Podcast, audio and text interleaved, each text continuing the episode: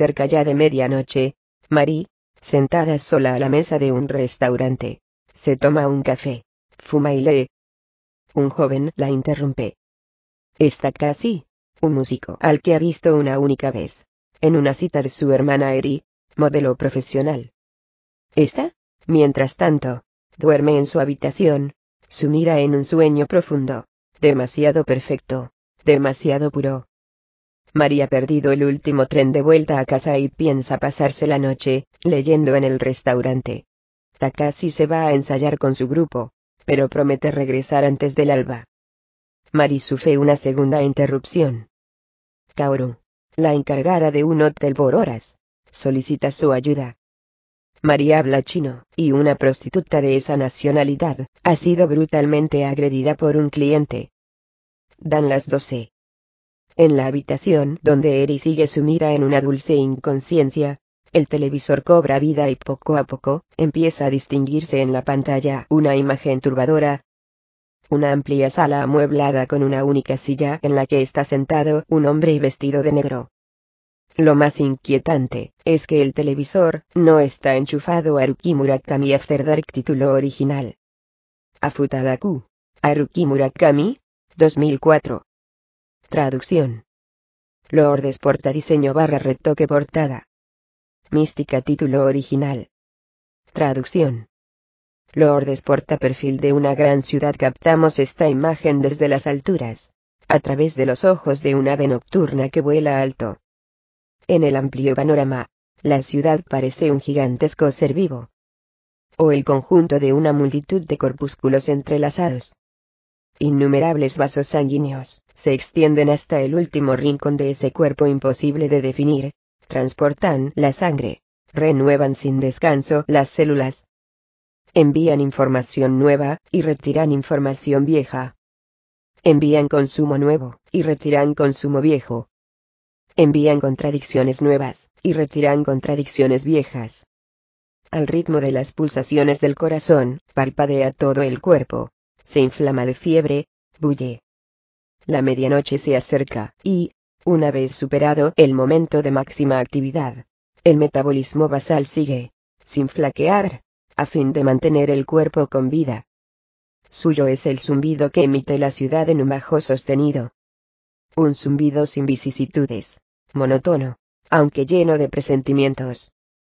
Nuestra mirada escoge una zona donde se concentra la luz, enfoca aquel punto empezamos a descender despacio hacia allí. Un mar de luces de neón de distintos colores. Es lo que llaman un barrio de ocio. Las enormes pantallas digitales instaladas en las paredes de los edificios han enmudecido al aproximarse la medianoche, pero los altavoces de las entradas de los locales siguen vomitando, sin arredrarse música y pop en tonos exageradamente graves. Grandes salones recreativos atestados de jóvenes, estridentes sonidos electrónicos. Grupos de universitarios que vuelven de una fiesta. Adolescentes con el pelo teñido de rubio y piernas robustas, asomando por debajo de la minifalda. Oficinistas trajeados que cruzan, corriendo la encrucijada a fin de no perder el último tren.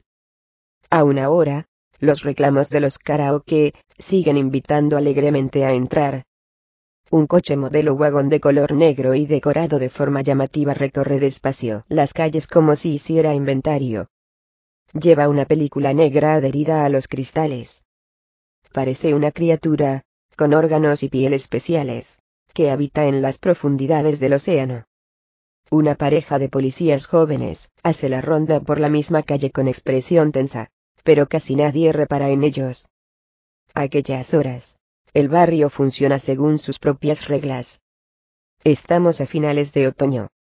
No sopla el viento, pero el aire es frío. Dentro de muy poco, comenzará un nuevo día. Nos encontramos en Denis. Iluminación anodina, aunque suficiente. Decoración y vajilla inexpresivas. Diseño de planta calculado hasta el menor detalle por ingenieros expertos. Música ambiental inocua, sonando a bajo volumen. Empleados formados para que sigan el manual a rajatabla. Bienvenidos a Denis. Mires a donde mires. Todo está concebido de forma anónima, e intercambiable. El establecimiento se halla casi lleno. Tras barrer el interior del local con la mirada, nuestros ojos se posan en una chica que está sentada, junto a la ventana. ¿Por qué en ella? ¿Por qué no en otra persona? No lo sé. Sin embargo, por algún motivo, la chica atrae nuestra atención de un modo espontáneo. Ocupa una mesa de cuatro asientos. Está leyendo un libro. Sudadera gris con capucha, pantalones vaqueros, zapatillas deportivas de color amarillo desteñidas tras múltiples lavados. Sobre el respaldo del asiento contiguo cuelga una cazadora. Tampoco esta parece nueva, en absoluto. Por lo que respecta a la edad, hará poco que la chica es universitaria. Ya no es una estudiante de bachillerato, pero aún conserva el aire del instituto. Tiene el pelo negro, liso, corto. Lleva poco maquillaje, ninguna joya. Cara pequeña y delgada. Gafas con montura negra. De vez en cuando frunce el entrecejo con aire reconcentrado. Está absorta en la lectura. Apenas aparta los ojos del libro. Es un grueso tomo de tapa dura, pero, como lleva puesta la sobrecubierta de la librería, no se ve el título. Dada la gravedad con que lo lee, debe de tratarse de un libro de contenido muy serio. La chica no se salta una sola línea, sino que, por el contrario, parece ir masticándolas a conciencia, una a una. Sobre la mesa hay una taza de café, un cenicero, y, al lado de este, una gorra de béisbol de color azul marino con la B de los Boston Red Sox. Posiblemente le vaya un poco grande. En el asiento contiguo, descansa un bolso bandolera de piel marrón. A juzgar por lo abultado del bolso, la chica ha ido embutiendo en él de forma apresurada todo cuanto le ha venido a la cabeza. Alza la taza a intervalos regulares, y se la lleva a la boca, pero no parece que saboree el café tiene la taza delante, y se toma el café, porque eso es lo que tiene que hacer. Como si se acordara de pronto, se pone un cigarrillo entre los labios, y lo enciende con un mechero de plástico. Achica los ojos, lanza el humo de manera libre y fácil, deja el cigarrillo en el cenicero, y, luego, se acaricia las sienes con la punta de los dedos, como si quisiera alejar el presentimiento de un futuro dolor de cabeza. La música que suena a bajo volumen es Go a Little de Perky Fight y su orquesta. Nadie la escucha, por supuesto. Hay gente muy diversa, comiendo y tomando café en Denis esa madrugada, pero ella está sola. De vez en cuando levanta la mirada del libro, y echa una ojeada al reloj de pulsera. Por lo visto, el tiempo no avanza tan rápido como ella quisiera. Tampoco parece que haya quedado con alguien. No recorre el interior del local con la mirada ni dirige los ojos hacia la puerta. Simplemente está sola leyendo un libro, y fuma algún que otro cigarrillo. Inclina la taza de café con un gesto maquinal, y espera a que el tiempo transcurra deprisa, aunque solo sea un poco. Sin embargo, es obvio que aún falta mucho para el amanecer. La chica interrumpe la lectura y mira hacia afuera. Por la ventana del primer piso puede ver, a sus pies, la calle currida.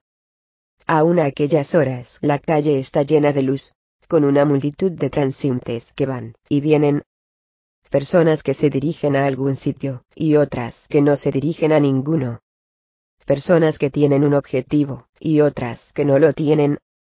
Personas que querrían detener el paso del tiempo, y otras que querrían acelerarlo.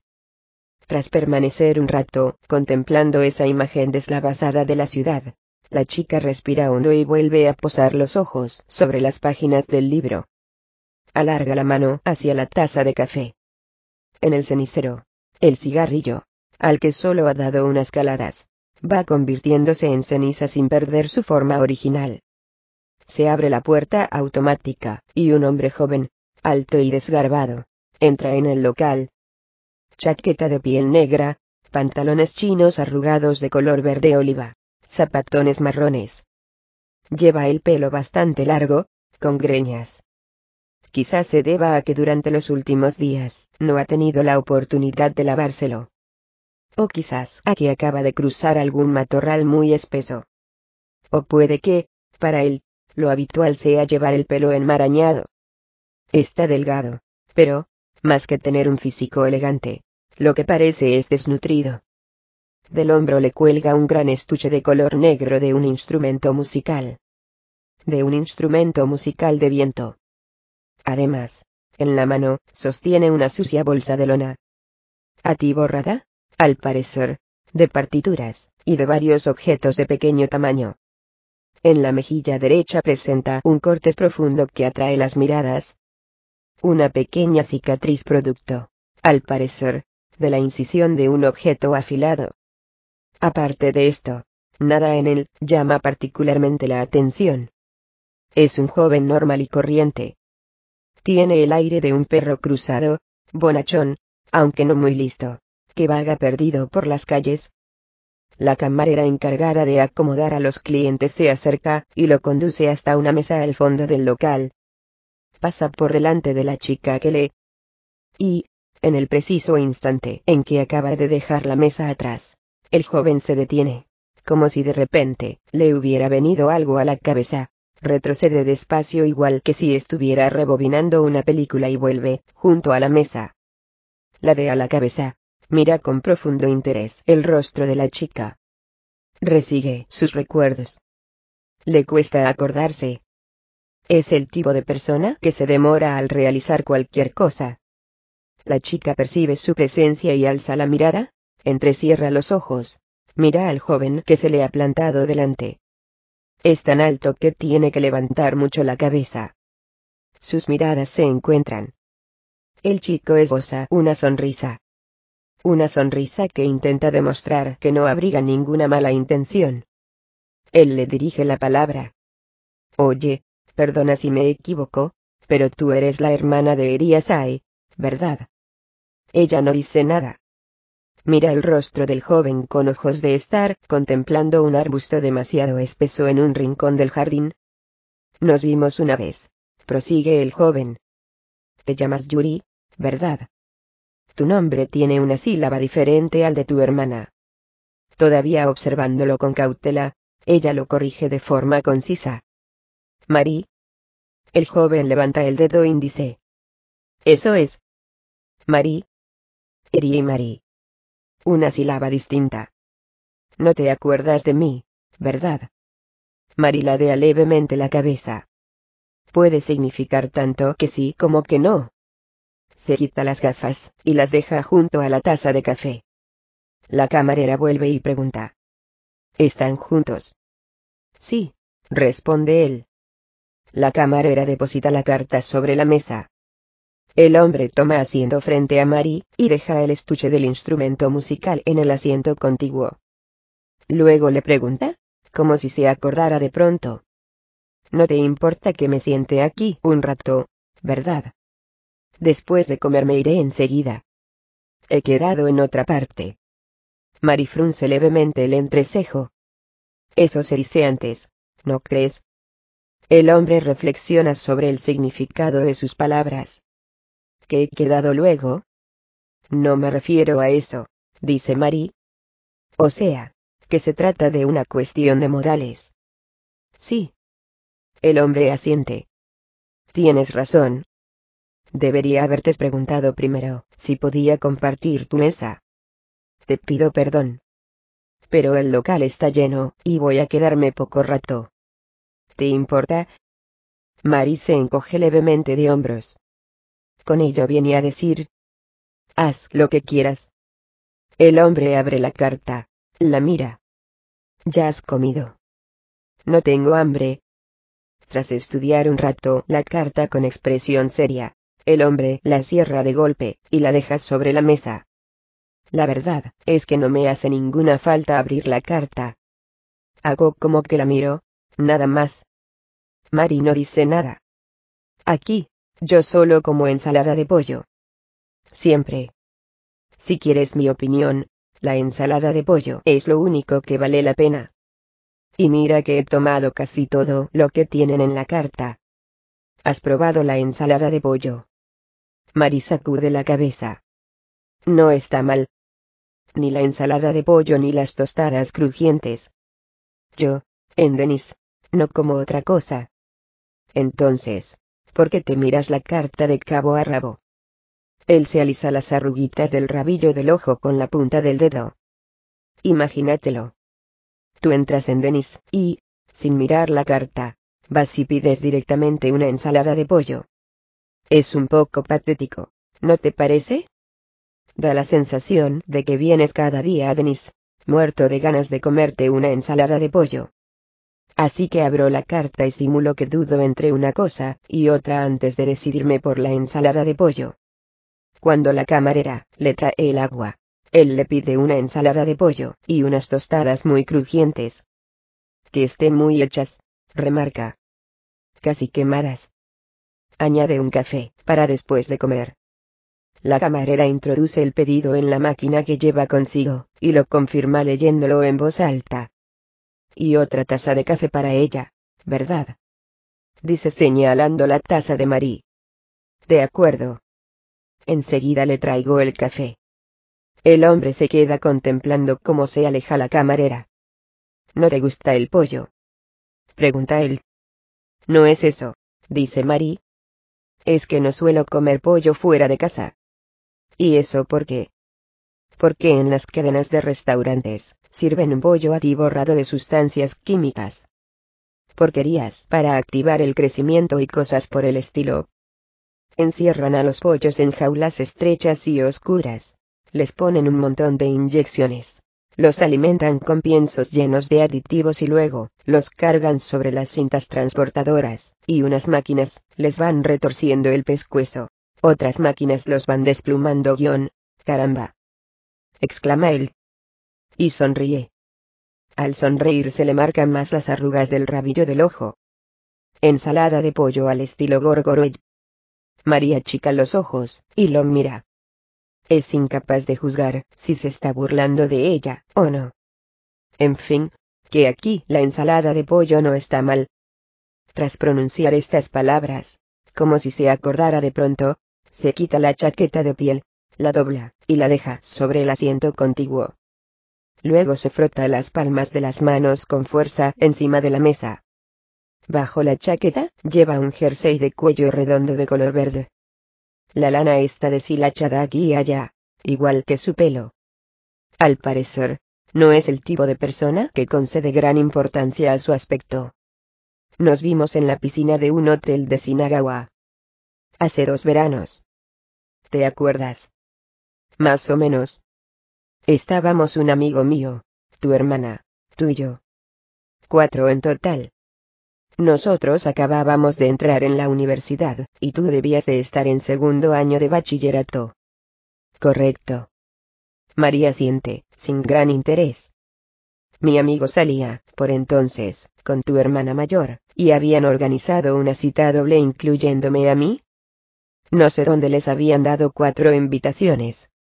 Y tu hermana, te trajo a ti, pero tú apenas abriste la boca, y te pasaste todo el tiempo metida en la piscina, nadando como un delfín jovencido.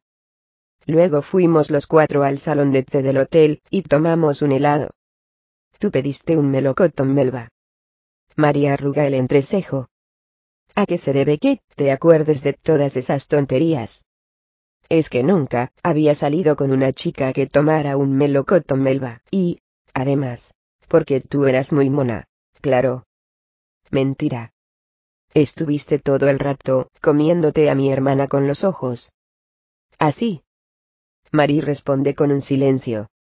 Es posible que también hiciera eso, reconoce él. No sé por qué, pero recuerdo que llevaba un bikini muy pequeño. Marie saca un cigarrillo del paquete, se lo pone entre los labios, y lo enciende. Oye, dice él, no es que quiera defender a Denis, pero me da la impresión de que, para la salud, es peor fumarse un paquete de cigarrillos que comerse una ensalada de pollo, por muchos problemas que ésta pueda tener. ¿No te parece? María ignora su argumentación. Aquel día tenía que ir otra chica, pero se encontró mal en el último momento y mi hermana me obligó a acompañarla. Porque faltaba una chica. Por eso estabas de mal humor pero me acuerdo de ti. De veras. Mari se lleva un dedo a la mejilla derecha. El hombre se toca la profunda cicatriz. A esto. Un día, cuando era pequeño, iba muy deprisa con la bicicleta, y no pude tomar la curva en una pendiente. Dos centímetros más, y pierdo el ojo derecho. También tengo el lóbulo de la oreja deformado, ¿quieres verlo? María arruga el entrecejo y niega con la cabeza. La camarera trae la ensalada de pollo, y las tostadas. Vuelve a llenar de café recién hecho la taza de Marí. Y comprueba si ha traído todo lo que le han pedido. Él echa mano del tenedor y el cuchillo, y empieza a comer la ensalada de pollo con movimientos expertos. Luego toma en la mano una tostada, y se la queda, mirando de hito en hito. Frunce el ceño. Por mucho que insista en que quiero las tostadas muy crujientes, jamás, ni una sola vez, me las han traído tal como las he pedido. No lo entiendo. Si sumamos la laboriosidad japonesa a la cultura de la alta tecnología, y a los principios del mercado que sigue Denis, no tendría por qué serles tan difícil hacer una tostada muy crujiente. ¿No te parece? ¿Cómo es posible que no lo logren? ¿Y qué valor tiene una civilización incapaz de hacerle a uno las tostadas tal y como las pide? María ignora sus comentarios. En fin, que tu hermana era guapísima, dice él como hablando para sí. Mari levanta la cabeza. ¿Por qué hablas en pasado? ¿Por qué? Pues he usado el pasado, porque estaba hablando de cosas que han sucedido hace tiempo. Con ello no pretendo decir que tu hermana no sea ahora guapa. Es que, por lo visto, todavía lo es. Perfecto. Aunque la verdad es que no conozco mucho a Eri Asai. En bachillerato fuimos un año a la misma clase, pero apenas cruzamos cuatro palabras. Bueno, sería más exacto decir que no me dio la oportunidad de hablar con ella. Pero te interesa, ¿no es cierto? El hombre se queda con el tenedor y el cuchillo suspendidos en el aire. Reflexiona unos instantes. Si me interesa. Pues, no sé. Digamos que siento una especie de curiosidad intelectual. Curiosidad intelectual. Sí. Es decir, que me pregunto cómo debe de sentirse uno al salir con una chica tan guapa como Eria Sai. Sí, eso. Algo por el estilo es que parece una modelo de esas que salen en las revistas. Y a eso lo llamas curiosidad intelectual. Pues es una modalidad. Pero aquel día era tu amigo el que salía con ella y tú ibas de acompañante. No. Él asiente con la boca llena. Mastica con calma, tomándose su tiempo. Yo soy una persona más bien discreta. A mí, no me van los focos. Me cuadra más ir de acompañante como la cola adobada, las patatas fritas, o el segundo guam. Ya. Por eso te emparejaron conmigo. Pero tú eras bastante mona. Tienes una predilección muy marcada por el tiempo pasado, ¿verdad? No es eso. Es que te estoy hablando de unas impresiones que tuve en el pasado. Eras bastante mona. ¿En serio? Claro, que tú casi no me dijiste nada. Deja el tenedor y el cuchillo en el plato, toma un sorbo de agua y después, se limpia las comisuras de los labios con la servilleta de papel. Así, que yo, mientras tú nadabas, se lo pregunté a Eriasai. ¿Por qué tu hermana pequeña no habla conmigo? Tengo algo malo. ¿Y qué te contestó ella? Que tú no solías hablar con la gente por iniciativa propia. Que eras un poco rara, y que, pese a ser japonesa, Hablabas más en chino que en japonés. Y que no me preocupara. Que no creía que yo tuviera nada malo. Maricaya y aplasta la colilla en el cenicero. Porque tú no me viste nada malo, ¿verdad? Mari piensa un poco. No me acuerdo tanto, pero no. No creo que tuvieras nada malo. Menos mal. Eso me preocupaba mucho. Ya sé que tengo defectos, pero, en fin, esos son cosillas particulares, y me fastidiaría mucho que saltaran a la vista. Especialmente al lado de una piscina durante las vacaciones de verano. Mari vuelve a mirar el rostro de su interlocutor, como si quisiera cerciorarse. no creo que viera esas cosillas particulares. Uf. Me tranquiliza oírlo. Pero no recuerdo tu nombre, dice Mari. Mi nombre. Sí. Él sacude la cabeza. No importa que lo hayas olvidado. Es el nombre más vulgar del mundo. Incluso a mí, me entra en ganas de olvidarlo a veces. Pero es el mío, y no resulta tan fácil olvidarse de tu propio nombre. Aunque los de los demás, se me olvidan todos.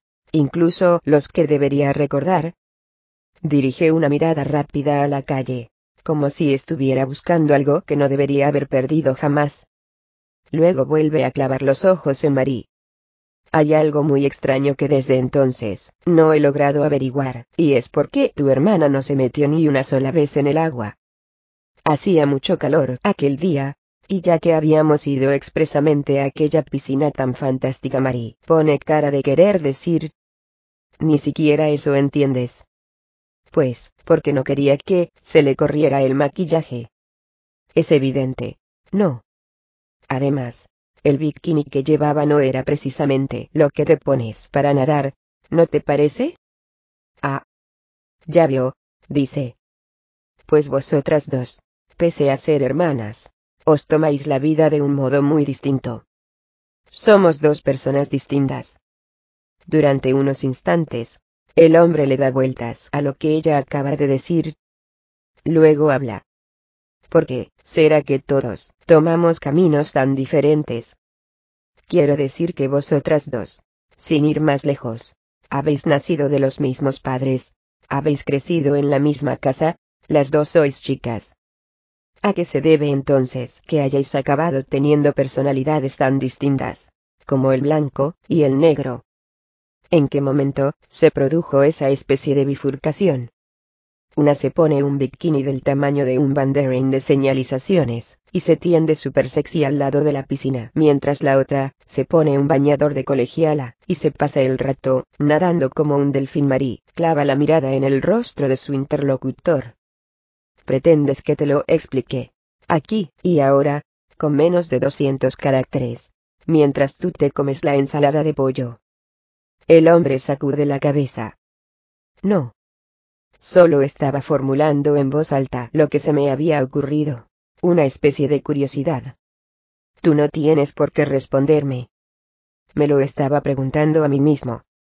Solo eso. El hombre se disponía a emprenderla de nuevo con la ensalada de pollo, pero se lo piensa mejor, y prosigue. Yo no tengo hermanos, ¿sabes?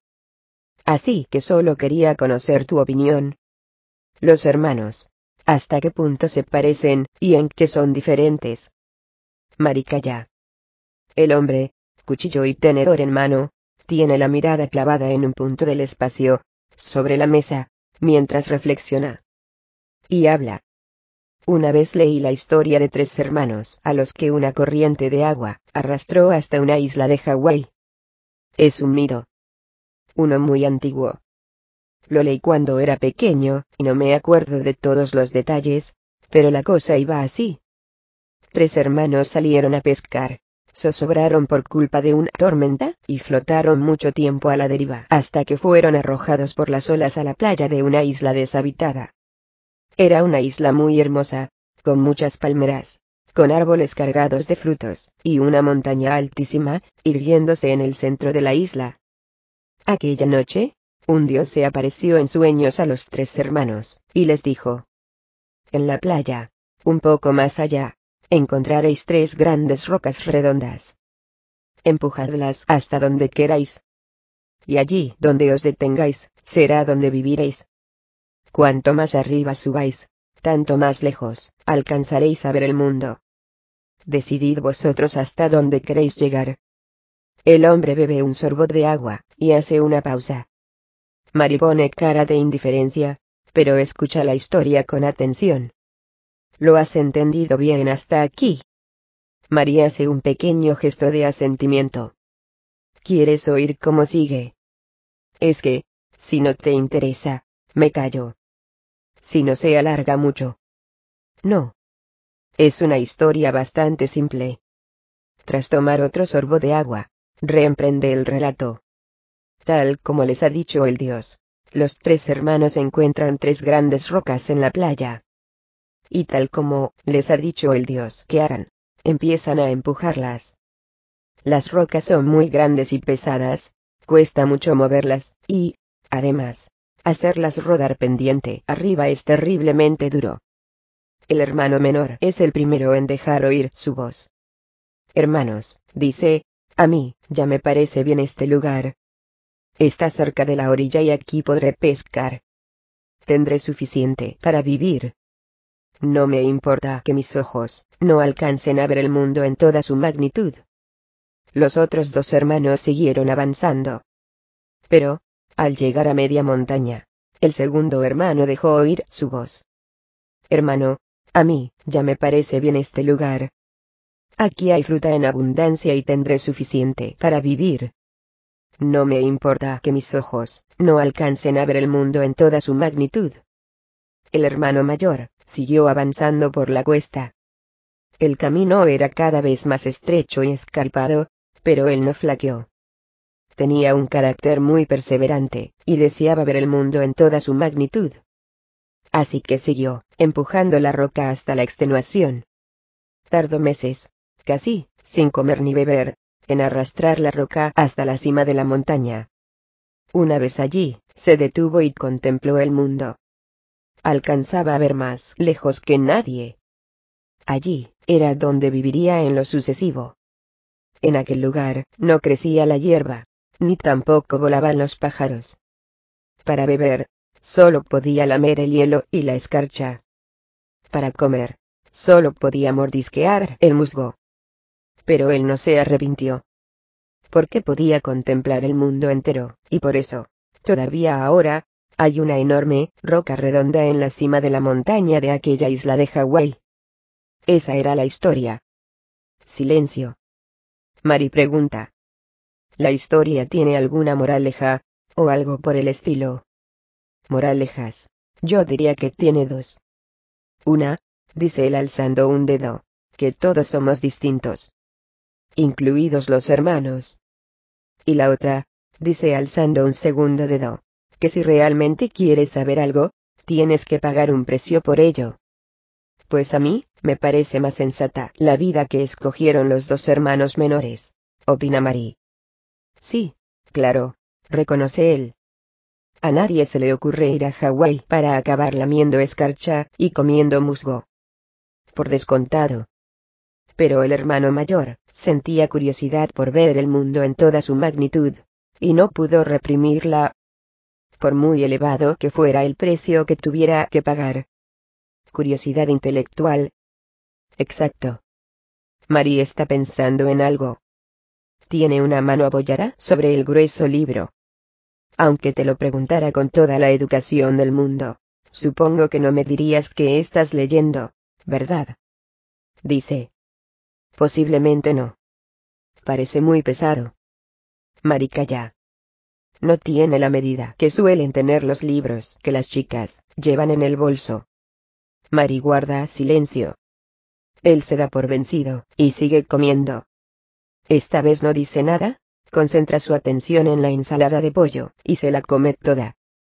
Mastica tomándose su tiempo, bebe mucha agua. Le pide varias veces a la camarera que le llene de nuevo el vaso. Se come el último trozo de tostada. Vivías en Iyosi, ¿verdad? Pregunta él. En ese momento, ya le han retirado el plato vacío. María siente. Pues ya no estás a tiempo de tomar el último tren. A no ser que vuelvas a casa en taxi, tendrás que esperar hasta el tren de mañana por la mañana. Eso ya lo sé, dice Marie. Hasta ahí alcanzo. Muy bien, entonces. No sé dónde vivirás tú, pero también has perdido el último tren, ¿no? En Goenji pero yo vivo solo, y, de todas formas, iba a pasarme la noche ensayando. Además, si llega el caso, uno de mis colegas tiene coche. Golpean suavemente el estuche del instrumento musical que se encuentra a su lado. Parece que esté dándole palmaditas en la cabeza a un perro fiel. Los de mi grupo, ensayamos en el sótano de un edificio de por aquí. Puedes meter tanto ruido como quieras. Nadie se queja. La calefacción no funciona bien, y, en esta época del año, te congelas. Pero nos lo dejan usar gratis. Así que no podemos andarnos con exigencias. Mari dirige una mirada al estuche. Es un trombón. Sí. ¿Cómo lo sabes? Dice él ligeramente sorprendido. Sé qué forma tiene un trombón. Hasta ahí alcanzo. Sí, ya. Pero este mundo está lleno de chicas que ni siquiera saben que el trombón existe. En fin, supongo que es inevitable. Ni Mick Jagger ni Eric Clapton se convirtieron en estrellas del rock tocando el trombón precisamente. ¿Y has visto alguna vez a Jimi Hendrix o a Pete Townsend destrozando un trombón en el escenario? Ni pensarlo. Todos destrozan guitarras eléctricas. Si machacaran un trombón, lo único que harían es el ridículo. Entonces, ¿por qué lo has elegido tú? El hombre se echa crema de leche en el café que le acaban de servir, y da un sorbo. Cuando estaba en secundaria, un día, por casualidad, encontré un disco de jazz que se llamaba Blue ST en una tienda de discos de segunda mano. Un LP muy, muy viejo. No tengo ni idea de por qué lo compré. Ya ni me acuerdo. Porque yo, hasta entonces, no había escuchado nunca jazz. En fin, sea como sea, la primera melodía de la cara se llamaba Spot After Dark y era alucinante. El trombón lo tocaba Curtis Fuller. La primera vez que lo oí, tuve una especie de revelación. Sí. Ese es mi instrumento. El trombón y yo. El destino nos había unido. El hombre tarareó los primeros ocho compases de Five Spot After Dark. La conozco, dice Mari. Él pone cara de pasmo. ¿La conoces? Mari tararía los ocho compases siguientes. ¿Y cómo es que la conoces? Pregunta él. Hay algo malo en ello. Él deja la taza de café sobre la mesa, y sacude ligeramente la cabeza. No, no hay nada malo, Solo es que es que no me lo puedo creer. Que, hoy en día, una chica conozca a Dark en fin. El caso es que Curtis Fuller me alucinó, y, a raíz de eso, empecé a tocar el trombón. Les pedí a mis padres que me prestaran algo de dinero. Me compré un trombón de segunda mano, entré en el club de música de la escuela, y, desde el bachillerato, voy tocando en uno u otro grupo. Al principio hacía de acompañamiento en conjuntos de rock. Una especie del Tower of Power de antes. ¿Conoces Tower of Power? Mari niega con la cabeza. No importa. Total, que antes hacía eso, pero ahora toco jazz, puro y desnudo. Mi universidad no es nada del otro mundo, pero tiene un grupo de música que no está mal. La camarera se acerca a llenarle de nuevo el vaso de agua. Él hace un gesto negativo. Echa una ojeada al reloj de pulsera. Ya es la hora. Tendría que irme.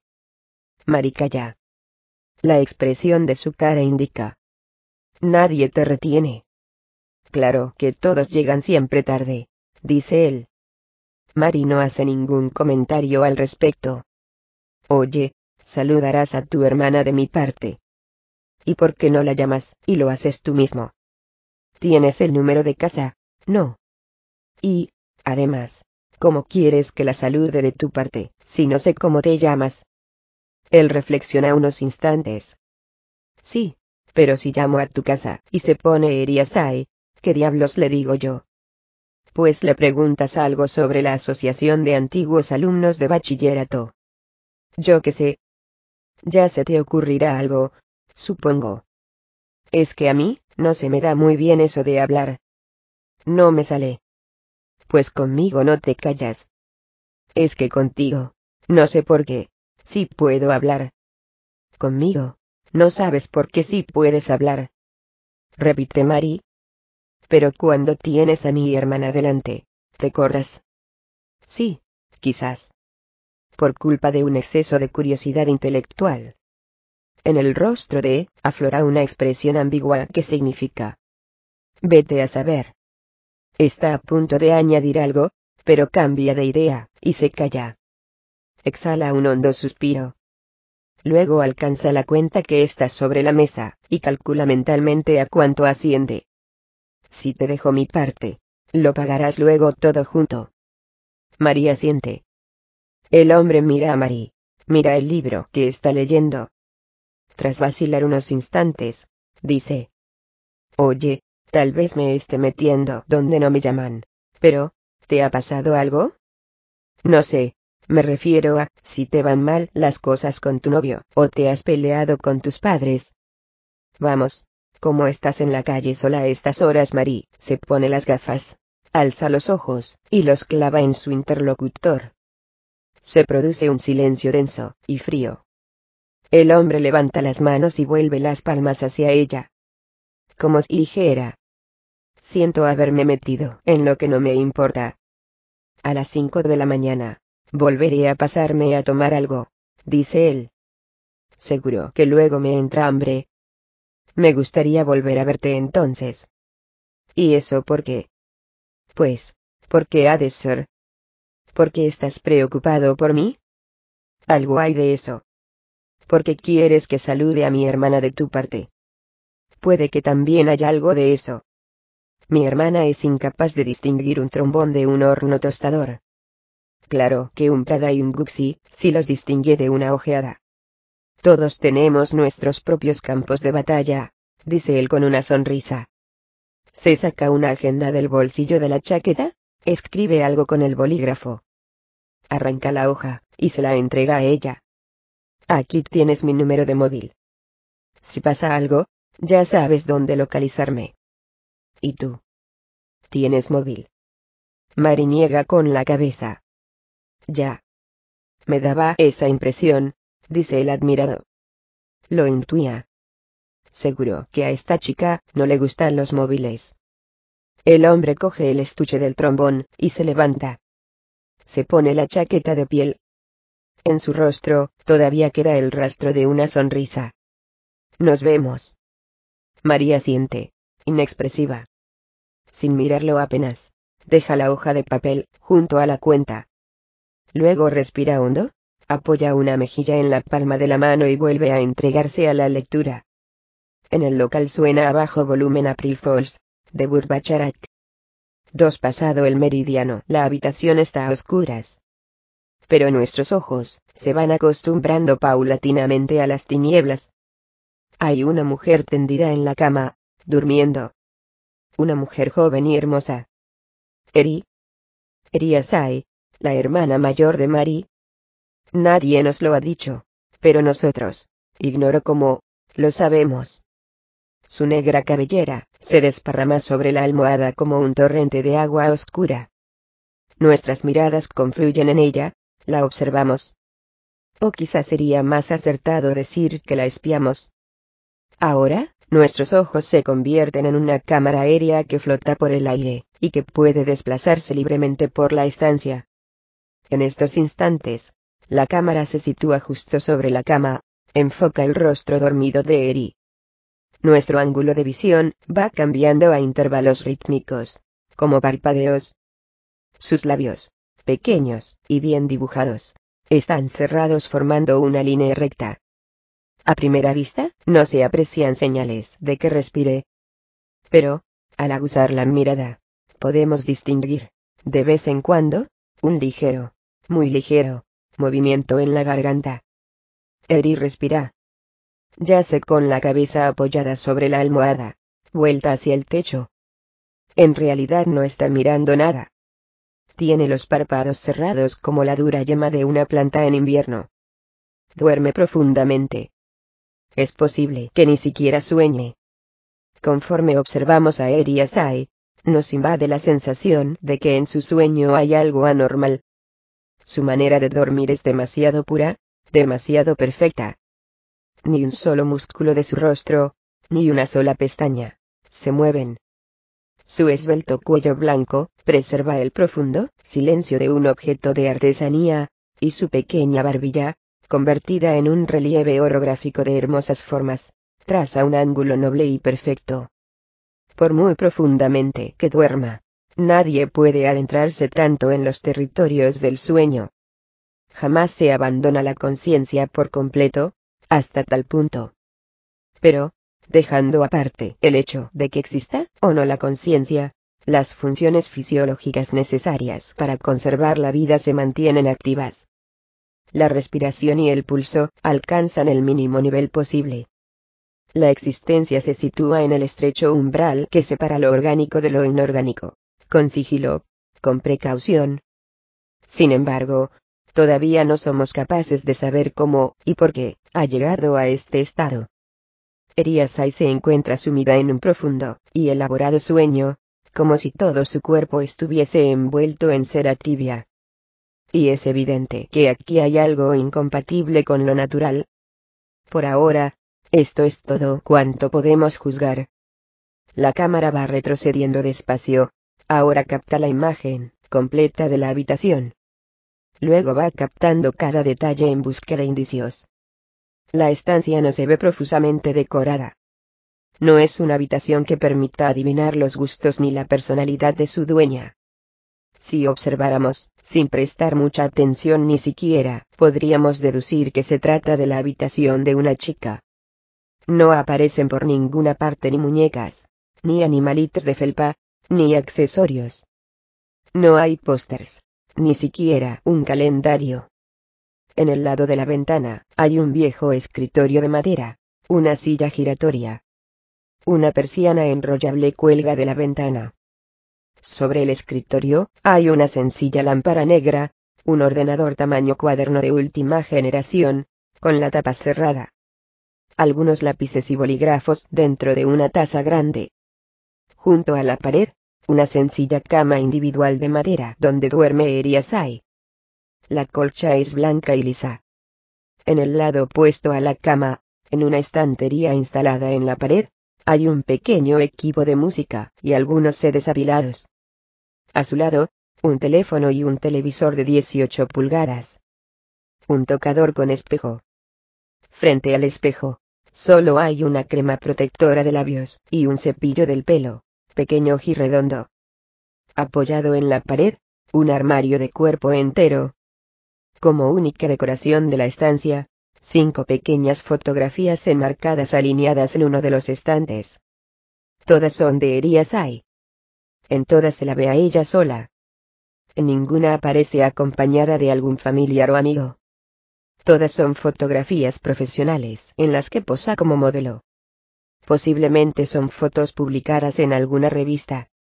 Hay una pequeña librería, pero los libros pueden contarse con los dedos de una mano y la mayoría son, además, manuales de las asignaturas que cursa en la universidad. Luego, vemos una montaña de revistas de moda de gran tamaño apiladas. Difícilmente podemos afirmar que sea una gran lectora. Nuestra perspectiva, a modo de una cámara invisible, va captando, uno tras otro, todos los objetos de la habitación, los reproduce con detenimiento, tomándose su tiempo. Somos unos intrusos, anónimos e invisibles. Miramos. Aguzamos el oído. Olemos. Pero, físicamente, no estamos presentes en el lugar, no dejamos rastro. Respetamos las reglas de los genuinos viajeros a través del tiempo. Observamos, pero no intervenimos. Para ser exactos, la información sobre Eriasai que podemos inferir del aspecto de la habitación es muy pobre. Da la impresión de que previamente nos ha ocultado su personalidad, de que está logrando escapar con gran astucia de los ojos que la observan. A la cabecera de la cama, un reloj digital actualiza, mudo y constante, el tiempo. En estos instantes es lo único que muestra algo parecido al movimiento en el interior de la estancia un cauteloso animal nocturno que funciona con un mecanismo eléctrico. Los dígitos, de un verde cristal líquido, se suceden esquivando las miradas ajenas. Ahora son las once y cincuenta y nueve de la noche. Nuestra mirada, convertida en cámara, una vez ha dejado de observar los detalles, retrocede y barre de nuevo el interior de la estancia. Como si estuviese indecisa, enfoca momentáneamente la habitación en toda su magnitud. Durante esos instantes, el punto de vista permanece fijo. Se expande un silencio lleno de significados. Sin embargo, poco después, como si de pronto se le hubiese ocurrido, enfoca el televisor que se halla en un rincón del cuarto y se aproxima a él. Es un televisor Sony, negro y cuadrado. La pantalla está oscura, muerta, como el lado oculto de la luna. Sin embargo, la cámara parece haber detectado en ella un indicio. O quizás una especie de señal. Primer plano de la pantalla. Todavía, sin decir una sola palabra, compartimos con la cámara este indicio, esta señal, y fijamos los ojos en la pantalla. Esperamos. Conteniendo el aliento, aguzando el oído. Aparecen los dígitos la cero. A nuestros oídos llega un ligero crepitar de parásitos eléctricos. De manera simultánea, la pantalla del televisor muestra signos de vida y empieza a parpadear de una forma casi imperceptible. Ha entrado alguien en la habitación sin que nos diésemos cuenta y ha encendido el televisor. Se ha puesto en marcha el temporizador para grabar. No, ni una cosa ni otra. Con astucia, la cámara rodea el aparato y nos muestra que está desenchufado. Sí, el televisor debería estar muerto. Debería respetar el silencio, duro y frío, de la medianoche. Lógicamente. Teóricamente. Pero no está muerto. En la pantalla, aparecen líneas de exploración, oscilan, se borran. Luego aparecen de nuevo. El crepitar de parásitos se sucede sin interrupción. Pronto comienza a proyectarse algo en la pantalla. Una imagen empieza a cobrar forma. Sin embargo, poco después se inclina, como la letra cursiva, y desaparece igual que una llama apagada de un soplo. Luego vuelve a repetirse todo el proceso desde el principio. La imagen emerge como si hiciera acopio de todas sus fuerzas. Ese algo que hay allí intenta materializarse. Pero la imagen no logra cobrar forma. Se distorsiona como si la antena receptora fuera sacudida por un fuerte viento. El mensaje se fragmenta, los contornos se desdibujan, y se disgregan. La cámara nos transmite cada fase del conflicto, de principio a fin. La mujer dormida parece ajena a los extraordinarios sucesos que se producen en el interior del cuarto. Tampoco muestra reacción alguna frente a los indiscretos sonidos y luces que emite el televisor. Sencillamente, continúa durmiendo en silencio dentro de aquella perfección inmutable. De momento, nada perturba su profundo sueño. La televisión es un nuevo intruso en ese lugar. También nosotros somos intrusos, por supuesto. Pero, a diferencia de nosotros, la nueva intrusa no es silenciosa, ni transparente. Tampoco es neutral. Ella, sin lugar a dudas, pretende intervenir. Nosotros percibimos intuitivamente sus propósitos. La imagen de la televisión aparece y desaparece, pero se va estabilizando de forma progresiva. En la pantalla se proyecta ahora el interior de una habitación. Una habitación bastante amplia. Parece una sala de un edificio de oficinas. También parece un aula. Con una enorme ventana de cristal y muchos fluorescentes, alineándose en el techo. Pero no hay ni rastro de muebles. No, al observar con atención, aparece una única silla en mitad de la estancia. Una vieja silla de madera con respaldo, pero sin brazos. Una silla sencilla, funcional. En ella hay alguien sentado. La imagen aún no está bien definida, de modo que la figura del individuo que la ocupa no es más que una silueta desdibujada de contornos imprecisos. En la estancia, flota el aire gélido de los lugares abandonados durante mucho tiempo. La cámara de televisión que, aparentemente, nos transmite esta imagen, va aproximándose a la silla con gran cautela.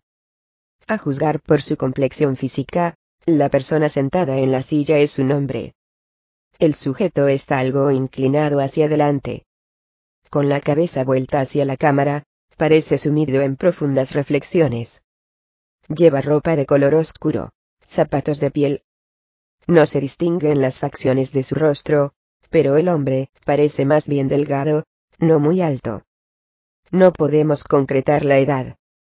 Mientras vamos recogiendo toda esta información, detalle tras detalle, de modo fragmentario, a partir de esta pantalla imprecisa, la imagen, como si se acordara de pronto, continúa moviéndose de vez en cuando. Las interferencias serpentean, aumentan. Sin embargo, las dificultades no se prolongan durante mucho tiempo, y pronto se recupera la imagen. También cesan los parásitos. Tras sucesivas pruebas y errores, la pantalla se encamina, decididamente, hacia la estabilidad. No cabe duda de que algo está a punto de ocurrir en la habitación. Posiblemente, algo de importancia capital. Tres antes del meridiano de Nice, el mismo interior de antes. Por el hilo musical, suena Morre de Martin Denny, y su orquesta. Durante los últimos 30 minutos, el número de clientes ha disminuido notablemente. No se oyen voces. Hay signos de que la noche ha avanzado un paso más. Mari sigue frente a la mesa, leyendo el grueso libro. Ante ella hay un plato con unos sándwiches, sin tocar apenas. Más que por apetito, por lo visto lo ha pedido para pagar el tiempo que pasa en el local. De vez en cuando, como si se acordara de pronto, cambia de postura. Hinca los codos en la mesa, se hunde en el asiento. A veces levanta la cabeza, respira hondo, comprueba lo lleno que está el local. Sin embargo, al margen de eso, se ha sumido por completo en la lectura. El poder de concentración parece ser uno de sus principales activos. Ahora se ven muchos más clientes que están solos. Algunos escriben algo en su portátil. Otros envían, o reciben, mensajes por el teléfono móvil. También los hay enfrascados en la lectura, como ella. Y otros que, sin hacer nada, mantienen los ojos clavados en lo que pasa fuera, absortos en sus pensamientos. Tal vez no puedan dormir. Tal vez no quieran dormir. Para todos ellos, un restaurante familiar es un sitio idóneo donde refugiarse a altas horas de la madrugada. Como si no pudiera aguardar a que terminara de abrirse la puerta automática, una mujer de grandes proporciones irrumpe en el local. Es corpulenta, pero no gorda. Ancha de espaldas, fuerte a ojos vistas. Lleva una gorra negra de punto calada hasta las cejas. Una gran cazadora de cuero y pantalones de color naranja. Manos vacías. Una apariencia tan ruda llama necesariamente la atención. Cuando entra en el Denis, la camarera se le acerca, le pregunta. Mesa para uno, pero ella la ignora. Con ojos escrutadores, barre el interior del local de un rápido vistazo. Descubre la figura de Marie, y se va directo hacia ella dando grandes zancadas. Al llegar a la mesa, se sienta frente a Marie, sin decir nada. A pesar de su corpulencia, sus movimientos son ágiles y precisos. Hola, ¿puedo sentarme un momento? Pregunta la mujer. Marie, que estaba enfrascada en la lectura, levanta la cabeza. Al descubrir a aquella mujer corpulenta que no conoce sentada frente a ella, se sorprende. La mujer se quita el gorro de lana. Lleva el pelo teñido de un llamativo color rubio, corto como el césped bien cuidado. Su cara es franca y abierta, pero tiene la piel acartonada, como si llevara largo tiempo expuesta a la lluvia. Su rostro es asimétrico. Pero, si uno se fija, Nota que tiene algo que tranquiliza a quien se encuentra ante ella. Posiblemente se trate de una sociabilidad innata. A modo de saludo, la mujer tuerce la boca esbozando una sonrisa, y se acaricia el corto pelo rubio con la gruesa palma de la mano. La camarera se acerca e intenta dejar sobre la mesa la carta y un vaso de agua, tal como indica el manual, pero la mujer la rechaza con un ademán. No, es que me largo enseguida. Perdona, eh. La camarera esboza una sonrisa intranquila, y se va. Tú eres María Sai, ¿verdad? Pregunta la mujer. Pues sí, me lo ha dicho Takashi. ¿Qué quizá todavía estarías aquí? Takashi. Sí. Tetsuya Takashi. Un tipo alto, con el pelo largo, flacucho. Toca el trombón. María siente. Ah, ese. Pues resulta que Takashi me ha dicho que hablas chino perfectamente. Una conversación normal, sí puedo mantenerla sin problemas, dice Mari con cautela, pero no lo hablo a la perfección. Oye, lo siento, pero, ¿podrías venir conmigo un rato? Es que tengo a una china en casa con problemas. Pero no habla japonés, y yo no me entero de nada. Sin acabar de comprender lo que le está diciendo, Mari pone el punto de lectura en el libro, lo cierra y lo aparta a un lado. ¿Problemas? Sí, se ha hecho daño. Está aquí mismo. A dos pasos. No te entretendré mucho rato. Basta con que me expliques por encima qué le ha pasado. Oye, me harías un gran favor. Mari duda un instante, pero mira a la cara de su interlocutora y concluye que no parece mala persona. Mete el libro en el bolso bandolera, se pone la cazadora. Hace ademán de recoger la cuenta de encima de la mesa, pero la mujer se le adelanta. Esto lo pago yo. No, gracias. Soy yo quien lo ha pedido. No importa. Total, por esta miseria. Va, cállate y déjame pagar a mí. Al ponerse en pie, se evidencia la gran diferencia de estatura entre ambas. Marie es una chica menuda, y la mujer es tan voluminosa como un granero. Debe de superar el metro setenta y cinco. Marie se resigna y permite que pague la cuenta. Ambas salen de Denis. Todavía a aquellas horas, las calles siguen concurridas. Sonidos electrónicos de las salas recreativas, gritos de los reclamos de los karaoke, rugidos de los tubos de escape de las motocicletas.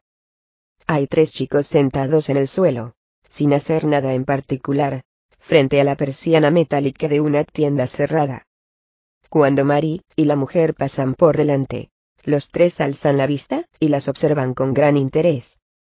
Posiblemente formen una pareja bastante curiosa. Pero los chicos no dicen nada. Solo las miran. La puerta metálica está cubierta de grafitis pintados con spray. Me llamo Kaoru.1 puede que el nombre no me pegue mucho, pero, bueno, es el que tengo desde que nací. Encantada, dice Mari. Oye, siento haberte sacado de allí así por las buenas. Debo de haberte pegado un susto, ¿no? Mari guarda silencio, sin saber muy bien qué responder. ¿Quieres que te lleve el bolso? Tiene pinta de pesar lo suyo, dice Kaoru. No importa. ¿Y qué llevas ahí dentro? Pues libros, ropa, no te habrás escapado de casa, ¿verdad? No, claro que no, dice Mari. Uf. Menos mal. Las dos siguen andando. Se meten por una callejuela alejada de la zona comercial, suben una cuesta, Kaoru avanza a paso rápido, y Mari la sigue a duras penas. Suben unas escaleras oscuras y desiertas. Salen a otra calle. Por lo visto, las escaleras son un atajo que une ambas calles. Algunos bares mantienen todavía las luces de los letreros encendidas, pero apenas muestran signos de vida dentro. Ese se lo veo. ¿Ese qué? Love Hotel. Hotel para parejas. Una casa de citas. Vamos. ¿Ves aquel letrero de neón que pone Alfaville? Pues es allí. Al oír el nombre, Marie, de forma instintiva, mira a Kaoru a la cara. Tranquila. No es ningún sitio raro. Yo soy la encargada. ¿Y es ahí donde se encuentra la chica que se ha hecho daño? Kaoru, sin detenerse, se da la vuelta. Sí, es una historia un poco complicada. Y Takashi también está ahí. No, él no. Él está en otro edificio por aquí cerca, en el sótano, ensayando con su banda toda la noche. Qué suerte tenéis los estudiantes. Las dos cruzan el portal del Alfaville.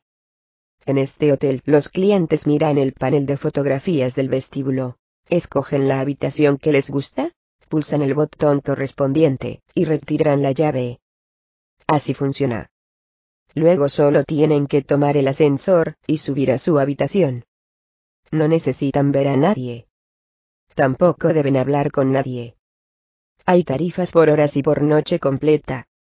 Iluminación en tono azul oscuro. Mari lo va estudiando todo curiosidad.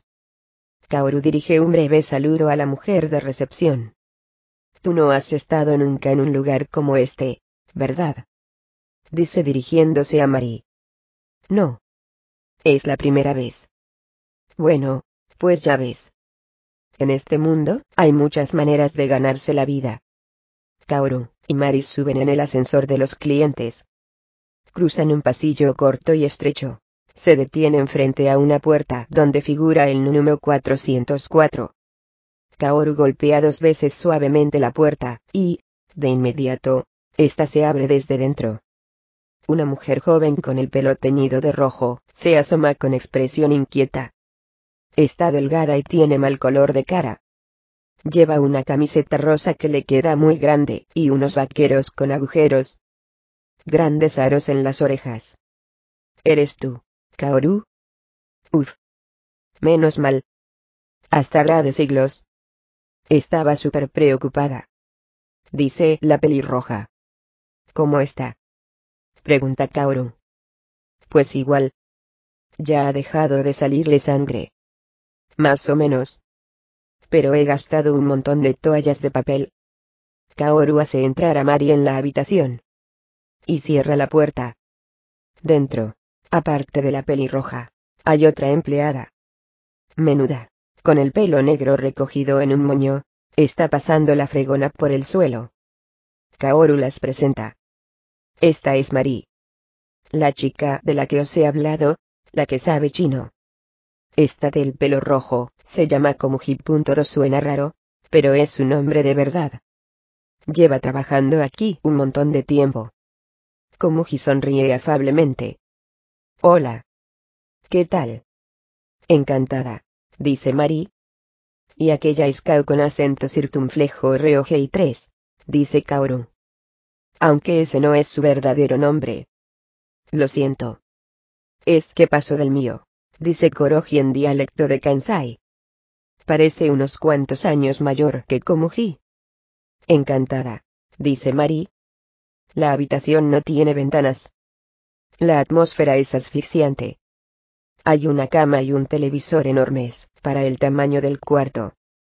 En un rincón, se ve a una mujer desnuda en cuclillas, encogida, como si quisiera abultar lo menos posible se cubre con una toalla de baño, y llora en silencio con el rostro entre las manos. El suelo está lleno de toallas manchadas de sangre. También se ven manchas de sangre en las sábanas. La lámpara de pie está volcada. En la mesa, hay una botella de cerveza medio vacía. Un vaso. El televisor está encendido. Dan un programa cómico. Risotadas de los espectadores. Kaoru coge el mando a distancia, y lo apaga. Por lo visto, le ha atizado con ganas, le dice Kaoru a Mari. ¿El hombre que estaba con ella? Pregunta Mari. Sí. El cliente. ¿El cliente? ¿Es una prostituta? Sí. A estas horas, la mayoría son profesionales, dice Kaoru. Así que no te extrañe que haya problemas, Peleas por el pago. Tipos que piden guarradas Maris se mordisquea los labios. Pone en orden sus ideas. Y ella solo habla chino. Sí. Apenas chapurrea cuatro palabras de japonés. Pero yo no puedo llamar a la policía. Seguro que es una ilegal, y no siempre dispongo de tiempo de ir a comisaría a declarar. Mari se descuelga el bolso del hombro lo deja sobre la mesa, y se acerca a donde está acurrucada la mujer. Se pone en cuclillas, y se dirige a ella en chino. Nisenmele. ¿Qué ha pasado? ¿La oiga o no? La mujer no responde. Le tiemblan los hombros, sacudidos por los sollozos. Kaoru mueve la cabeza. La pobre está en estado de shock. Por lo visto, la paliza ha sido muy bestia. Mari se dirige a la mujer. Si son Guorema. Eres china. La mujer sigue, sin responder. Fang Ximba. Kuogen Jin Chamei Guangxi. Tranquila. No soy de la policía. La mujer sigue, sin responder. Ni Beitada Alema. ¿Te ha hecho daño el hombre? Pregunta Marie. La mujer asiente al fin. Su largo pelo negro oscila. María insiste, y se dirige de nuevo a la mujer con voz pausada. Le repite una y otra vez la misma pregunta. Con los brazos cruzados sobre el pecho, Kaoru contempla con aire preocupado cómo Mari le va hablando. Mientras tanto, Komuji y Koroji se reparten las tareas de limpieza de la habitación. Recogen las toallas manchadas de sangre, y las meten en una bolsa de plástico. Quitan las sábanas sucias de la cama, cambian las toallas del cuarto de baño. Levantan la lámpara del suelo, retiran la botella de cerveza, y el vaso. Comprueban el estado del equipo, limpian el aseo. Por lo visto, están acostumbradas a trabajar juntas, y sus movimientos son expertos y precisos. María está acuclillada en un rincón del cuarto, hablándole a la mujer. Parece que ésta se ha calmado un poco al oír hablar en su lengua. Y, aunque de forma entrecortada, le explica a Mari en chino lo que le ha pasado. Su voz es tan débil que Mari tiene que acercarse mucho para oírla. Asintiendo, escucha con gran interés lo que le cuenta. De vez en cuando pronuncia unas palabras de aliento. A su espalda, Kaoru le da a Mari unos golpecitos en el hombro. Oye, lo siento, pero le tenemos que dejar la habitación a otro cliente. Voy a llevar a la chica a la oficina de abajo. Te vienes tú también, ¿verdad? Pero es que está completamente desnuda. Dice que el hombre le ha quitado todo lo que llevaba encima. Desde los zapatos a las bragas. Todo. Kaoru sacude la cabeza. El muy cerdo la ha dejado en bolas, para que no pudiera salir enseguida a avisar a alguien. Menudo cabrón. Kaoru saca del armario un delgado albornoz, y se lo da a Mari. De momento, que se ponga esto. La mujer se levanta con torpeza, y, medio aturdida, se desprende de la toalla, y se queda completamente desnuda. Tambaleante, se envuelve en el albornoz. María aparta la vista de inmediato. Su cuerpo es menudo, pero hermoso. Pechos de forma bonita, piel suave, un vello púbico discreto como una sombra. Debe de tener la misma edad que Marie. Su cuerpo todavía conserva rasgos de la adolescencia.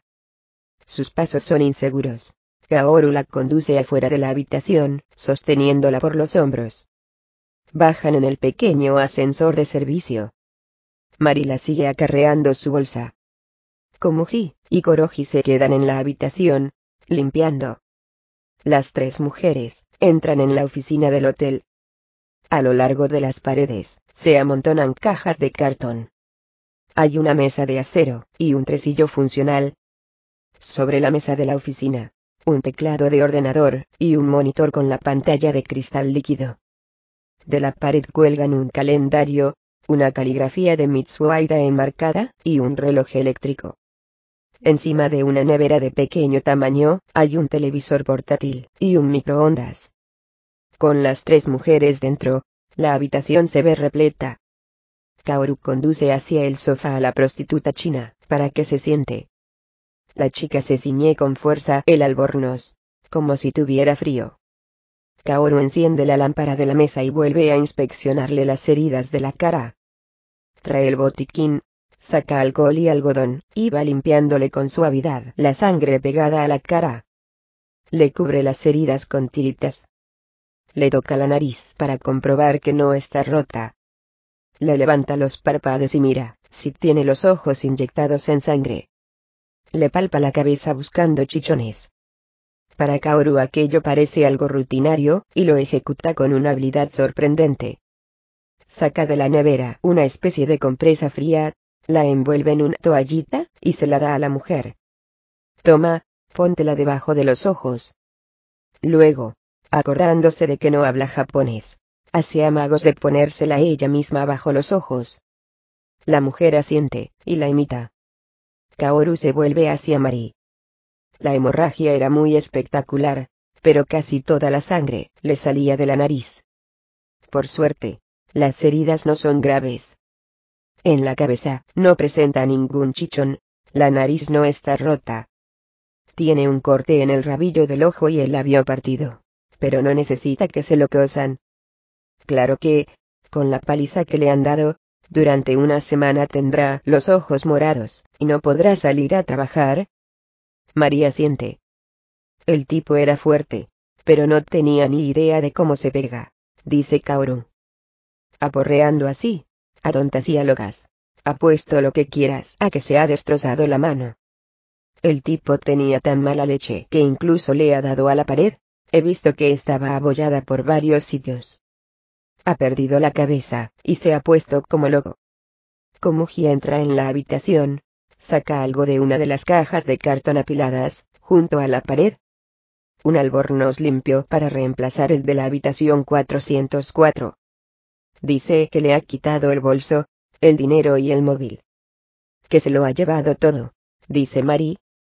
Y todo eso para largarse sin pagar. Interviene Komuji, al lado. No, no se trata de eso. Lo que ha pasado es que, como te diría? Pues que, por lo visto, antes de empezar, le ha venido la regla de repente. Se le ha adelantado. Y el hombre, se ha puesto hecho una furia y guion, ¿y qué podía hacer ella? Dice Komuji. Eso, cuando te viene, te viene y Kaoru chasquea la lengua. Tú no te enrolles más, y acaba de arreglar la 404. Vale. Perdona, dice Komuji, y sale de la oficina. Total, que cuando iba a hacerlo, le ha venido la regla y el tipo, se ha puesto hecho una furia, le ha arreado una paliza, y la ha dejado, sin ropa y sin dinero, dice Kaoru. El tipo es está mal de la cabeza. María siente. Dice que la perdones por haberte manchado las sábanas de sangre.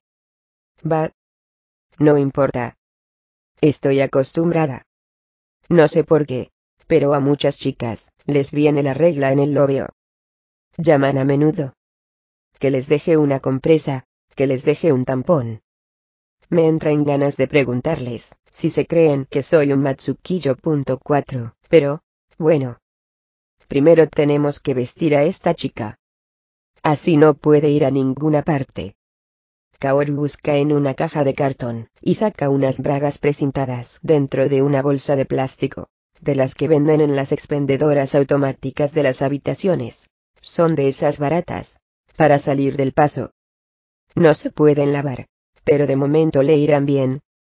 Sin bragas, no creo que esté muy tranquila, la pobre. Luego, Kaoru rebusca en el armario, encuentra las dos piezas de un chandal de color verde descolorido, y se lo da a la prostituta. Se lo dejó una chica que trabajaba aquí antes.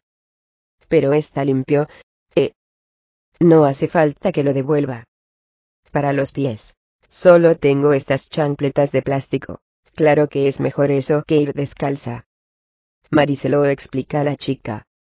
Kaoru abre un pequeño armario, y saca unas cuantas compresas, se las entrega a la prostituta. Ponte esto. Puedes cambiarte en el lavabo, dice señalándole el cuarto de baño con la barbilla. La prostituta asiente. Gracias, dice en japonés.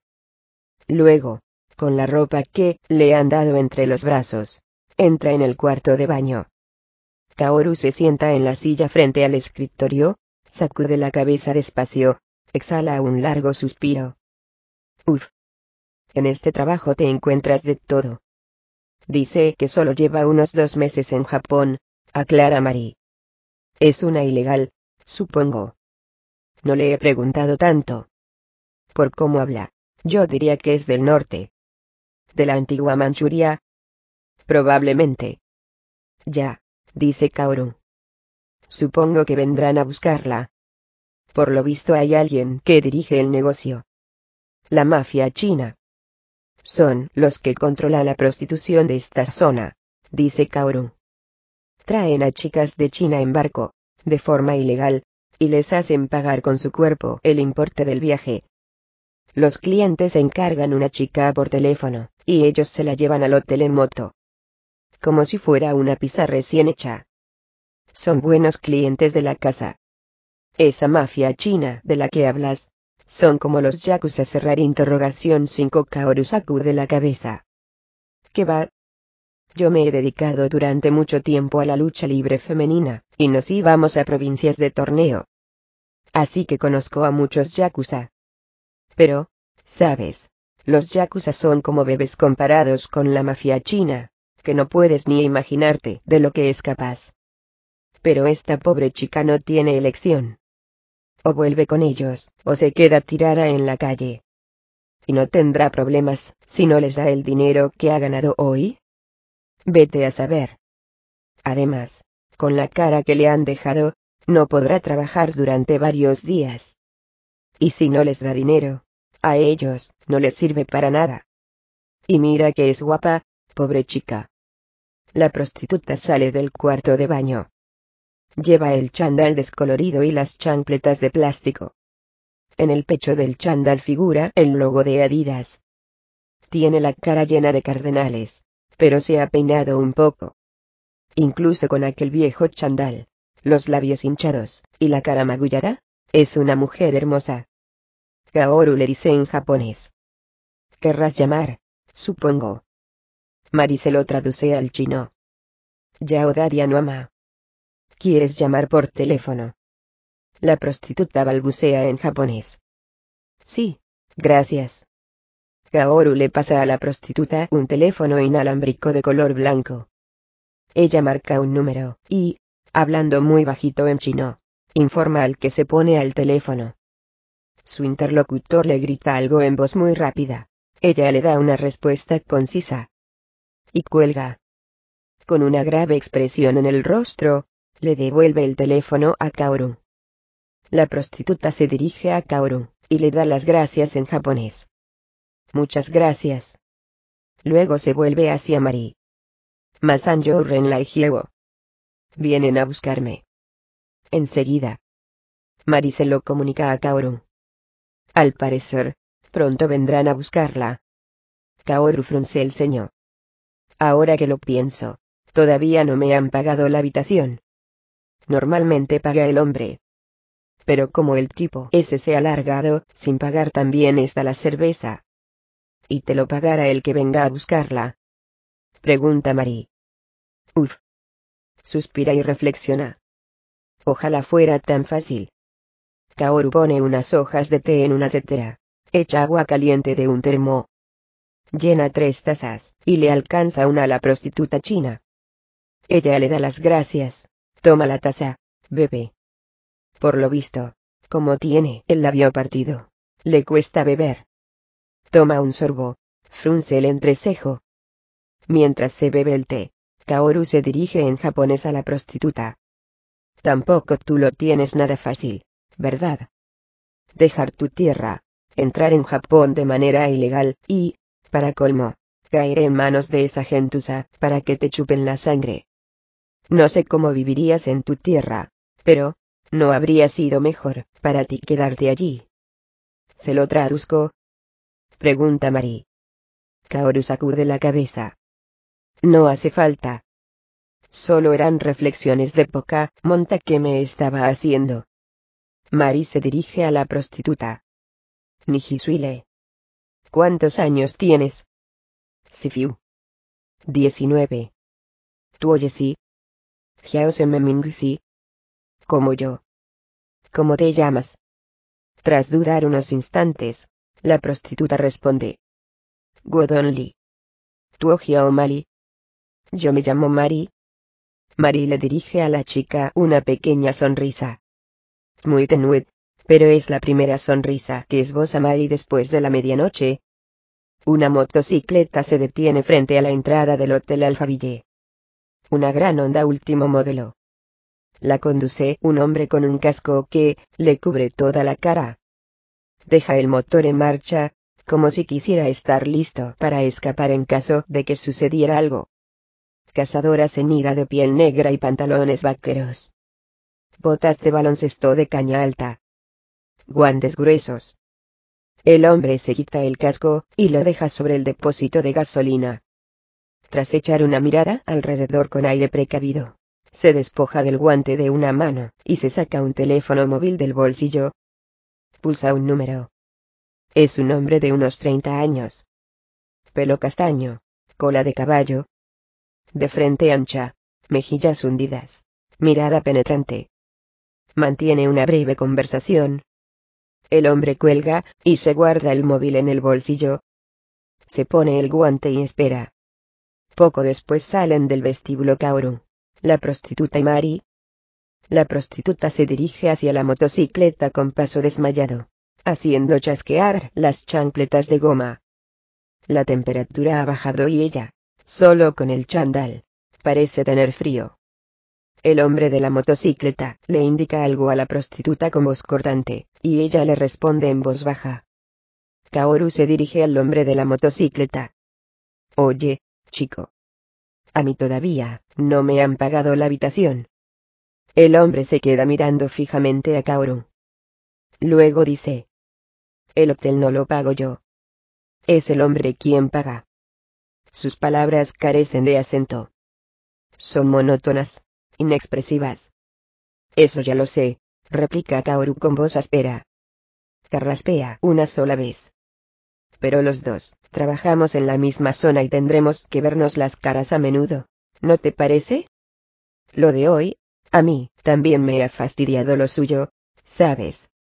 Es un acto de agresión con resultado de una persona herida, ¿entiendes? hubiera podido llamar a la policía. Y, entonces, vosotros os veríais metidos en problemas, ¿o no?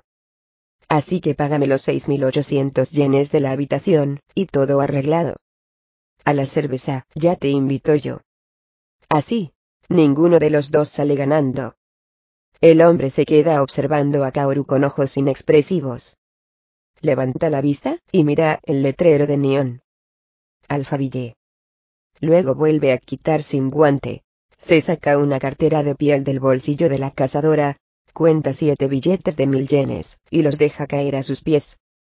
Como no corre viento, los billetes aterrizan directamente sobre el suelo, y allí se quedan. El hombre vuelve a enfundarse el guante. Levanta la mano, echa una ojeada al reloj de pulsera. Efectúa cada uno de los movimientos con una lentitud artificiosa, no se apresura lo más mínimo. Parece que quiere mostrar a las tres mujeres el peso de su presencia. Haga lo que haga, se toma todo el tiempo que desea para realizarlo. Mientras tanto, el motor de la motocicleta continúa ronroneando, grave, como una bestia nerviosa. ¿Qué huevos tienes? le dice el hombre a Kaoru. Gracias, responde Kaoru. Si llamas a la policía, Puede que haya un incendio por aquí, advierte el hombre. Se abre un profundo silencio. Con los brazos cruzados sobre el pecho, Kaoru le sostiene la mirada. La prostituta, con la cara llena de magulladuras, va mirándolos alternativamente a uno y otra con aire inquieto, sin entender ni una palabra de lo que están diciendo. Poco después, el hombre coge el casco, se lo pone, llama a la prostituta con un ademán, y ella se monta en la moto. La mujer se agarra con ambas manos a la cazadora. Se vuelve, mira a Mari, mira a Kaoru. Luego mira a Mari de nuevo. Está a punto de decir algo, pero se calla. El hombre da una fuerte patada al pedal, dagas, se va. El ruido del tubo de escape retumba majestuosamente en las calles a aquellas horas de la madrugada. Atrás quedan Kaoru y Mari. Kaoru se agacha y recoge, uno a uno, los billetes del suelo. Los pone todos del anverso, los dobla, y se los mete en el bolsillo. Respira hondo, se frota el cabello rubio con la palma de la mano. Joder. exclama. Cuatro antes del meridiano, la habitación de Eriasai. No se ha producido ningún cambio en la estancia, solo que la imagen del hombre de la silla reproducida en la pantalla está tomada desde más cerca. Ahora podemos distinguir su figura con bastante claridad.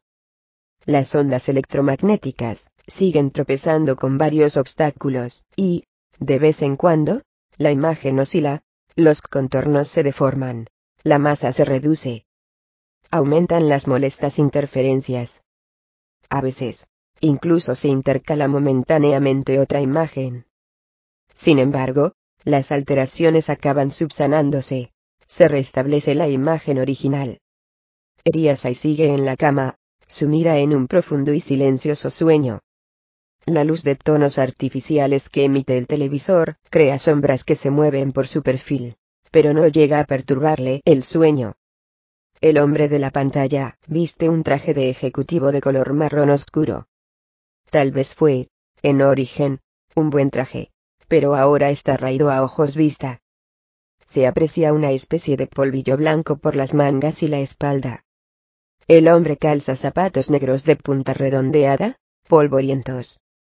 Habrá tenido que atravesar algún lugar donde se acumulaban grandes cantidades de polvo para acceder a la habitación. Camisa blanca corriente, corbata lisa de lana negra. Visibles signos de decadencia tanto en la camisa como en la corbata. Tiene el pelo canoso. No. Puede que sea negro, y que solo esté cubierto de polvo. El caso es que, por lo visto, lleva mucho tiempo sin peinarse. Aunque, curiosamente, el atavío del hombre no ofrece una impresión de desaliño. Tampoco tiene un aire miserable. Solo parece que, debido a unas poderosas razones que desconocemos, esté cansado hasta la extenuación, cubierto de polvo de pies a cabeza. No se distingue su rostro. En estos momentos, la cámara, o bien lo capta de espaldas, o bien le enfoca a otras partes del cuerpo. Se deberá al ángulo de la luz, o tal vez sea algo intencionado, pero el rostro, siempre permanece sumido en oscuras sombras, inaccesible a nuestra mirada. El hombre no se mueve.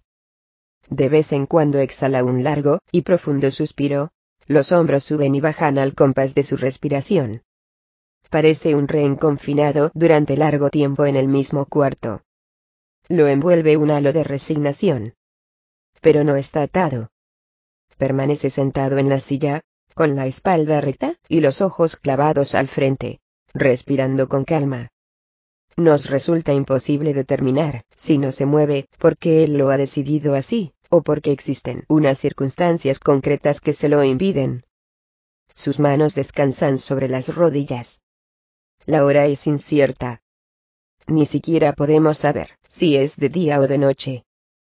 En cualquier caso, gracias a la luz de los fluorescentes alineados en el techo, la habitación está tan iluminada como en una tarde de verano. Poco después, la cámara gira hacia adelante, y enfoca de frente el rostro del hombre. No por ello, queda desvelada su identidad. Al contrario, el misterio se hace más profundo porque la cara del hombre está cubierta por una máscara traslúcida. Esta se adhiere perfectamente a su rostro, como si fuera una película, de modo que casi dudamos si llamarla máscara. Sin embargo, por fina que sea, cumple con creces la función de una máscara. Despidiendo un brillo tenue, oculta con eficacia tras de sí las facciones y la expresión del hombre. Y lo único que nos deja adivinar, mal que bien, son los contornos del rostro. La máscara ni siquiera tiene aberturas en la nariz, en la boca o en los ojos. A pesar de ello, no parece que le impida respirar, ver u oír. Debe de estar dotada de las máximas cualidades de ventilación y transparencia. Al mirar desde fuera esta anónima epidermis, resulta imposible adivinar qué material han usado, o de qué tecnología, se han servido para hacerla. La máscara una, en dosis equivalentes, magia y funcionalidad. Nos la han legado desde la antigüedad, junto con las tinieblas. Nos ha sido enviada desde el futuro, junto con la luz. Lo que la hace inquietante de verdad es que, a pesar de adherirse perfectamente a la piel del rostro, no nos permite adivinar en absoluto qué está, o qué no está, pensando, sintiendo o planeando la persona que se oculta detrás no nos da ninguna clave para juzgar si la presencia del hombre es algo positivo o negativo, o si sus pensamientos son rectos o torcidos, o si la máscara lo oculta o lo protege. Con el rostro cubierto por esa sofisticada y anónima máscara, el hombre permanece sentado en silencio, captado por la cámara de televisión, y eso crea un estado de cosas. De momento, no tenemos más remedio que aplazar nuestro juicio al respecto, y aceptar la situación tal como nos viene dada. Vamos a llamarlo el hombre sin rostro. Ahora, el ángulo de la cámara está fijo en un punto. La cámara permanece inmóvil, enfocando frontalmente, un poco por debajo, al hombre sin rostro. Enfundado en su traje marrón, y totalmente quieto, el hombre mira a través del cristal, desde el tubo de rayos catódicos, hacia este lado. Es decir, que está mirando de frente, desde el otro lado, hacia el interior de la habitación donde nos encontramos nosotros. Sus ojos permanecen ocultos tras la misteriosa máscara brillante, por supuesto. Pero, a pesar de ello, podemos sentir vividamente la presencia, el peso de su mirada. El hombre observa con una decisión inquebrantable algo que tiene ante sí. A juzgar por la inclinación de cabeza, parece que esté mirando la cama de Eriasai. Reseguimos con cautela esta hipotética mirada. Sí. No cabe la menor duda. Lo que el hombre de la máscara mira con sus ojos informes es la figura durmiente de Eri. Quizás sea eso lo que ha estado observando desde el principio.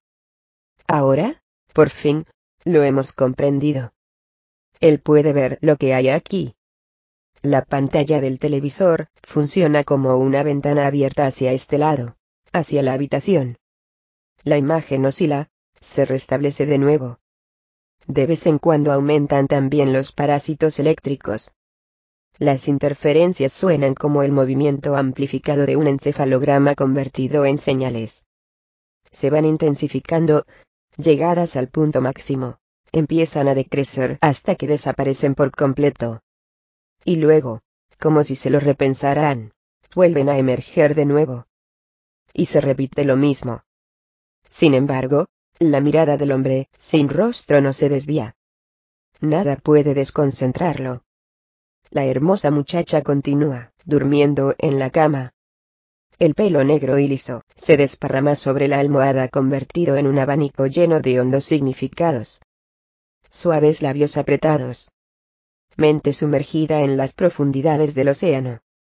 Cada vez que la pantalla del televisor se mueve, la luz proyectada en el rostro de la muchacha tiembla, y las sombras, danzan convertidas en signos enigmáticos. Sentado en la silla funcional, el hombre, sin rostro, la contempla sin palabras. De vez en cuando, los hombros se elevan y descienden, con sigilo al compás de su respiración. Como un bote vacío, meciéndose al vaivén de las olas de la mañana. Es lo único que se mueve en la habitación. Cinco antes del meridiano Mari y Kaoru, andan por una callejuela desierta.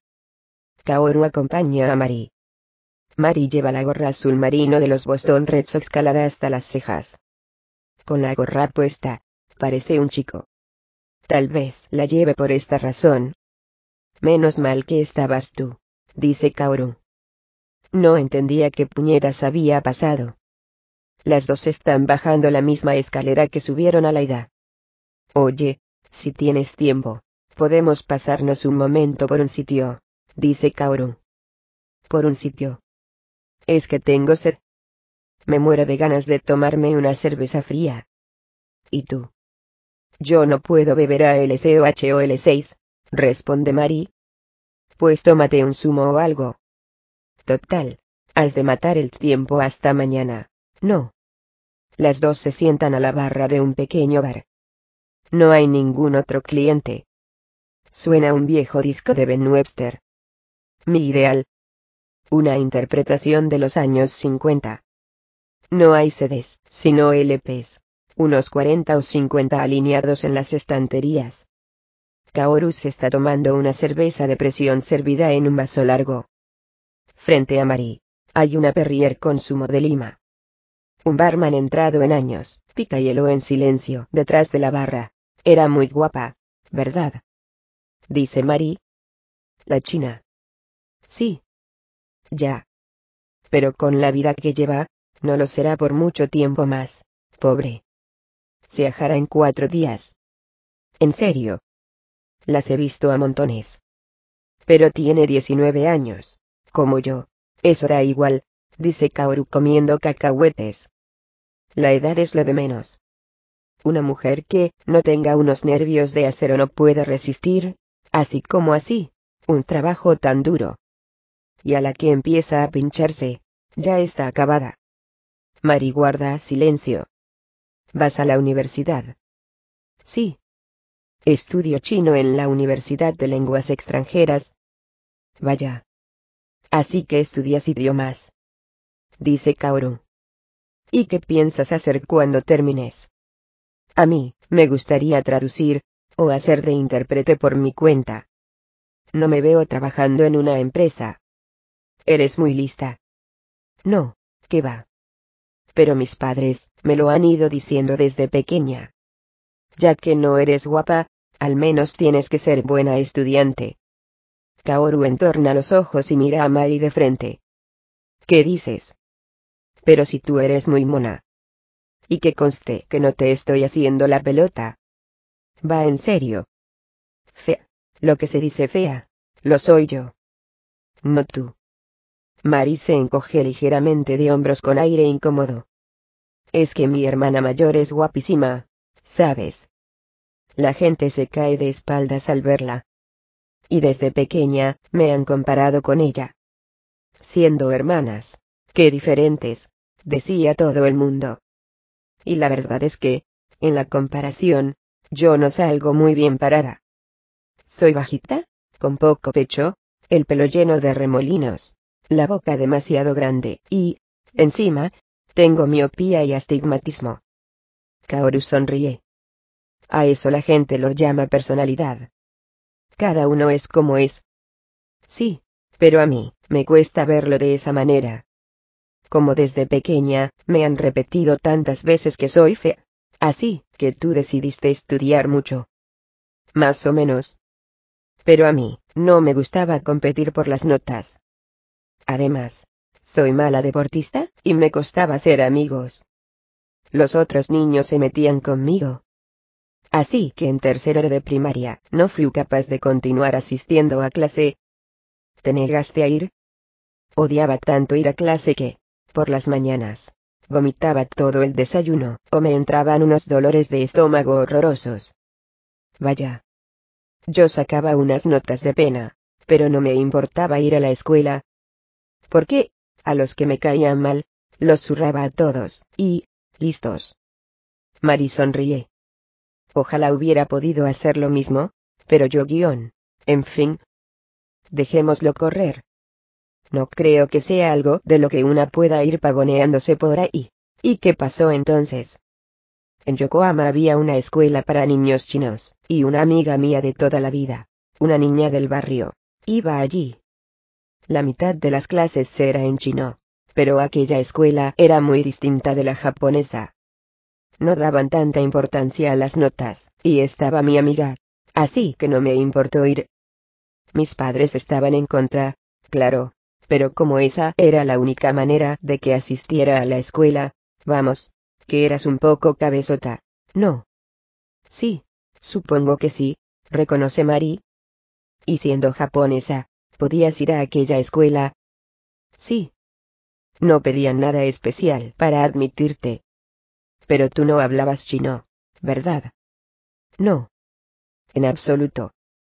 Pero era pequeña, y mi amiga me ayudó aprendí enseguida. Era una escuela muy poco estricta, la verdad. Estudié allí toda la secundaria, y todo el bachillerato. A mis padres no les gustaba. Ellos querían que fuera a una escuela preparatoria reconocida, y que luego estudiara derecho, medicina o algo por el estilo.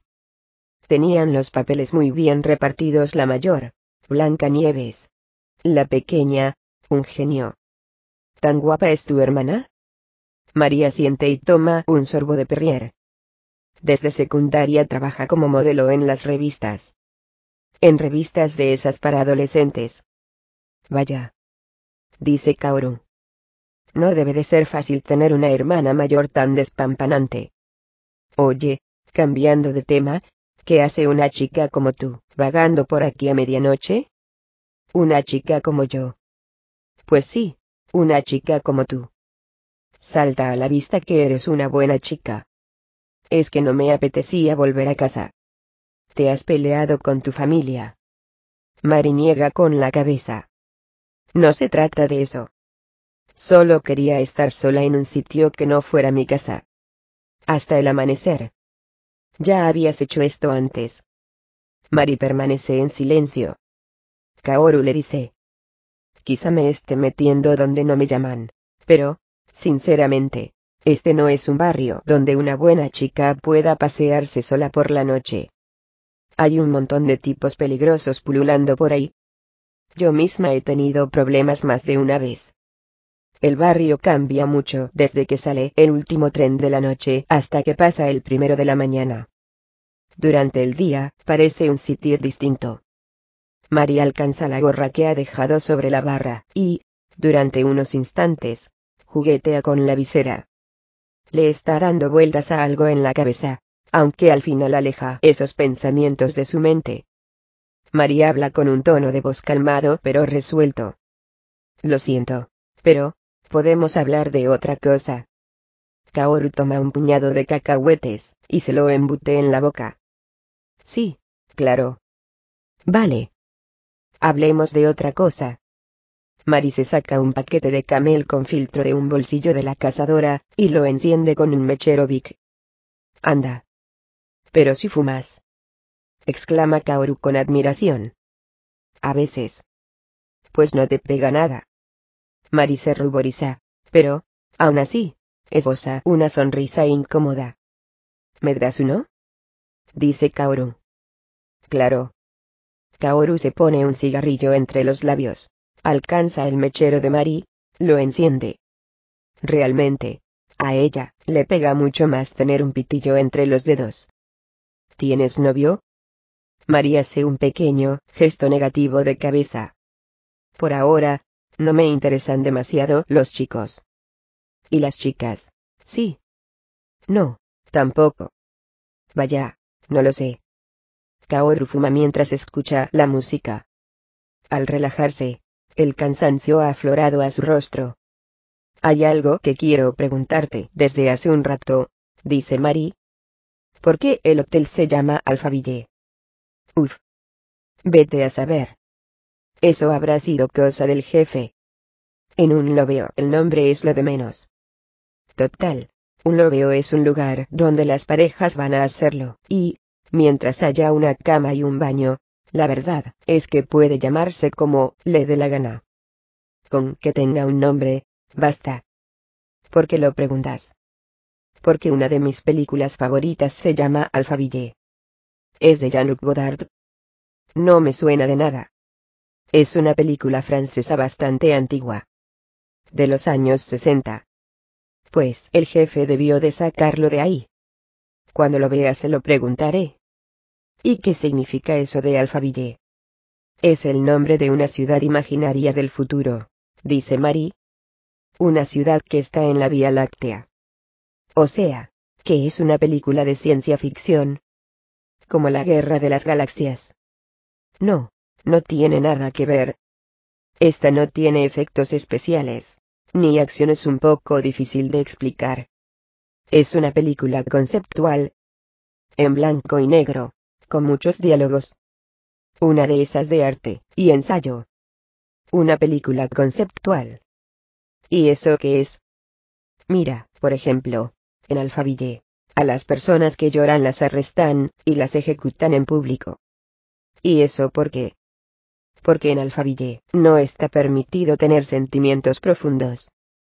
No existen cosas como el amor. Tampoco existen las contradicciones ni la ironía. Allí todas las cosas se procesan mediante la aplicación de fórmulas matemáticas. Kaoru frunce el entrecejo. Ironía. Es cuando una persona se observa a sí misma, o algo que está relacionado con ella, con mirada objetiva o también desde el punto de vista contrario, y encuentra su vertiente cómica. Kaoru reflexiona un poco sobre la explicación de Mari. No acabo de entenderlo. Pero, bueno. ¿En Alfaville existía el sexo? Sí, el sexo sí existía. Un sexo que, no necesitaba ni ironía ni amor. Sí. Kaoru ríe divertida. Pues, entonces, el nombre le va al pelo aún lo veo. Entra un cliente de mediana edad, bajito, muy bien vestido. Se sienta a la barra, pide un cóctel y empieza a hablar en voz baja con el barman.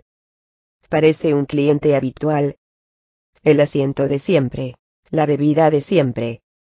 Una de esas personas difíciles de clasificar que pueblan la ciudad de madrugada. Antes practicabas lucha libre femenina, ¿verdad? Pregunta Marie. Sí, durante un montón de tiempo. Era fuerte, grande, y aguantaba bien en las peleas.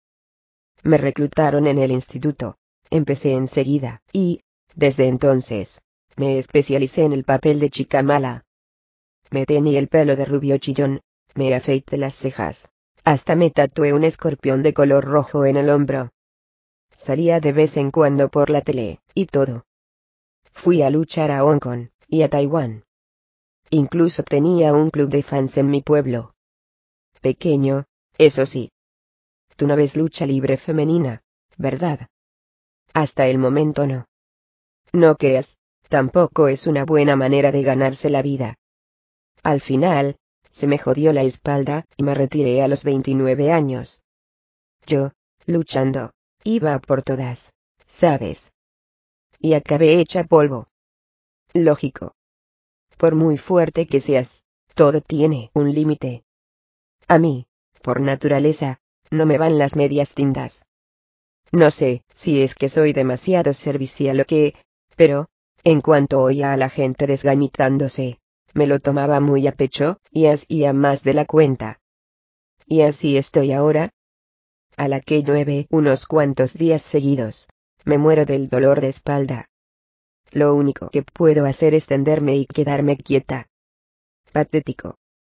Kaoru gira el cuello con una serie de crujidos. Cuando era famosa y ganaba pasta, había un montón de gente pululando a mi alrededor, pero en cuanto lo dejé, se acabó no me quedó nada de nada. Que a mis padres, les hiciera una casa en el pueblo, en Yamagata, pues es lo normal. Lo que debe hacer una buena hija. Pero luego, entre devolver las deudas de juego de mi hermano pequeño, y que unos parientes que apenas conocía se aprovecharon de mí, aparte de las inversiones de pacotilla en las que me metió un tipo del banco, se me fue todo el dinero. En aquella época, agarré una depresión que no veas. ¿Qué diablos he estado haciendo durante estos diez años? Me decía a mí misma. Me estaba acercando a los treinta, tenía el cuerpo hecho polvo, y no me quedaba ni un céntimo en el banco. No sabía qué iba a ser de mí en el futuro. Fue entonces cuando, gracias al enchufe de un tipo del club de fans, mi jefe de ahora me propuso que trabajara como encargada en el lobeo. Bueno, encargada, lo que se dice encargada como puedes ver. Hago medio de gorila. Kaoru se bebe de un trago la cerveza que le queda y mira el reloj de pulsera. ¿No tendrías que volver al trabajo? Pregunta Marie. Él lo veo. A estas horas. Es cuando más tranquilo está. Como ya no circulan los trenes, la mayoría de clientes se queda durante toda la noche. No habrá faena hasta mañana por la mañana. Ya sé que todavía estoy de servicio, pero por tomarme una cervecita no pasa nada. Entonces, ¿trabajas toda la noche y luego, te vas a casa? Tengo alquilado un apartamento en Yoyoji, 7, pero, como allí no tengo nada que hacer, y tampoco me espera nadie, la mayoría de las veces, me quedo a dormir en un cuartito del que disponemos en el hotel. Y, en cuanto me levanto, me pongo a trabajar. ¿Y tú? ¿Qué vas a hacer ahora? Pues matar el tiempo, leyendo en alguna parte. Oye, si quieres puedes quedarte en el hotel. Esta noche hay habitaciones libres, y puedo dejarte dormir en una hasta mañana temprano. Estar solo en una habitación de un lobeo es un poco triste, pero se duerme la mar de bien. La cama, al menos, es grande. María hace un pequeño gesto de asentimiento pero ya lo tiene decidido. Gracias. Pero ya me las apañaré. Vale.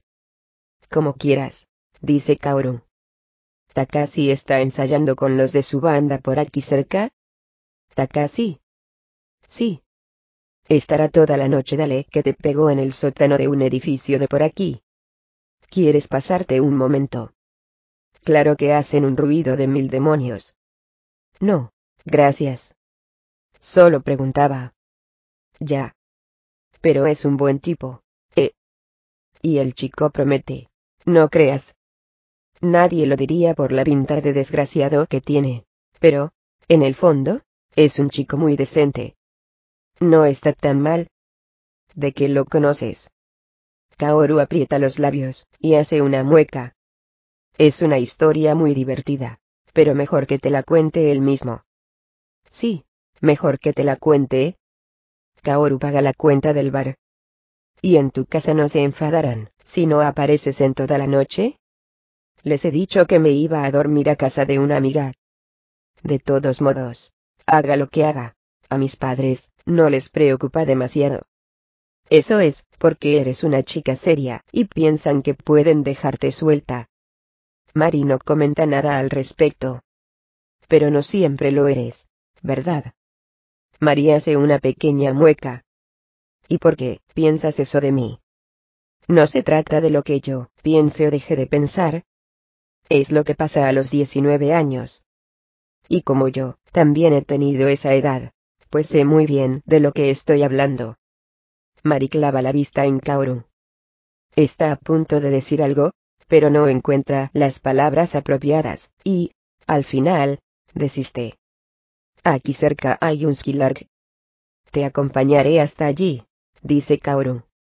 El encargado es amigo mío, y le diré que te cuide. Te dejará pasar allí toda la noche. Vale. María siente. El disco se acaba, y, de forma automática, la aguja sube, el brazo vuelve a su sitio. El barman se acerca al tocadiscos, cambia el disco. Despacio, lo quita y lo guarda en la funda. Saca otro disco, lo inspecciona a la luz, y lo pone sobre el plato. Al pulsar el botón, la aguja desciende. Se oye un crepitar casi imperceptible. Luego empieza a sonar Sophisticated Lady, de Duke Ellington el solo del lánguido clarinete bajo de Harry Carney. Los movimientos pausados del barman confieren al local una manera muy particular de fluir el tiempo. Marie le pregunta al barman. Usted solo pone LPs. Es que los sedes no me gustan, responde el barman. ¿Por qué? Porque brillan demasiado. Eres un cuervo que... interviene Kaoru. Pero los LPs dan muchísimo más trabajo. No. Hay que ir cambiando el disco todo el rato, dice Mari. El barman se ríe. Ya me dirás. A estas horas. No hay tren hasta mañana. ¿Qué sentido tiene apresurarse? Este tipo es un poco raro, ¿sabes? Dice Kaoru. Es que, a medianoche, el tiempo transcurre de una manera especial aclara el barman. Con un fuerte chasquido, enciende una cerilla de cartón y prende un cigarrillo. Y es inútil oponerse a ello. Mi tío también tenía muchos discos, cuenta Marie. Decía que no lograba acostumbrarse al sonido de los sedes. Casi todos los discos eran de jazz. Cuando iba a verlo, siempre me los ponía. Yo era muy pequeña, y no entendía nada de música, pero me gustaba mucho el olor de aquellas viejas fundas, y el crepitar que se oía al bajar la aguja. El barman asiente, sin decir nada. También fue mi tío quien me habló del cine de Jean-Luc Godard, le dice María Kaoru. ¿Te llevabas muy bien con él? No. Pregunta Kaoru. Sí, bastante, responde Mari. Era profesor de universidad, pero también tenía su parte canalla. Murió de repente, hace unos tres años, de un ataque al corazón. Pásate otro día por aquí, si te apetece. Excepto los domingos. El bar está abierto, a partir de las siete de la tarde, dice el barman. Gracias, dice Mari. Mari coge una caja de cerillas del local que estaba sobre la barra, y se la mete en el bolsillo de la cazadora. Luego se baja del taburete. La aguja del disco va siguiendo el surco. Se oye la música lánguida y sensual de Ellington. Música de madrugada. Antes del meridiano Skylark. Un gran letrero de neón. A través del cristal, se ve una zona luminosa donde se encuentran las mesas.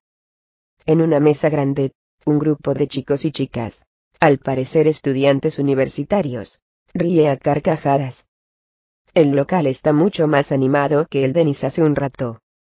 Las densas tinieblas de la calle, de madrugada, no han logrado llegar hasta aquí. En el lavabo del Skylark está Mary lavándose las manos. Ahora, no lleva puesta la gorra. Ni tampoco las gafas. Por los altavoces del techo, suena a bajo volumen un viejo éxito de los Shop Boys. Gealosi. El gran bolso bandolera descansa a un lado del lavabo. Ella se está lavando meticulosamente las manos con el jabón líquido del dispensador, sujeto a la pared. Parece que intente desprenderse de algo pegajoso que se le ha adherido entre los dedos. De vez en cuando alza la mirada, y observa su rostro reflejado en el espejo. Cierra el grifo. Se inspecciona los diez dedos de las manos bajo la luz se lo seca frotándoselos con una toalla de papel. Luego aproxima su rostro al espejo. Estudia su imagen como si esperara que ocurriese algo. Como si no quisiera que se le pasase por alto el menor cambio. Pero no ocurre nada. Con ambas manos apoyadas en el lavabo cierra los ojos, empieza a contar, vuelve a abrirlos. De nuevo estudia su cara con detenimiento pero sigue, sin notar ningún cambio, por supuesto. Se pasa una mano por el flequillo. Se coloca bien la capucha de la sudadera que lleva debajo de la cazadora. Luego, como si se alentara a sí misma, se mordisquea los labios y asiente repetidas veces. De modo simultáneo, la Mari del espejo también se mordisquea los labios y asiente repetidas veces. Se cuelga el bolso al hombro, sale del lavabo, la puerta se cierra. Nuestra mirada convertida en cámara permanece unos instantes en el lavabo. Sigue barriendo el interior del cuarto. Mari ya no está allí. Ya no hay nadie. Solo la música, sonando por los altavoces del techo. Una melodía de Ayan Persando Ates. Y Can't Go. Al mirar con atención, descubrimos que en el espejo todavía se refleja la imagen de Marí. Y la Marí del espejo está mirando hacia nosotros desde el otro lado.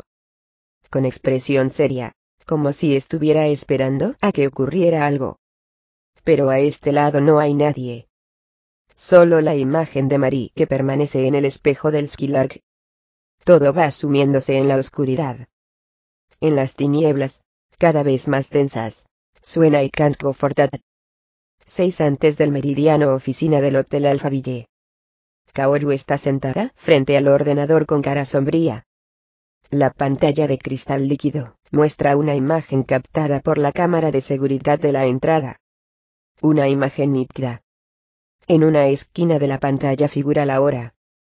Kaoru confronta unas cifras anotadas en un papel con los dígitos que aparecen en el ordenador, y va pasando rápido la imagen, o congelándola, sirviéndose del ratón. No parece encontrar lo que busca. De vez en cuando alza los ojos al techo, y suspira.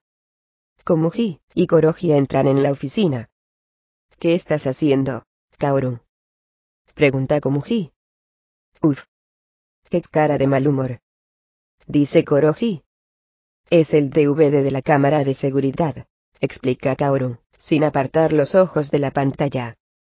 Por la hora, descubriremos quién ha zurrado a la chica. Pero a aquella hora, había un montón de clientes entrando y saliendo. ¿Cómo sabremos cuáles? Dice Komuji. Los gruesos dedos de Kaoru siguen aporreando con torpeza las teclas. Todos los demás clientes han entrado en el hotel por parejas.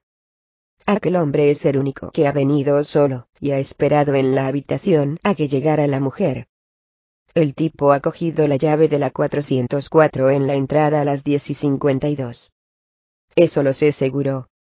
A la mujer, la han traído en moto diez minutos después.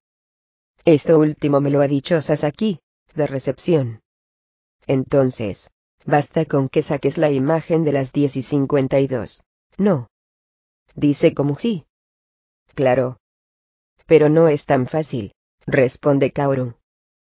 Yo no me aclaro con estos cacharros digitales de la leche. Aquí no te sirven los musculitos, eh. Dice Komuji. Exacto. Kaoru, ¿tú naciste en una época equivocada? Dice Koroji con expresión grave. Sí, con unos dos mil años de error, añade Komuji. Más o menos. Asiente Koroji. Dejaos de cachondeo, dice Kaoru. ¿Y vosotras qué? Vosotras os aclaráis con esto. No. exclaman las dos al unísono. Kaoru teclea la hora en la columna del buscador, hace clic y espera a que salga la imagen en la pantalla, pero esta no aparece. Por lo visto, ha cometido algún error. Chasquea la lengua. Echa mano del manual de instrucciones, y lo ojea nerviosamente, pero no logra entenderlo, desiste y lo arroja sobre la mesa. Joder. Tendría que salir, pero no sale. Si estuviera Takashi, él lo conseguiría en un santiamén. Pero oye, Kaoru. Por mucho que sepas qué cara tiene ese tipo, ¿qué diablos puedes hacer tú? ¿Por qué a la poli no vas a ir? Vamos, digo yo, dice Komuji. No es un farol, yo con esos no quiero tratos. ¿Y entonces qué vas a hacer? Ya lo pensaré luego, contesta Kaoru. Pero no va conmigo dejar que un cerdo como ese, se pasee por ahí tan tranquilo. El muy cabrón, le pega una paliza a una pobre desgraciada, la despluma, y, encima, se larga, sin pagar la habitación. A un hijo de puta así habría que agarrarlo, y atizarle hasta dejarlo medio muerto. Colgarlo de los huevos, dice Koroji. Kaoru hace un amplio gesto de asentimiento. Ya me gustaría, ya. Pero ese no es tan tonto como para aparecer otra vez por aquí. Al menos de momento. Y a mí, no me sobra el tiempo para andar buscándolo por ahí. ¿Y qué piensas hacer? Y dale. Ya te he dicho que lo pensaré luego. Kaoru, al borde de la desesperación, Hace un doble y vigoroso clic en un icono que hay en un rincón y la imagen de las 10 y 48 aparece en la pantalla. Hurra. Komuji. ¿Quién la sigue? ¿La consigue Koroji? Incluso el ordenador se ha cagado de miedo. Seguro. Las tres miran la imagen de la pantalla en silencio, conteniendo la respiración. A las 10 y 50 entra una pareja joven, Parecen estudiantes. Los dos están visiblemente nerviosos. Tras vacilar unos instantes ante el panel de fotografías, pulsan el botón de la habitación 302, cogen la llave y se disponen a subir al ascensor. No lo encuentran, y dan vueltas buscándolo. Kaoru. Estos son los clientes de la 302. Komuji. Los de la 302. Parecen unos angelitos pero son unos animales. Han dejado la habitación patas arriba. Koroji.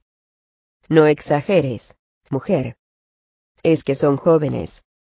Para eso pagan y vienen a un lugar como este. Komuji. Pues mira por dónde.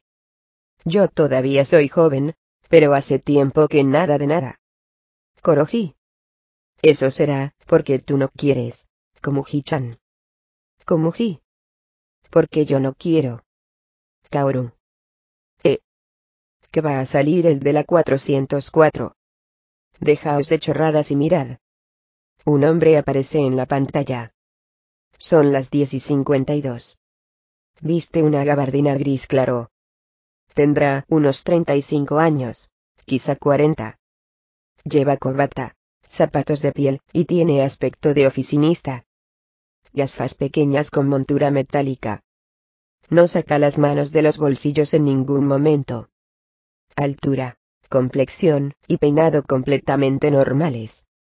Es el tipo de hombre en quien no te fijas cuando te cruzas con él por la calle. anda. Pero si parece un tipo muy normal, dice Komuji. Los que parecen normales son luego los que más miedo me dan, dice Kaoru frotándose el mentón. A esos el estrés le sale por las orejas. El hombre echa una ojeada al reloj, comprueba la hora, y, sin vacilar un instante, coge la llave de la 404. Luego se dirige a paso rápido hacia el ascensor y desaparece del campo visual de la cámara. Kaoru congela la imagen, y se dirige a las otras dos. Bueno, viendo esto, ¿qué se os ocurre? Pues que debe de trabajar en una empresa, dice Komuji. Kaoru mira a Komuji con cara de pasmo, y sacude la cabeza. No me digas. Me parece evidente que un hombre que anda a esas horas con traje y corbata es un empleado de alguna empresa que acaba de salir del curro. Vale. Perdona, se disculpa Komuji. Este tipo parece muy ducho en la materia, dice Koroji. No sé si es que ya había estado aquí antes, o qué, pero no duda ni un segundo. Kaoru asiente. Cierto. Toma la llave enseguida, y se va derechito al ascensor. Por el camino más corto, sin hacer un movimiento de más. Ni siquiera echa un vistazo a su alrededor. Komuji. O sea, que no es la primera vez que viene. Koroji. En otras palabras, que es un cliente. Kaoru. Puede, Quizás ya había pedido que le trajeran a una mujer de la misma manera. Como Ji. Los hay especializados en chinas. Kaoru. Sí. Hay muchos que tienen esa afición. Entonces, si está empleado en una empresa, y no es la primera vez que viene, a lo mejor, es que trabaja cerca de aquí. Como Ji. Podría ser. Koroji. Pues, si es así, Seguro que suele trabajar de noche. Kaoru mira a Koroji con extrañeza. ¿Por qué lo dices? También podría ser que, después del trabajo, se fuera a tomar una copa, se animara y le entrarán ganas de echar un polvo. Eso pasa, ¿no? Koroji. Pero es que este hombre viene con las manos vacías. Parece que haya dejado sus cosas en la empresa. Si estuviera a punto de volver a casa, llevaría algo en las manos. Un maletín o un portafolios. Ningún empleado va a trabajar con las manos vacías. Lo que significa que el tipo viene aquí con la intención de regresar a la oficina después. Esa es mi opinión. Komuji. ¿Y trabaja a medianoche? Koroji. Hay muchísima gente que se queda en la oficina y trabaja hasta el amanecer especialmente los informáticos. En trabajos relacionados con el software, por ejemplo. Cuando los demás terminan su jornada, y se vuelven a casa, ellos se quedan solos en la oficina, y van toqueteando el sistema. ¿Por qué? Cuando todo el personal está trabajando, no pueden interrumpirlo.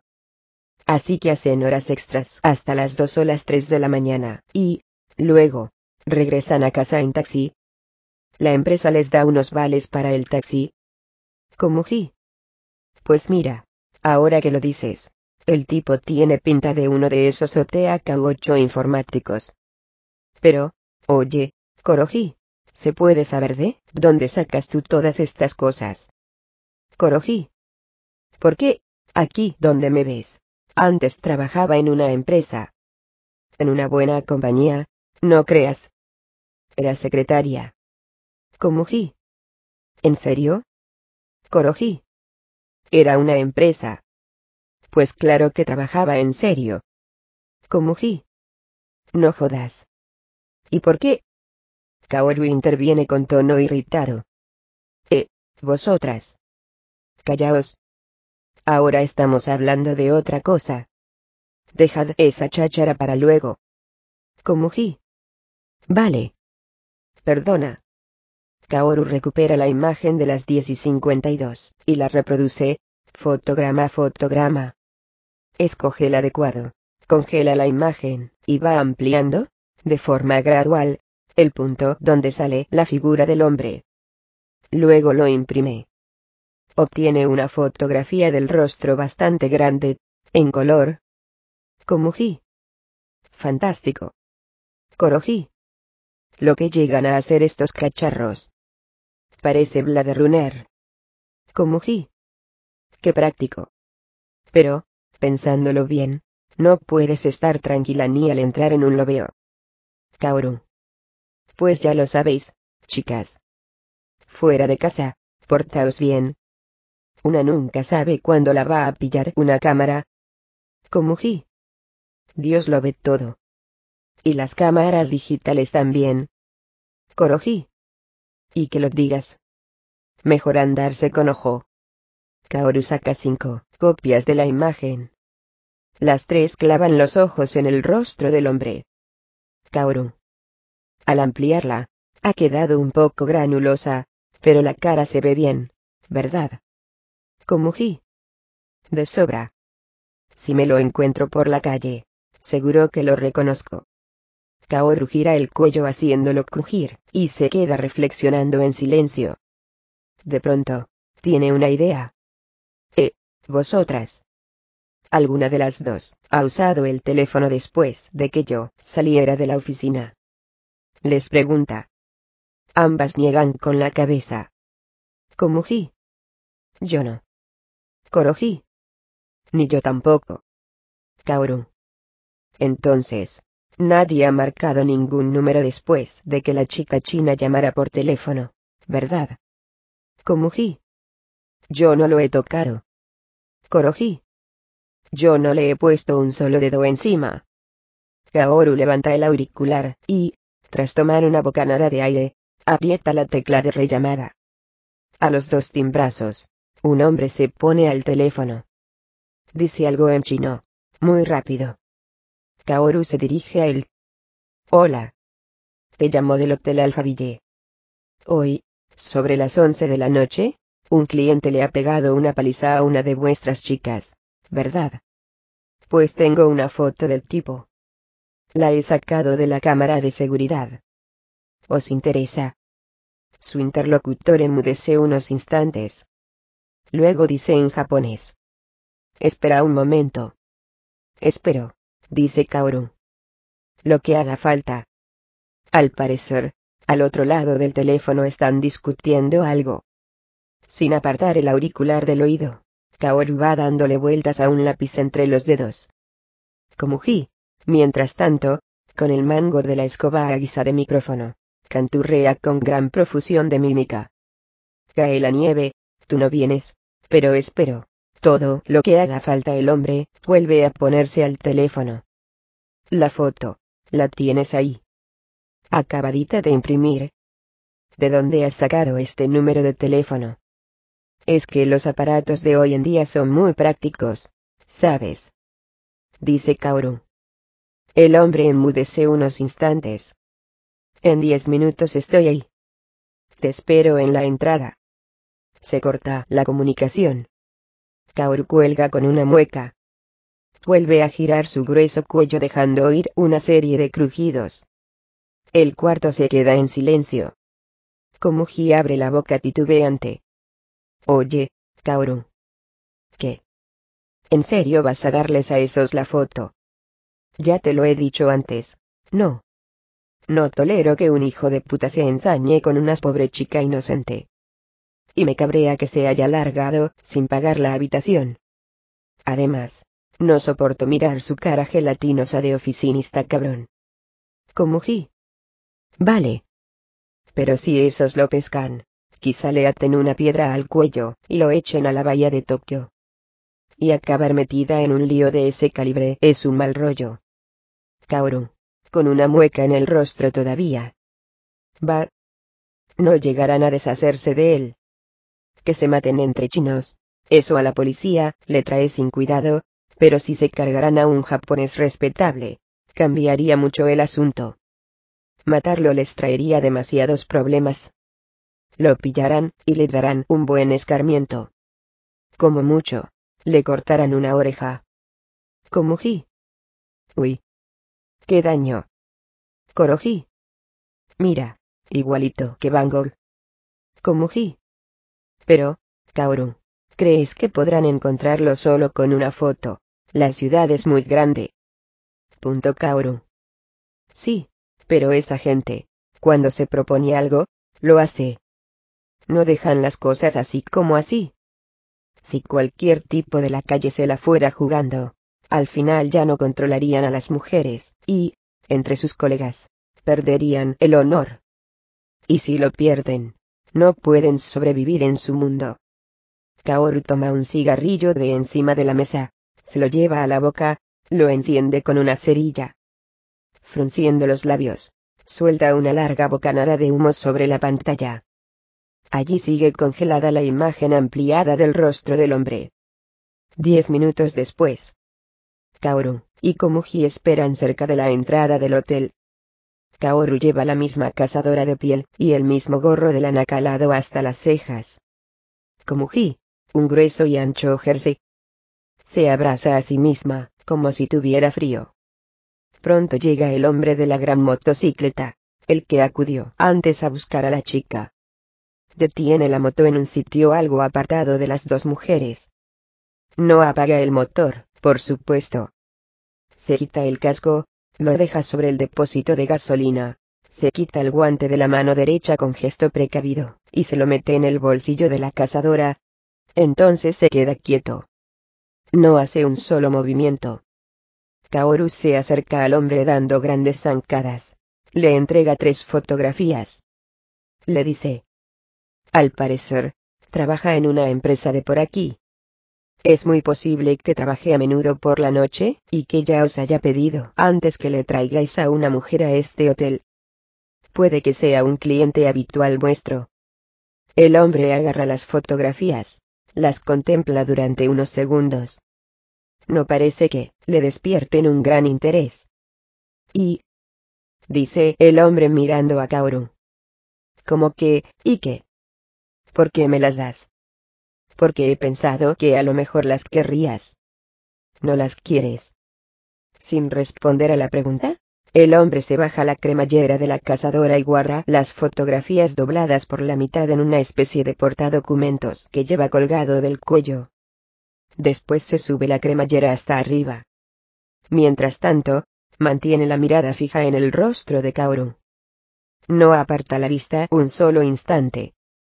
Al parecer, el hombre quiere saber qué desea obtener Kaoru a cambio de la información. Pero no lo pregunta sin cambiar de postura, con la boca cerrada, espera a que ella se lo diga. Kaoru, por su parte, con los brazos cruzados sobre el pecho, clava su gélida mirada en el rostro del hombre. Tampoco ella quiere darse por vencida. Continúan sosteniéndose la mirada de un modo desafiante. Poco después, Kaoru rompe el silencio con un calculado carraspeo. Escucha. Si encontráis al tipo ese, me lo dirás. El hombre sujeta el manillar con la mano izquierda, tiene la derecha apoyada con suavidad sobre el casco. Si encontramos al tipo, ¿quieres que te lo diga? repite el hombre mecánicamente. Sí. ¿Solo decírtelo? Kaoru asiente. Basta con que me lo digáis de pasada. No hace falta que me contéis lo que habéis hecho con él. El hombre reflexiona unos instantes. Luego da dos golpecitos con el puño sobre el casco. Si lo encontramos, te lo diré. Estaré esperando, dice Kaoru. Todavía cortáis orejas. El hombre tuerce ligeramente los labios. Vida, solo se tiene una. Orejas, dos. Quizás sí. Pero con una sola oreja, no se pueden llevar gafas. Es un inconveniente, dice el hombre. La conversación termina ahí. El hombre se pone el casco. Luego le da un fuerte taconazo al pedal, gira y se va. Plantadas en mitad de la calle, Kaoru y Komuji, se quedan un rato, sin decir nada, contemplando cómo se aleja la motocicleta. Joder. El tipo este parece un fantasma, dice Komuji cuando finalmente abre la boca. Bueno, esta es la hora en que aparecen dice Kaoru. ¡Qué peligro! Sí. ¡Qué peligro! Las dos regresan al hotel. Kaoru está sola en la oficina. Apoya las piernas sobre la mesa. Una vez más, alcanza la fotografía y la mira. Primer plano de la cara del hombre. Kaoru suelta un pequeño gruñido. Vuelve los ojos hacia el techo. Siete antes del meridiano, hay un hombre, trabajando frente al ordenador. Es el hombre captado por la cámara de seguridad del Hotel Alfaville. El tipo de la gabardina gris claro que recogió la llave de la habitación 404. Aporrea el teclado sin mirarlo. Es increíblemente veloz. Sin embargo, sus diez dedos a duras penas consiguen seguir el hilo de sus pensamientos. Mantiene los labios apretados con fuerza. Rostro inexpresivo de principio a fin. No muestra alegría cuando algo le sale bien, ni decepción cuando no lo consigue. Lleva las mangas de la camisa arremangadas hasta el codo, el primer botón de la camisa desabrochado, el nudo de la corbata flojo. De vez en cuando, apunta con un lápiz cifras y signos en un bloc de notas que tiene al lado.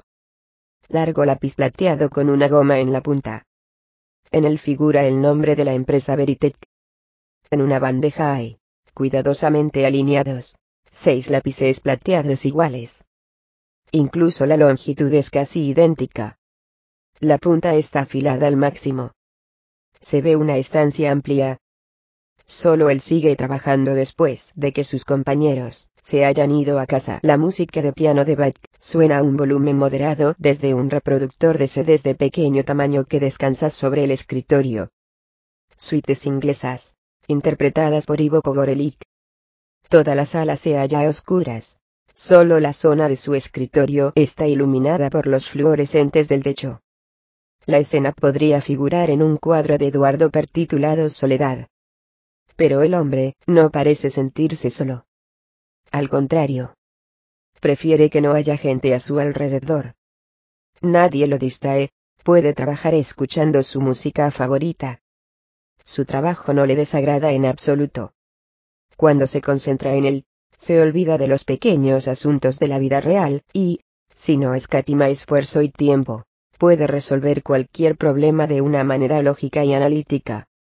Siguiendo de forma medio inconsciente el flujo de la música, mantiene los ojos clavados en la pantalla del ordenador, y mueve los dedos a toda velocidad, como si estuviera compitiendo con Pogorelik. No hace un solo movimiento superfluo. Aquí únicamente existen la exquisita música del siglo XVIII, él y los problemas técnicos que le han sido confiados. Sin embargo, el dorso de la mano derecha parece dolerle. De vez en cuando interrumpe su trabajo, abre y cierra la mano, gira la muñeca. Se masajea con la mano izquierda el dorso de la derecha. Respira hondo, echa una ojeada al reloj de pulsera, esboza una mueca casi imperceptible. Por culpa del dolor, no puede realizar su trabajo con la celeridad acostumbrada. Viste corrección y pulcritud. La ropa carece de personalidad y sofisticación, pero el hombre parece haber elegido su atuendo con cuidado. No tiene mal gusto. Tanto la camisa como la corbata parecen caras. Posiblemente sean de marca. Mirándole el rostro, uno diría que es inteligente, de buena familia. El reloj que luce en la muñeca izquierda es fino y elegante. Gafas estilo Armani. Tiene las manos grandes, de dedos largos. Lleva las uñas muy cuidadas, y en el dedo anular luce una fina alianza. Sus facciones son anodinas, pero traslucen una gran fuerza de voluntad. Rondará los 40 años, el contorno de su cara no presenta muestras de flacidez. Su aspecto recuerda una habitación bien ordenada. Nadie diría que va pagando los servicios de prostitutas chinas en los Love Hotel. Y, mucho menos, que las golpea de forma injusta y brutal, que las deja desnudas, y se lleva su ropa. Pero eso es lo que ha hecho. No ha podido evitarlo. Suena el teléfono, pero no contesta. Sin alterar un ápice la expresión de la cara, sigue trabajando a la misma velocidad. Deja que suene. Ni siquiera le dedica una mirada. Al cuarto timbrazo, salta el contestador automático. Este es el número de Shirakawa. En este instante, no puedo atenderles. Por favor, Dejen su mensaje después de oír la señal. Suena la señal. Hola, dice una voz de mujer. Grave, algo somnolienta, soy yo. ¿Estás ahí? Si me oyes, ponte un momento. Sin dejar de mirar la pantalla, pulsa el botón de pausa del mando a distancia del reproductor de CDs y, luego, conecta la línea telefónica. Puede hablar sin descolgar el auricular. Aquí estoy, dice Shirakawa. He llamado antes, y no contestabas. Así que he pensado que, a lo mejor, hoy volvías pronto, dice la mujer. Antes. ¿A qué hora? Pasadas las once. Te he dejado un mensaje. Shirakawa echa una ojeada al teléfono. En efecto, la luz roja del contestador está parpadeando. Lo siento. No me he dado cuenta. Estaba concentrado en el trabajo, dice Shirakawa. Pasadas las once, dice, aquella hora, he salido a buscar algo de comer. Luego he pasado por Starbucks, y me he tomado un cortado. Aún estás despierta. Incluso mientras habla, Shirakawa continúa tecleando con las dos manos. No. A las once y media me he acostado. Pero he tenido una pesadilla horrible, y me he despertado hace un momento. Y como no habías vuelto todavía entonces, hoy, ¿qué has elegido? Shirakawa no entiende a qué se refiere. Deja de teclear. Echa una ojeada al teléfono. Por un instante, se le marcan más las arrugas del contorno de los ojos. ¿Qué, he elegido? ¿Qué has comido esta noche? Ah. Comida china. Como siempre. Llena mucho. Estaba buena. Pues, no, no especialmente. Vuelve a clavar los ojos en la pantalla. Empieza a teclear de nuevo. ¿Y el trabajo? ¿Cómo va? La situación es compleja. Un tipo ha lanzado la bola al Rogue.9, y como alguien no lo arregle para mañana a primera hora, no podrán celebrar la videoconferencia. Y ese alguien, eres tú otra vez. Exacto, dice Shirakawa. Aquí no veo a nadie más. ¿Podrás recuperarlo para mañana? Pues claro. Soy un cabeza de serie. Incluso en mis peores días, no bajo del par punto 10 además. Si mañana no se celebra la videoconferencia, ya podemos olvidarnos de adquirir Microsoft-. Vais a adquirir Microsoft. Hablo en broma, dice Shirakawa. Creo que tardaré alrededor de una hora. Luego llamaré a un taxi y llegaré a casa sobre las cuatro y media. A esa hora, supongo que yo ya estaré durmiendo. Tengo que levantarme a las seis para prepararles la comida a los niños. Cuando tú te levantes, yo estaré dormido como un tronco. Y cuando te levantes tú, yo estaré almorzando en la empresa. Y cuando tú vuelvas a casa, yo estaré empezando a trabajar en serio. Lo que significa que volveremos a cruzarnos. Como de costumbre. A partir de la semana que viene a lo mejor vuelvo a tener un horario más razonable. Hay uno que se reincorpora a la oficina, y, además, el nuevo sistema ya funciona mejor. De verdad. Quizá, dice Shirakawa. Si no me falla la memoria, hace un mes me dijiste exactamente lo mismo. Si te soy sincero, me he limitado a hacer un cortar y pegar. La mujer lanza un suspiro. Ojalá lo consigas. Me gustaría comer contigo de vez en cuando y que nos acostáramos a la misma hora. Sí. No trabajes demasiado. Tranquila. Doy un último golpe de bola perfecto.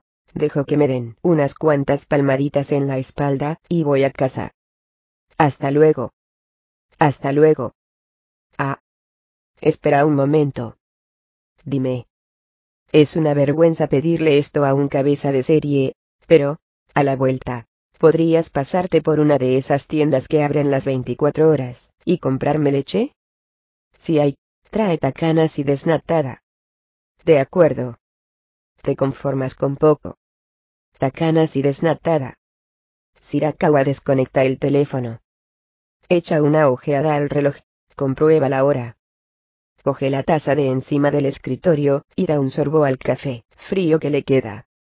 En la taza, figura el logo de Intel Aprieta el botón del reproductor de CDs. Lo pone en marcha, y, al compás de la música de Bach, abre y cierra el puño derecho repetidas veces. Respira hondo. Llena los pulmones de aire nuevo.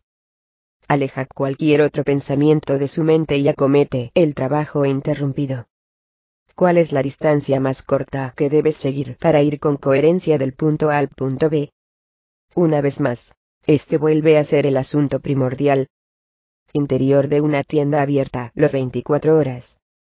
La leche Takanashi desnatada se encuentra en el expositor frigorífico. Takashi busca la leche mientras silba flojito el tema de Five Spot After Dark. No lleva ninguna bolsa. Alarga la mano y alcanza un tetrabric de Takanashi desnatada. Pero, al darse cuenta de que es desnatada, hace una mueca. Para él se trata de un problema moral. La cuestión va más allá de que la leche tenga un porcentaje alto o bajo de grasa. Devuelve la leche desnatada a su sitio. Alcanza un tetrabric de leche, entra que está al lado. Comprueba la fecha de caducidad. La mete en el cesto. A continuación se acerca a la sección de la fruta y toma una manzana. La inspecciona con atención bajo la luz, desde distintos ángulos. No le gusta. La devuelve, toma otra, la estudia de forma idéntica. Repite los mismos gestos varias veces hasta que encuentra una aceptable, aunque no lo convenza del todo, y se la lleva. Al parecer, tanto la leche como las manzanas son alimentos que tienen, para él, un significado especial. Mientras se dirige a la caja registradora, sus ojos se fijan de pasada en unos pastelillos de pescado y ñame metidos en bolsas de plástico. Coge uno. Tras comprobar la fecha de caducidad impresa en una esquina, lo mete dentro del cesto. En caja paga el importe de la compra. Se guarda despreocupado las monedas del cambio en el bolsillo de los pantalones y sale de la tienda. Se sienta en un bordillo, frota cuidadosamente la manzana con la manga de la camisa. Debe de haber descendido la temperatura, porque su aliento es ahora, una nube blanquecina. Se bebe la leche casi de un trago. Después mordisquea la manzana. Absorto en sus reflexiones. La mastica a conciencia, trozo a trozo. Así que tarda mucho tiempo en comérsela. Al terminar se limpia las comisuras de los labios con un pañuelo arrugado. Mete el tetrabric de leche, y el corazón de la manzana en la bolsa de plástico se acerca hasta la papelera de la entrada de la tienda y la tira adentro. Se mete el pastelillo de pescado y ñame en el bolsillo. Tras comprobar la hora en su swat naranja, levanta ambos brazos, y se despereza. Luego empieza a andar hacia alguna parte. Ocho antes del meridiano. Nuestra mirada está de vuelta en la habitación de Eriasai. A primera vista, no percibimos ninguna novedad. Solo que, con el paso de las horas, ha avanzado la noche y el silencio se ha hecho más profundo. Pero, no.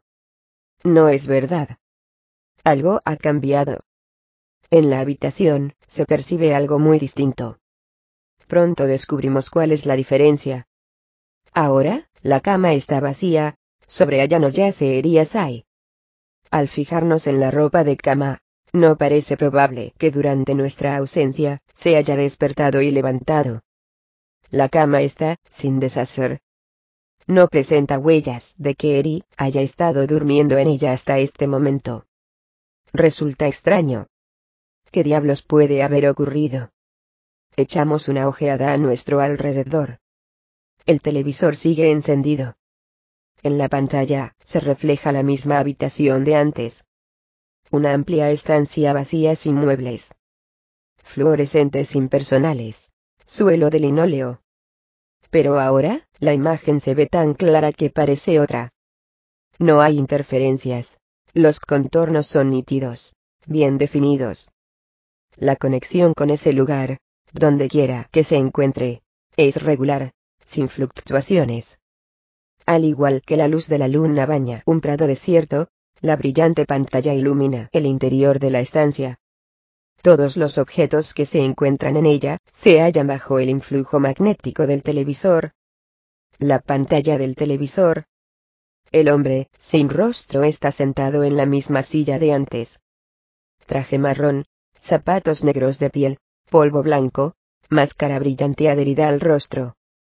Tampoco su postura ha cambiado.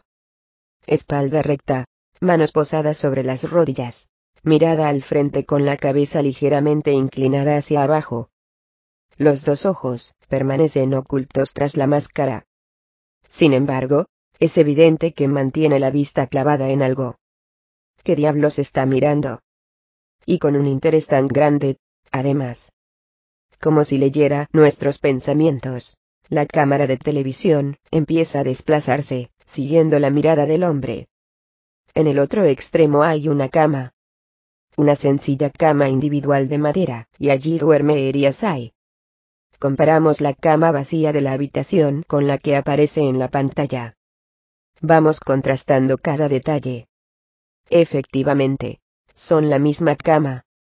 Las colchas son idénticas. Sin embargo, una de las camas está en la pantalla, y la otra se encuentra aquí, en esta habitación. Y en la cama de la pantalla duerme Eriasai. Probablemente, la cama verdadera sea aquella, deducimos nosotros. En el espacio de tiempo en que hemos tenido los ojos apartados de la habitación, han transcurrido dos horas desde nuestra marcha, la cama verdadera, junto con Eri, ha sido trasladada al otro lado. Y la que hay aquí es simplemente una cama que han dejado en sustitución de la otra.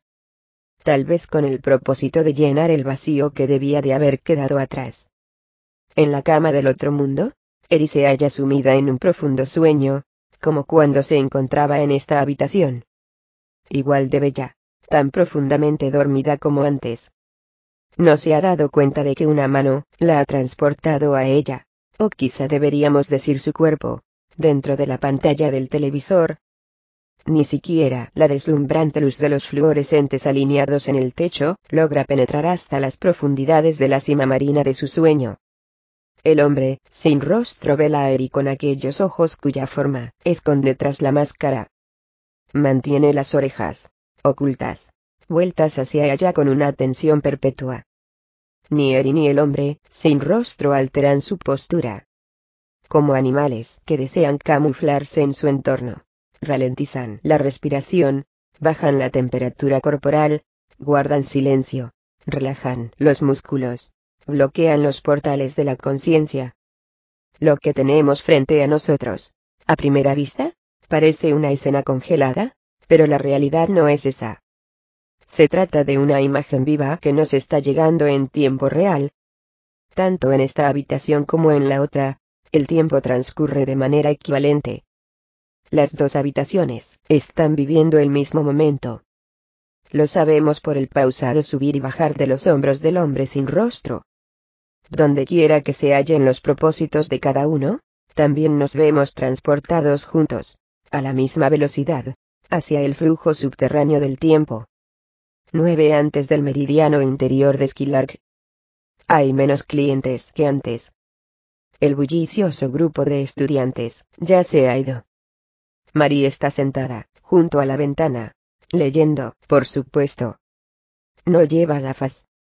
La gorra descansa sobre la mesa. La cazadora y el bolso están en el asiento contiguo. Sobre la mesa hay un plato con varios sándwiches y una infusión. Takashi entra. No lleva nada en las manos. Recorre el local con la mirada. Descubre a Mari y se dirige hacia ella. Hola. Saluda a Takashi. Mari levanta la cabeza. Reconoce a Takashi. Le saluda con un pequeño gesto. No dice nada. ¿Te importa que me siente un momento? Adelante, contesta Mari con tono neutro. Takashi toma asiento frente a ella. Se quita la chaqueta, se remanga de un tirón el jersey. La camarera se acerca y le pregunta qué desea tomar. Él pide un café. Takashi echa una ojeada al reloj de pulsera. Las tres de la mañana. Es la hora más oscura de la noche, la más dura. ¿No tienes sueño? No mucho, responde Mari. Es que yo anoche dormí poco. Tuve que redactar un trabajo muy difícil. Mari no dice nada. Me lo ha dicho Kaoru. Que a lo mejor estabas aquí. María siente. Takashi se disculpa. Siento mucho lo de antes. Me refiero a lo de la chica china. Estábamos ensayando y me ha llamado Kaoru al móvil para preguntarme si alguno de nosotros hablaba chino. Y, claro, nosotros ni idea. Entonces me he acordado de ti. Y le he dicho que si iba a Denis quizás encontraba a una chica así asá, que se llamaba María Sai, y que sabía chino. Espero no haberte causado muchas molestias. Mari se frota con la yema del dedo la marca que le dejan las gafas. No pasa nada. Kaoru me ha contado que menos mal que fuiste. Te está muy agradecida. Además, por lo visto, le has caído muy bien. Mari cambia de tema. ¿Ya has terminado de ensayar? Me estoy tomando un descanso, dice Takashi. Necesitaba un café para despejarme un poco. Además, quería darte las gracias.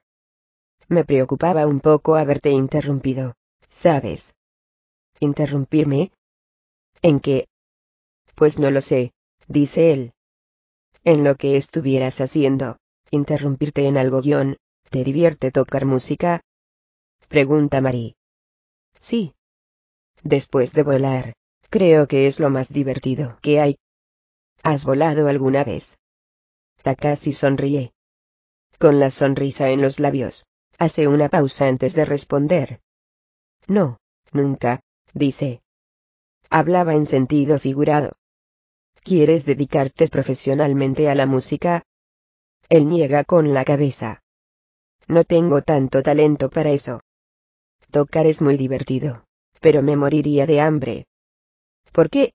Sabes, hay una gran diferencia entre hacerlo bien y hacer algo creativo de verdad. Yo no toco nada mal. La gente me felicita y yo estoy encantado de que me feliciten. Pero solo eso. Así que este mes dejo la banda y me retiro del mundo de la música. Hacer algo creativo de verdad. ¿A qué te refieres?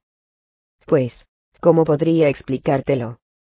Imagínate que eres capaz de sentir la música muy dentro de ti, y que eso afecta de alguna manera tu cuerpo, que tiene la necesidad de moverse todo el rato, e imagínate que, al mismo tiempo, afecta de igual manera a las personas que están escuchando tu música.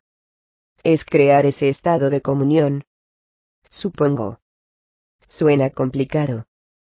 Muy complicado, dice Takashi. Así, que yo me bajo en la próxima.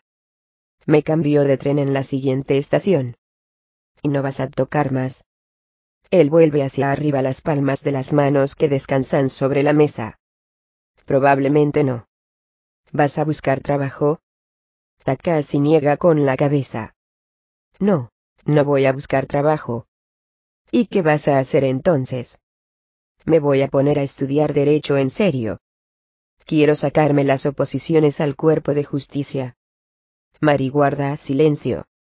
Pero parece habérsele despertado la curiosidad. Claro que me llevará tiempo, dice él. Estaba matriculado en la Facultad de Derecho pero hasta ahora me he dedicado en cuerpo y alma a la banda, y he estudiado solo lo justo para ir tirando. Así que, por mucho que a partir de ahora me reforme, y me mate a estudiar, no voy a recuperar el tiempo perdido de un día para otro. En esta vida, las cosas no son tan fáciles. La camarera le trae el café. Takashi le echa crema de leche, con un tintiño. Empieza a removerlo utilizando la cucharilla, y se lo bebe. A decir verdad, continúa él, es la primera vez en la vida que tengo ganas de estudiar algo en serio. Nunca he sacado malas notas.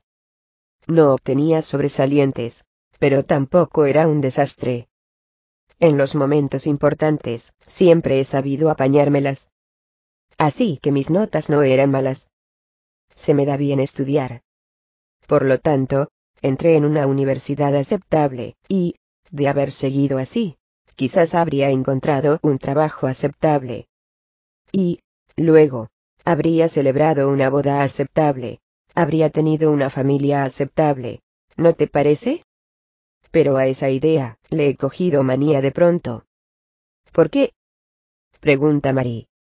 ¿Me preguntas que por qué de repente me han entrado ganas de estudiar en serio? Sí. Sosteniendo la taza de café con ambas manos, Takashi la mira entrecerrando los ojos. Como si atisbara por una rendija el interior de la habitación. ¿De verdad quieres saberlo? Pues claro. La gente pregunta, porque quiere obtener una respuesta. No. Es lo normal. En teoría, sí. Pero también hay personas que preguntan solo por educación. Tal vez. Pero, ¿por qué habría de preguntarte yo a ti algo por educación? Sí, tienes razón.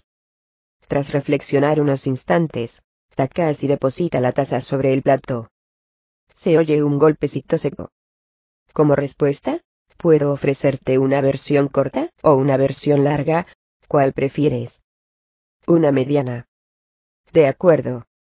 Una de talla M. Takashi ordena rápidamente sus ideas. Pues mira. Este año, de abril a junio, he ido varias veces al juzgado. Al Palacio de Justicia de la región de Tokio, en Kasumigaseki. Debía asistir a los juicios, y, luego, escribir un trabajo sobre ellos. El seminario de una asignatura, ¿sabes? ¿Has ido alguna vez al Palacio de Justicia? Mari niega con la cabeza. El juzgado parece un multicine, continúa Takashi. En la entrada, hay unos carteles con una lista de los juicios del día y los horarios. Una especie de programación, y tú escoges el que te interesa, y vas. La entrada es libre. Eso sí, no puedes llevar cámara fotográfica ni grabadora. Tampoco comida. Está prohibido hablar. Los asientos son estrechos, y, si te duermes, un ujier te llama la atención. Pero la entrada es gratuita, así que no te puedes quejar. Takashi hace una pausa. En su mayor parte, asistía a juicios criminales. Agresión con lesiones, incendio provocado, robo con resultado de asesinato. Total, que allí había un mal tipo que había cometido un crimen. Lo habían pillado, y lo estaban juzgando. Y lo iban a castigar. Muy simple, ¿no? En los delitos económicos o intelectuales las circunstancias son mucho más complejas. La frontera entre el bien y el mal no está tan clara. Son un incordio. Lo único que quería era redactar el trabajo de prisa, sacar una nota aceptable y listos. Vamos, igual que las anotaciones diarias sobre el don Diego de día que hacía en primaria como deberes durante las vacaciones de verano. Llegado a este punto, Takashi se calla. Contempla las palmas de sus manos, que tiene posadas sobre la mesa. Sin embargo, a medida que asistía a los juicios, e iba observando diferentes casos, empecé a sentir un extraño interés por los casos que se juzgaban, y por las personas involucradas en ellos. Era como si, poco a poco, hubiera dejado de verlos como algo ajeno. Una cosa muy rara. Porque aquellos sujetos, desde cualquier punto de vista, pertenecían a un tipo de personas muy diferente al mío. Vivían en un mundo distinto, pensaban de una forma distinta, actuaban de manera distinta. Un grueso y alto muro se levantaba entre su mundo y el mío. Al menos eso, pensaba yo al principio. ¿Por qué? Vamos, yo no me puedo imaginar a mí mismo cometiendo un crimen atroz.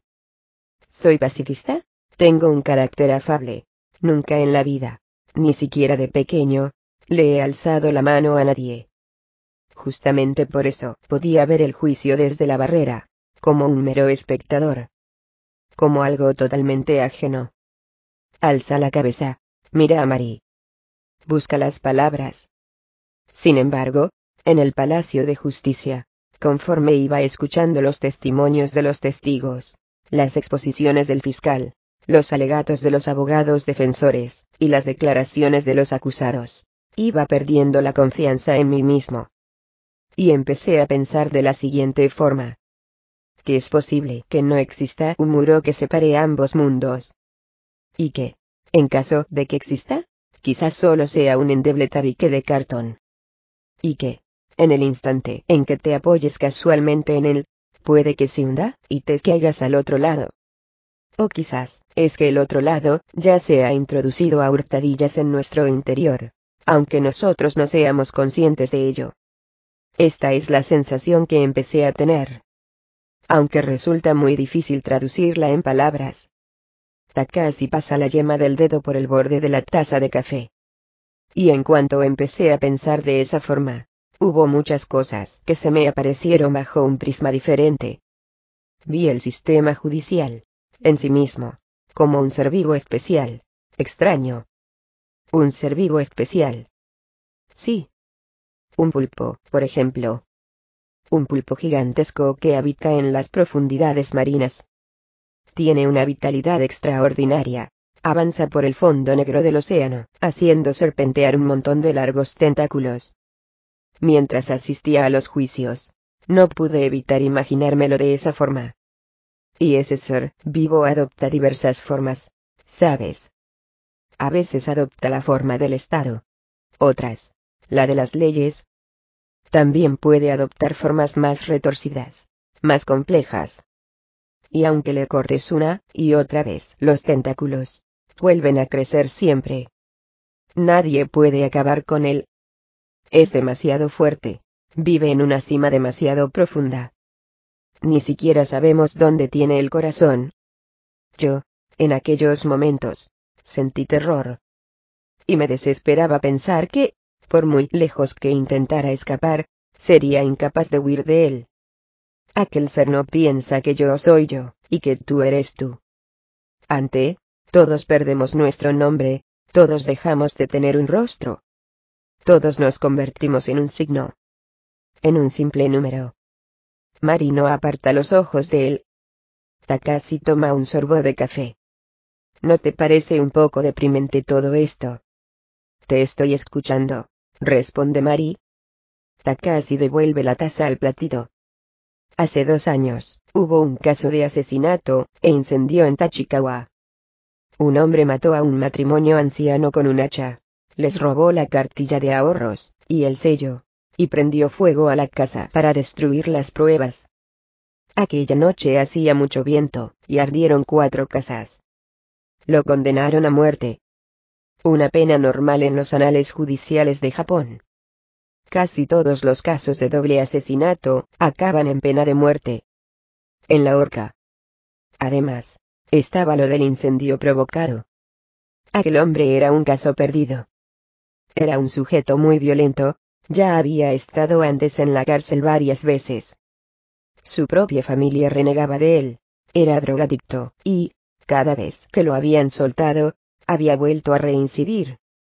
Tampoco mostraba el menor arrepentimiento. Aunque hubiera presentado una apelación, no cabía la menor duda de que se la habrían denegado. Incluso su abogado defensor, un abogado de oficio, sabía desde el principio que, no tenía ninguna posibilidad. De manera que a nadie, le sorprendió que lo condenaran a muerte. A mí tampoco. Mientras el presidente del tribunal leía la sentencia, y yo tomaba notas, pensaba que eso era lo más lógico. Al acabar el juicio, tomé el metro en la estación de Kasumigaseki, y me fui a casa, pero en el preciso instante en que me senté a la mesa, y empecé a pasar a limpio mis notas, Sentí una terrible desesperación. Era, como te diría, parecía que se hubiera producido una bajada de tensión en la energía eléctrica de todo el mundo. Todo se volvió un punto más oscuro, un punto más frío. Yo empecé a temblar, no pude evitarlo. Se me cayeron algunas lágrimas. Pero, ¿por qué? No consigo explicármelo por qué me había afectado tanto que condenaran a aquel hombre a muerte. Aquel tipo era un caso perdido. No tenía salvación. Entre él y yo, no había ningún punto en común. No nos unía lazo alguno. ¿Por qué me había conmovido hasta tal extremo? Esta duda permanece como duda durante unos 30 segundos. María espera a que él prosiga. Takashi continúa hablando. Lo que quiero decir es esto que un ser humano, fuera el tipo de persona que fuese, había sido atrapado por los tentáculos del gigantesco pulpo, e iba a ser engullido por las tinieblas. Y eso, bajo cualquier circunstancia, es una escena insoportable. Él contempla el vacío sobre la mesa, exhala un profundo suspiro. Total que, a partir de aquel día, empecé a pensar así. Que quería estudiar derecho en serio. Porque quizás allí encontraría lo que estaba buscando. Estudiar derecho no es tan divertido como tocar música, pero, ¿qué le vamos a hacer? La vida es así. Y crecer es eso. Silencio. ¿Esta es tu explicación talla mediana? Pregunta Marie. Takashi asiente. Tal vez haya sido un poco larga. Pero es la primera vez que se lo cuento a alguien, y me ha costado calibrar bien la medida. Dime, si no vas a comerte estos sándwiches, ¿te importa que coja uno? Los que quedan son todos de atún. Qué bien. El atún me encanta. ¿Y a ti, no te gusta? Sí. Pero al comer atún, el cuerpo va acumulando mercurio. No me digas. Y si acumulas mercurio, pasados los 40 años, eres más propenso a los ataques cardíacos. Además, se te puede caer el pelo. Takashi pone cara sombría. O sea, que ni pollo ni atún. María siente. Pues justamente son dos de las cosas que más me gustan, dice él. Mala suerte, dice Mari. También me encanta la ensalada de patata. ¿Le ves también a la ensalada de patata algún problema grave? No. No creo que la ensalada de patata tenga nada, contesta Mari. Aparte de que, si comes mucha, engordas. A mí no me importaría engordar. Siempre he sido demasiado flaco. Takashi echa mano de un sándwich de atún, y lo devora con apetito. Entonces, hasta que apruebes las oposiciones, ¿Seguirás viviendo como un estudiante? Pregunta Marie. Pues, sí. Voy a trabajar aquí y allá, y, a partir de ahora, viviré con lo poco que gane. Marie está pensando en algo. ¿Has visto Love Story? Es una película antigua. Pregunta Takashi. Mari niega con la cabeza. La pasaron el otro día por la tele, dice Takashi. Una película muy interesante. Ryanonea es hijo único. Pertenece a una familia rica y distinguida. Pero, estando en la universidad, se casa con una chica pobre de origen italiano y entonces su familia lo deshereda. Dejan incluso de pagarle los estudios. Vive sin apenas dinero, pero junto a la mujer que ama, estudia con ahínco y logra licenciarse por Harvard con notas sobresalientes. Así se convierte en abogado. Llegado a este punto, Takashi hace una pausa. Lo de ser pobre, cuando se trata de Ryanonel, queda muy elegante. Lleva un grueso jersey de lana de color blanco tejido a mano, y le lanza bolas de nieve a Ali McGraw. Mientras, se oye la música romántica de Francis Lake. Pero si el pobre fuese yo, seguro que no daría el pego. En mi caso, la pobreza sería solo eso, pobreza. A mí, hasta la nieve se me derretiría en las manos. Mari continúa pensando en algo. O sea, que Ryanonel, después de tantas penalidades, se convierte en abogado. Y, sabes, a los espectadores apenas nos dan pistas sobre cuál es el trabajo que está haciendo exactamente. Todo lo que sabemos es que está empleado en un importante bufete de abogados, que cobra un sueldazo que haría palidecer de envidia a cualquiera. Y que vive en un apartamento de un rascacielos de Manhattan, con portero, que pertenece a un club de deportes exclusivo para WASP, y que, en el tiempo que le queda libre, va a jugar al squash con sus amigos yupies. Solo eso. Takashi bebe agua del vaso. ¿Y qué pasa después? Pregunta Marie. Takashi levanta un poco los ojos e intenta recordar el argumento. La película tiene un final feliz. Los dos viven juntos, eternamente, pletóricos de felicidad y salud. Es el triunfo del amor. Al principio fue muy duro, pero al final todo es maravilloso. Esa es la idea. van en un jaguar reluciente, juegan al squash y, en invierno, a veces se tiran bolas de nieve. El padre que lo desheredó, en cambio, sufre diabetes, cirrosis y la enfermedad de Meniere, y muere en la soledad más absoluta. No acabo de entender qué tiene de interesante esa película. Takashi ladea ligeramente la cabeza. Pues, no sé. La verdad es que no la recuerdo bien. Tenía algo que hacer, y me perdí el final. Oye, ¿qué te parece si damos un paseo y así, nos distraemos un poco? Cerca de aquí, andando, hay un pequeño parque donde se reúnen los gatos. ¿Les llevamos los sándwiches de atún llenos de mercurio? Yo tengo un pastelillo de pescado y ñame. ¿Te gustan los gatos? María hace un pequeño gesto de asentimiento. Mete el libro dentro de la bolsa y se pone en pie. Los dos van andando por la calle. Ahora no hablan. Mientras camina, Takashi silba. Una motocicleta honda negrísima, aminora la velocidad al pasar junto a ellos. La conduce el hombre chino que ha ido a recoger a la mujer al alfabille.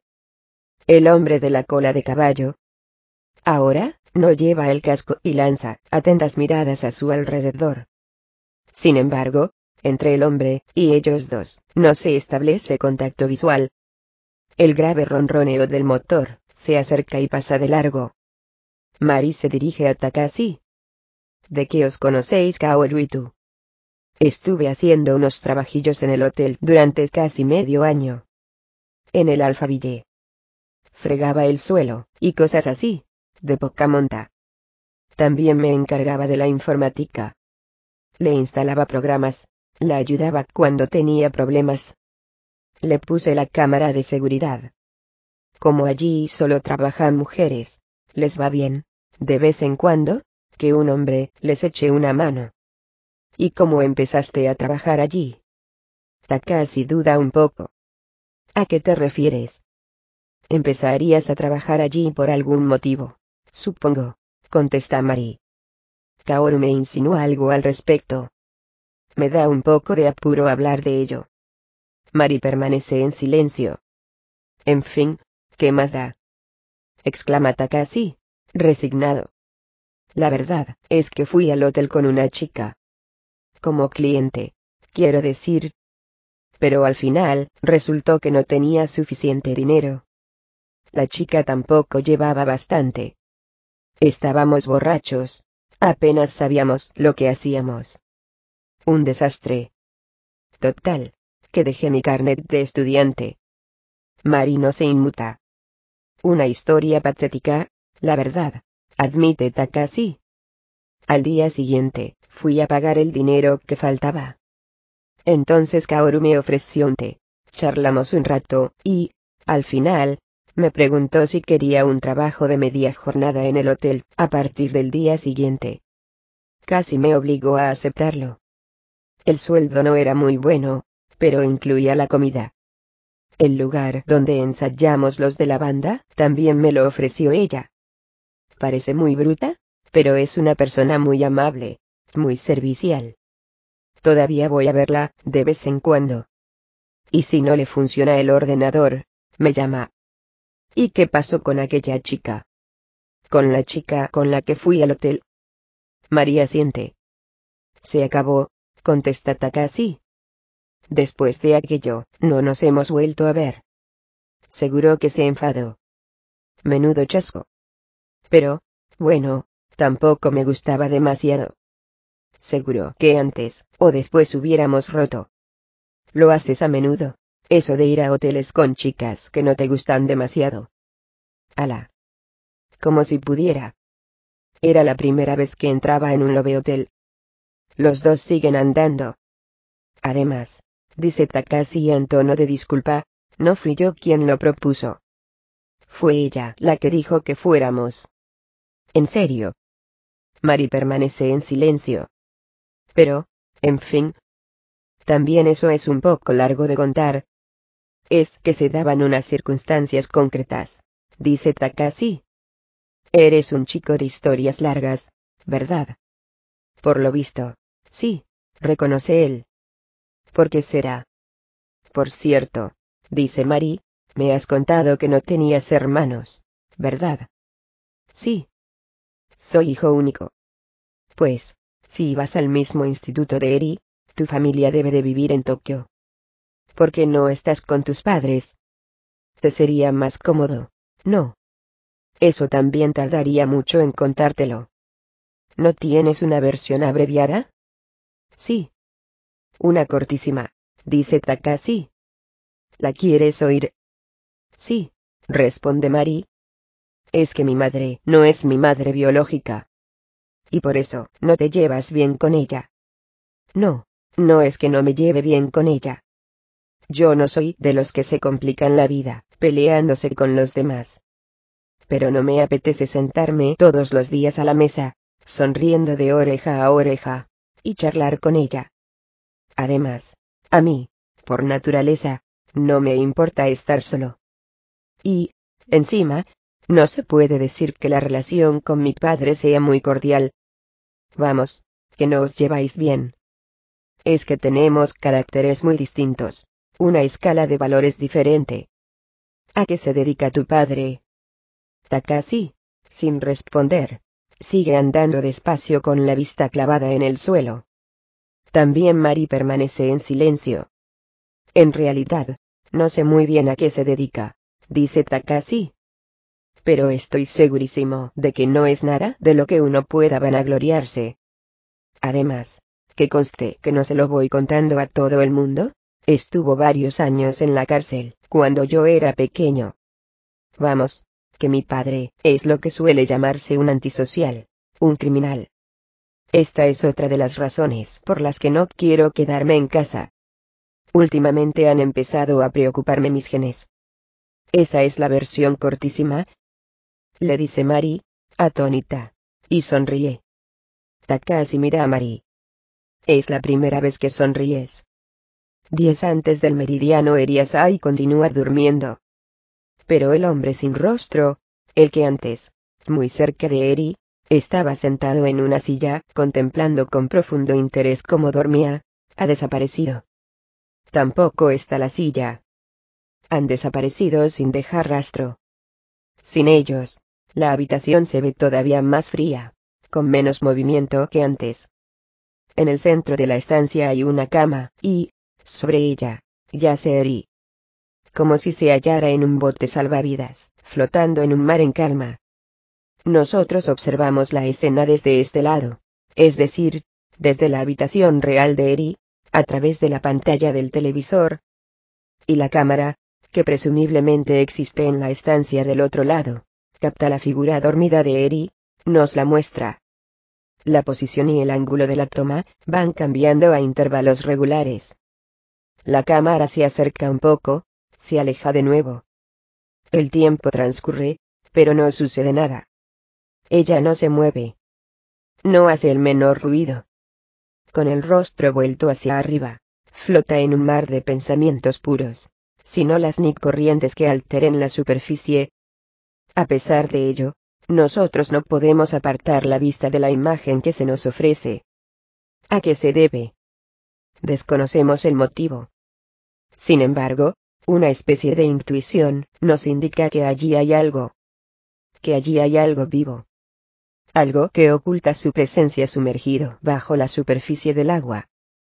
Decididos a detectar esa presencia, nos quedamos observando la pantalla, sin aventurar un movimiento, prestando muchísima atención. Ahora, sí. Hemos detectado un leve movimiento en las comisuras de los labios de Eri. No, tal vez ni siquiera pueda llamárselo así. Un ligero temblor, casi imperceptible. Quizás se trate de una oscilación de la pantalla. Quizá no, sea más que una ilusión óptica. Puede que solo sea una alucinación producto de nuestra mente, que espera que se produzca algún cambio. Para cercioramos, miramos la pantalla con ojos aún más inquisitivos que antes. Como si respondiera a nuestros deseos, la lente de la cámara se va acercando al objeto. Primer plano de la boca de Eri. Observamos la pantalla conteniendo el aliento. Esperamos con paciencia a que ocurra lo que, de un momento a otro, es previsible que suceda. Se repite el temblor de los labios. Una crispación momentánea de los músculos. Sí, es el mismo movimiento de antes. Sin duda. No se trata de una ilusión óptica. Algo sucede en el cuerpo de Eri. Nuestra insatisfacción crece por el hecho de estar observando de manera pasiva, desde este lado, la pantalla. Queremos ver, directamente con nuestros propios ojos, el interior de la otra habitación. Queremos estudiar el movimiento casi imperceptible que ha insinuado Eri, unos probables primeros indicios de conciencia. Queremos hacer conjeturas respecto a lo que aquello significa sobre bases más concretas de modo que decidimos trasladarnos al otro lado de la pantalla. Una vez resueltos a hacerlo, no es difícil. Basta con separarnos de nuestro cuerpo, dejar atrás la sustancia, convertirnos en un punto de vista conceptual desprovisto de masa. De esta forma, podremos atravesar cualquier pared. Podremos salvar cualquier abismo. Así que nos convertimos, en efecto, en un punto, sin impurezas, y cruzamos la pantalla que separa los dos mundos. Nos trasladamos desde este lado al otro. En el momento en que atravesamos la pared, y salvamos el abismo, el mundo se deforma muchísimo, se quiebra, se desmorona, desaparece durante unos instantes. Todo se convierte en un polvo fino e inmaculado que se esparce por doquier. Después, el mundo vuelve a reconstruirse, una nueva esencia nos rodea. Todo ha ocurrido en un abrir y cerrar de ojos. Y, ahora, nos encontramos en el otro lado. En la habitación que, se refleja en la pantalla. Echamos una mirada a nuestro alrededor, estudiamos el lugar. La habitación tiene el olor característico de un cuarto que lleva mucho tiempo sin ventilarse. La ventana está cerrada a cal y canto, el aire no se mueve gélido, con un ligero olor a moho. El silencio es tan profundo que, casi hace daño en los oídos. Nadie. No hay señales de que allí se oculte algo. Suponiendo que antes existiera ese algo, al parecer se ha esfumado. Ahora, solo estamos nosotros, y Eliasai. En la cama individual que se encuentra en el centro de la habitación, Eliasai continúa durmiendo. Reconocemos la cama, reconocemos la colcha. Nos acercamos a la muchacha, contemplamos su rostro dormido. Estudiamos con atención todos los detalles, tomándonos todo el tiempo necesario. Tal como hemos dicho antes, lo único que somos capaces de hacer, como mero punto de vista, es observar. Solo observar, informar y, si nos es posible, emitir un juicio no nos está permitido tocarla. No podemos dirigirle la palabra. Ni siquiera podemos insinuarle nuestra presencia. No tarda en producirse otro movimiento en el rostro de Eri. Un espasmo de los músculos de la mejilla, como si quisiera ahuyentar un pequeño insecto que se hubiera posado sobre su piel. Luego, su párpado derecho muestra un leve y repetido temblor. Se agitan las olas del pensamiento en algún rincón sombrío de su conciencia una zona minúscula, a la que luego se van sumando otras. Empieza a responder, sin palabras, empieza a conectarse con otras, igual que ondas concéntricas cuando se extienden por la superficie del agua. Nosotros presenciamos este proceso. Una unidad va tomando forma. Acto seguido, esa unidad se liga a otra unidad creada en otro lugar, Así va formándose el sistema básico de autorreconocimiento. En otras palabras, Eriasai se acerca, paso a paso, a la recuperación de la conciencia. El proceso es lento hasta la desesperación, pero irreversible. El sistema, pese a experimentar alguna vacilación esporádica, avanza indefectiblemente hacia adelante, minuto a minuto. El espacio de tiempo en blanco, necesario entre una acción y la siguiente, va reduciéndose de manera gradual. Las contracciones de los músculos, que antes se circunscribían al rostro, se han ido extendiendo a la totalidad del cuerpo. En un momento dado, Eriasai alza un hombro en silencio y saca una mano pequeña y blanca de debajo de la colcha. La mano izquierda. La mano izquierda parece encontrarse en un estadio más avanzado de conciencia que la mano derecha. Dentro de la nueva temporalidad, las puntas de los dedos van descongelándose. Abre la mano y los dedos empiezan a moverse, con torpeza en busca de algo. Poco después, esos mismos dedos se desplazan por encima de la colcha, como pequeños animales autónomos. Se posan en el delgado cuello. Como si estuviera buscando, sin confianza, el sentido de su propio cuerpo. Al poco rato abre los ojos. Deslumbrada por la luz de los fluorescentes alineados en el techo, lo cierra de golpe. Su conciencia parece que se resista a despertar, que rechace el mundo de la realidad y desee seguir durmiendo indefinidamente, dentro de las mullidas tinieblas cargadas de misterio. Pero, por otra parte, es evidente que sus funciones vitales reclaman la vigilia. Ansían una luz natural nueva. Dentro de Eri estas dos fuerzas se enfrentan, entablan una lucha. Pero la fuerza que desea la vigilia, se alza con la victoria. Los ojos se abren de nuevo despacio, vacilantes. Lo ciega la luz del fluorescente. Su luz es demasiado brillante. Ella alza la mano, se tapa los ojos. Se pone de lado, apoya la mejilla en la almohada. El tiempo transcurre. Durante tres o cuatro minutos, Eriasai permanece tendida sobre la cama en la misma postura. Mantiene los ojos cerrados. ¿Habrá vuelto a dormirse?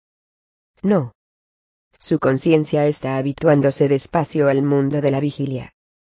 Aquí el tiempo desempeña un papel importante, igual que cuando una persona ha sido transportada a una estancia con una presión atmosférica muy distinta, y tiene que ajustar sus funciones vitales a la nueva realidad. Su conciencia reconoce que se han producido unos cambios de los que le resulta imposible escapar, y, a una regañadientes, se dispone a aceptarlos. Eri está un poco mareada. Su estómago se contrae, tiene la sensación de que algo le repta hasta la garganta. Sin embargo, tras respirar hondo unas cuantas veces, logra reponerse. Pero al desaparecer las náuseas, nota una serie de molestias de diversa índole. Entumecimiento de brazos y piernas, ligero silbido en los oídos, dolor muscular, a causa de haber dormido demasiado rato en la misma posición. Vuelve a transcurrir el tiempo. Poco después se sienta sobre la cama, dirige una mirada dubitativa a su alrededor. Una amplia estancia. No hay nadie. ¿Dónde estoy? ¿Qué hago aquí? Echa mano de sus recuerdos. Todos se interrumpen enseguida, como hilos demasiado cortos. Lo único que sabe es que ha estado durmiendo ahí hasta hace poco. La prueba es que me encuentro en la cama y que llevo pijama. Porque esta es mi cama y este es mi pijama. No me cabe la menor duda. Pero este no es mi cuarto. Nota el cuerpo entumecido. Sí es cierto que he dormido. He dormido durante mucho tiempo. Y de una manera muy profunda. Pero no tengo ni idea de cuánto. Al intentar pensar en algo, siente agudas punzadas en las sienes. Salta decidida de la cama. Posa con extremo cuidado los pies desnudos en el suelo. Lleva pijama. Un pijama azul, liso. De tela sedosa. El aire de la habitación es gélido. Agarra la colcha de la cama y se la echa, a modo de capa, por encima del pijama. Intenta andar, pero es incapaz de avanzar en línea recta. Al principio, sus músculos no recuerdan cómo se anda. Pero, con esfuerzo, logra dar un paso, y, luego, otro. El suelo plano del linóleo la sopesa de una manera extremadamente práctica, y la interroga. ¿Qué haces aquí? le pregunta con frialdad. Pero ni qué decir tiene que ella es incapaz de responder a esa pregunta. Se acerca a una ventana, se apoya en el marco y mira hacia fuera a través del cristal, aguzando la vista. Sin embargo, fuera no se ve paisaje alguno. Únicamente un espacio incoloro, un concepto abstracto puro. Se frota los ojos con ambas manos. Suspira, vuelve a mirar hacia el otro lado de la ventana. En efecto, solo existe el vacío. Intenta abrir la ventana, pero le resulta imposible. Corre de una ventana a la otra, también intenta abrirla, pero ambas ventanas permanecen firmemente cerradas, como si estuvieran fijadas con clavos. Quizá me encuentro en un barco, piensa. Por un instante, se le cruza esa idea por la mente. Porque percibe como un pequeño temblor recorre su cuerpo. Puede que me encuentre dentro de un gran barco. Y que las ventanas estén cerradas a cal y canto para impedir que el agua penetre en los camarotes. Aguza el oído, intentando percibir el ruido de los motores y del oleaje, rompiendo contra los costados de la nave. Lo único que alcanza a oír es el eco ininterrumpido del silencio. Recorre la amplia estancia muy despacio, palpando las paredes, accionando los interruptores de la luz. Por mucho que lo intente, los fluorescentes del techo no se apagan. No ocurre nada. En la habitación hay dos puertas. Dos puertas contrachapadas, normales y corrientes. Gira el pomo de una de ellas, Da vueltas en el vacío, sin resultado alguno. Empuja la puerta, tira de ella, pero esta no se mueve. Lo mismo le sucede con la otra. Las puertas y ventanas de la habitación emiten señales de rechazo, como si fueran seres vivos autónomos. Se lanza contra una puerta, la aporrea violentamente con los puños. Espera que alguien la oiga, y le abra desde fuera. No obstante, por mucho que golpee con fuerza, el sonido que se oye es sorprendentemente amortiguado. Tanto que a duras penas llega a sus propios oídos. Nadie, suponiendo que fuera hubiese alguien, la oirá. Solo conseguirá destrozarse las manos. Siente una especie de vértigo. Se han incrementado los temblores que recorren su cuerpo nos damos cuenta de que la habitación se parece mucho a la oficina donde, de madrugada, Sirakawa estaba trabajando. Quizá sea la misma. Solo que ahora, la estancia se ve completamente vacía. La han despojado de los muebles, los aparatos electrónicos, y la decoración, no queda nada, solo los fluorescentes del techo. Todos los objetos han desaparecido. La última persona en salir, ha cerrado la puerta, y se ha ido. De esta forma, nadie en el mundo, se acuerda de la habitación, sumergida en el fondo del océano. El silencio y el olor a moho absorbidos por las cuatro paredes, le insinúan a Eri. Y también a nosotros. El tiempo transcurrido. Ella se acurruca en el suelo. Se apoya en la pared. Permanece con los ojos cerrados. En silencio a fin de mitigar el vértigo y los temblores. Poco después abre los ojos y descubre algo en el suelo, cerca de ella. Un lápiz. Con una goma de borrar en una punta, y con el nombre Veritech. Un lápiz plateado igual al que utilizaba Shirakawa. La punta Roma. Ella recoge el lápiz con la mano, lo contempla largo tiempo. El nombre Veritech no le dice nada.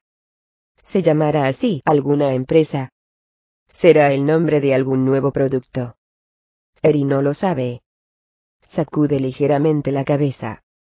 Aparte del lápiz, ningún otro objeto puede ofrecerle información alguna sobre la estancia. Porque la han dejado sola en un lugar así. Eri no logra entenderlo. Es un lugar que no recuerda haber visto nunca, un lugar que no le sugiere nada. ¿Quién diablos me habrá traído hasta aquí? ¿Y con qué objeto?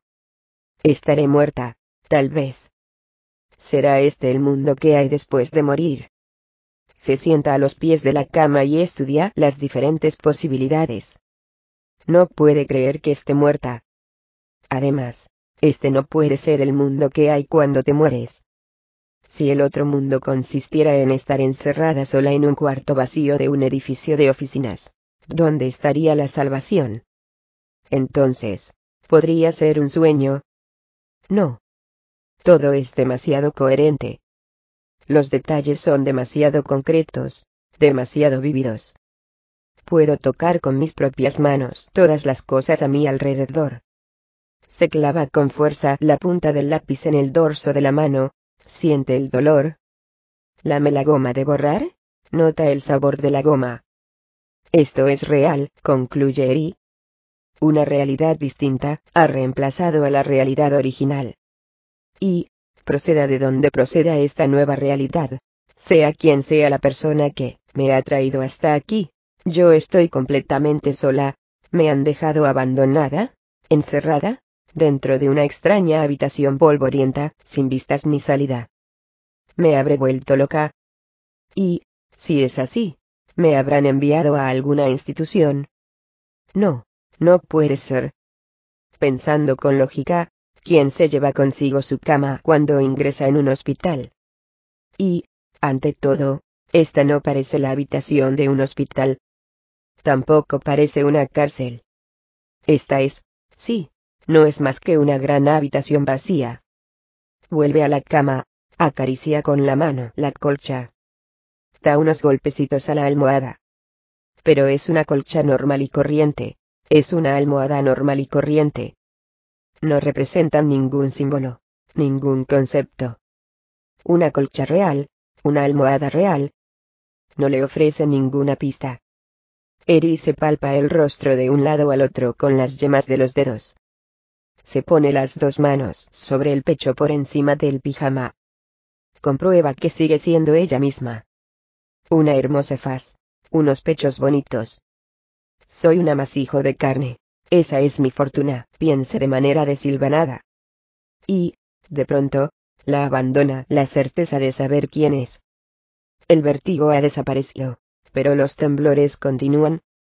Tiene la sensación de que, tirando de una esquina, le están quitando el suelo bajo los pies. Su cuerpo ha perdido el peso necesario. Siente que va a convertirse en una simple caverna. Una mano misteriosa le está arrebatando hábilmente los órganos, los sentidos, los músculos y la memoria que formaban su persona. En consecuencia, ella ya no será nada, acabará convirtiéndose en un ser útil solo para permitir el paso de las cosas del exterior. Toda su piel se ve asaltada por un violento sentimiento de soledad. Grita. No.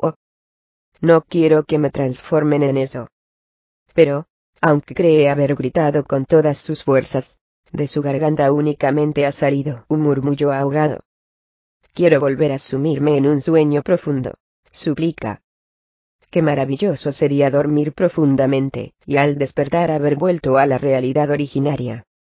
En estos momentos, ese es el único medio que se le ocurre para huir de la habitación. Vale la pena intentarlo, sin duda. Pero, ¿logrará conciliar el sueño de una forma tan sencilla? Acaba de despertar. Y ha dormido demasiado tiempo, demasiado profundamente. Tanto, que se ha dejado olvidada en alguna parte la realidad originaria. Por unos instantes, sostiene el lápiz plateado entre dos dedos. Lo hace rodar. Espera, de forma vaga, que su tacto le traiga algún recuerdo. Pero lo único que percibe en la punta de los dedos es una sed inagotable del corazón. Sin pensar, lo deja caer al suelo. Se tiende en la cama. Se acurruca bajo la colcha. Cierra los ojos. Nadie sabe que estoy aquí, piensa. Estoy segura de que nadie sabe que estoy aquí. Nosotros lo sabemos. Pero nosotros no estamos autorizados a intervenir. Observamos desde arriba la figura de la muchacha tendida en la cama. Nuestra mirada se va retirando gradualmente. Atravesamos el techo, retrocedemos deprisa. Retrocedemos hasta el infinito. A medida que nos alejamos, la figura de Eri va disminuyendo de tamaño, se convierte en un punto, y, pronto, se borra. Nosotros incrementamos la velocidad, atravesamos de espaldas la estratosfera. La Tierra va empequeñeciéndose, y, al final, desaparece. Nuestra mirada retrocede hasta el infinito en el vacío de la nada. Somos incapaces de controlar este movimiento. En cuanto nos damos cuenta nos hallamos de nuevo en la habitación de Eri. En la cama no hay nadie. Se ve la pantalla del televisor. solo refleja la nieve de las interferencias. SHHH, el molesto ruido de los parásitos. Permanecemos unos instantes contemplando, sin más, la nieve de la pantalla. La habitación se va sumiendo en la oscuridad. La luz se extingue rápidamente. La nieve de las interferencias también se eclipsa. Cae la negra oscuridad. Once antes del meridiano Marita casi están sentados juntos en un banco del parque. Un pequeño parque de forma alargada que hay en el centro de la ciudad. Construido, para que jueguen los niños, en un rincón de un viejo edificio de la Corporación de la Vivienda. Hay columpios, balancines, y una fuente. Está muy bien iluminado con farolas de mercurio. Árboles de negrísimos troncos, extienden sus ramas hacia lo alto. Hay arbustos. Las hojas caídas de los árboles, cubren el suelo por completo, y producen un crujido, seco bajo los pies de quien las pisa. Poco antes de las cuatro de la madrugada, el parque está desierto. En el cielo, se ve una luna blanca de finales de otoño, afilada como una navaja. Mari tiene un gatito blanco sobre las rodillas, y le está dando de comer un sándwich de atún que ha traído envuelto en una servilleta de papel. El gatito se lo come relamiéndose. Ella le acaricia cariñosamente el lomo. Unos cuantos gatos contemplan la escena desde una posición un poco alejada. Cuando trabajaba en el Alfaville, en mis ratos libres, solía venir aquí a traerles comida y a acariciarlos, dice Takashi. Es que ahora, como vivo solo, no puedo tener gatos en casa y echo mucho de menos su tacto. Cuando vivías con tu familia, ¿tenías uno? Pregunta Marie. Sí, a falta de hermanos, tenía un gato. Para compensar. ¿Y los perros? ¿No te gustan? Sí, los perros también me gustan. He tenido un montón. Pero prefiero los gatos. Cuestión de preferencias. Yo nunca he tenido ni gatos ni perros, dice Mari. Mi hermana es alérgica al pelo de los animales, y no para de estornudar. ¿Así? Sí. Desde pequeña ha sido alérgica a un montón de cosas. Al polen de los cedros, a las ambrosías, a la caballa, a las gambas, a la pintura fresca, etcétera, etcétera. A la pintura fresca, Pregunta Takashi con una mueca. Nunca había oído que alguien fuese alérgico a eso. Pues ella lo es. Tiene los síntomas, y todo. ¿Qué síntomas? Urticaria. Y le cuesta respirar. Le salen una especie de bultos en los bronquios y tiene que ir corriendo al hospital. Y eso le ocurre cada vez que pasa por delante de algo recién pintado. No, no siempre. A veces aunque solo sea de vez en cuando, debe de ser horrible. María acaricia el gato en silencio. ¿Y tú? Pregunta Takashi. Si soy alérgica. Sí. Pues, no. A nada, que yo sepa, dice Mari. Yo nunca he estado enferma, ya ves. En casa, mi hermana era la delicada Blanca Nieves, y yo la ruda pastora. Con una Blanca Nieves en la familia basta. María siente. Pero tampoco está tan mal ser la ruda pastora, dice Takashi. Así no tienes que preocuparte por la pintura. Mari clava los ojos en el rostro de Takashi. No es tan simple. Claro que no lo es, dice Takashi. Eso ya lo sé por cierto, tienes frío. No. Estoy bien. Mari corta otro pedacito de sándwich de atún, y se lo da al gatito. Debe de estar muy hambriento, porque lo devora con ansiedad. Takashi duda, si sacar un tema a colación, o no. Al final, se decide a hablar. A decir verdad, un día hablé largo y tendido con tu hermana. Mari clava los ojos en el rostro de Takashi. ¿Cuándo? Pues sería en abril de este año. Una tarde me acerqué a Tower Records a buscar algo, y, entonces, me topé con Elías ahí. Yo estaba solo, y ella también. Charlamos durante un rato de pie, y, como nos apetecía seguir la conversación, entramos en una cafetería de por allí. Al principio, charlamos de cosas sin importancia. De las típicas cosas de las que hablan dos antiguos compañeros de instituto que se encuentran por la calle después de mucho tiempo sin verse. De lo que le ha pasado a uno, de lo que ha hecho el otro. Pero luego ella, me propuso ir a tomar una copa, y empezamos a tocar temas muy personales. Por lo visto, había muchas cosas de las que ella quería hablar. Temas muy personales. Sí. Mari pone cara de sorpresa. ¿Por qué hablaría de esas cosas precisamente contigo? No sé, me daba la sensación de que tú y ella no erais grandes amigos. Pues claro que no. Imagínate, la primera vez que mantuvimos una conversación propiamente dicha, fue hace dos años. Cuando fuimos contigo a la piscina del hotel. Ni siquiera estoy seguro de que supiera mi nombre completo. Mari sigue acariciando en silencio al gatito que tiene sobre las rodillas. Pero aquel día, dice Takashi, ella quería hablar con alguien. Lo cierto, es que me contó cosas que uno solo le confiesa a una amiga íntima pero quizá tu hermana no tenga ninguna con quien hablar. Y, a lo mejor por eso, a cambio, me eligió a mí. Por casualidad. ¿Cómo podía haber elegido a otra persona? Sí, pero, ¿por qué a ti? Por lo que yo sé, ella siempre ha tenido montones de chicos a su alrededor. Sí, eso seguro. Pese a todo, te eligió a ti.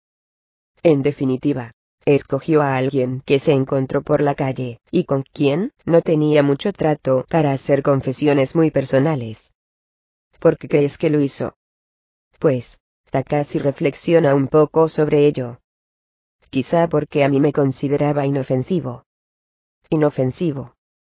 Sí, quizá pensaba que, aunque ella bajara momentáneamente la guardia, yo no representaría ningún peligro para ella. No lo entiendo. Pues, balbució Takashi con embarazo. Resulta un poco raro, pero a mí, a veces, me toman por gay. Hay hombres que se me acercan por la calle, y me hacen proposiciones. Pero no lo eres, ¿verdad? Yo creo que no, lo que pasa es que, a mí, la gente tiene la manía de contármelo todo. Siempre ha sido así. Hombres y mujeres, personas que apenas conozco y completos desconocidos, a mí todo el mundo me cuenta su vida. Los secretos más recónditos e inauditos que te puedas imaginar. ¿A qué puede deberse? No será porque yo quiera escucharlos, precisamente. Mari rumia las palabras que acaba de oír, y le dice. O sea, que Eri te hizo confidencias. Sí. Bueno, no sé si llamarlas confidencias. Cosas personales. ¿Qué tipo de cosas? Por ejemplo. Por ejemplo, pues, cosas de familia. Cosas de familia. Por ejemplo, dice Takashi. Incluida yo. Pues, sí. Como que... Takashi piensa un poco de qué manera debería contárselo. Pues, por ejemplo, que le gustaría estar más cerca de ti. Estar más cerca de mí. Que sentía que tú, conscientemente, te distanciabas de ella. Siempre, a partir de cierta edad. María envuelve cariñosamente al gatito con la palma de la mano. Pero, incluso manteniendo una distancia prudencial, una persona puede estar cerca de otra, ¿no crees? Dice Mari. Por supuesto, responde Takashi. Claro que puede, pero lo que para una persona puede ser una distancia prudencial, para otra puede ser un abismo. A veces pasa. Un gato marrón sale de alguna parte, y empieza a restregar la cabeza contra los pies de Takashi. Este se inclina, y lo acaricia. Luego saca el pastelillo de pescado y ñame de su bolsillo, rasga la bolsa de plástico, le da medio pastel al gato. Este se lo come relamiéndose. Y ese era el problema personal que tenía Eri. Pregunta Marie. Que sentía que no podía salvar la distancia entre su hermana pequeña y ella. Ese era uno de sus problemas personales. Pero no el único. Mari permanece en silencio. Takashi prosigue. El rato que estuvo hablando conmigo, Eri no paró de tomarse todo tipo de pastillas. Tenía su bolso de Prada repleto de medicamentos, y, mientras se bebía un Bloody Mari, iba tomando pastillas, una tras otra, como quien come cacahuetes. Ya sé que todos eran medicamentos legales, pero, aún así, no puede ser bueno tomar tanta cantidad. Es que Eri es un afán de los medicamentos. Lo ha sido siempre, pero cada vez está peor. Alguien tendría que pararla. Mari niega con la cabeza. Medicamentos, horóscopos y dietas. En eso no hay quien la pare. Yo le insinué que debería consultar a un especialista. A un terapeuta o a un psiquiatra. Aunque no parecía que tuviera la menor intención de hacerlo. Vamos, que no se daba cuenta de que algo estaba ocurriendo en su interior.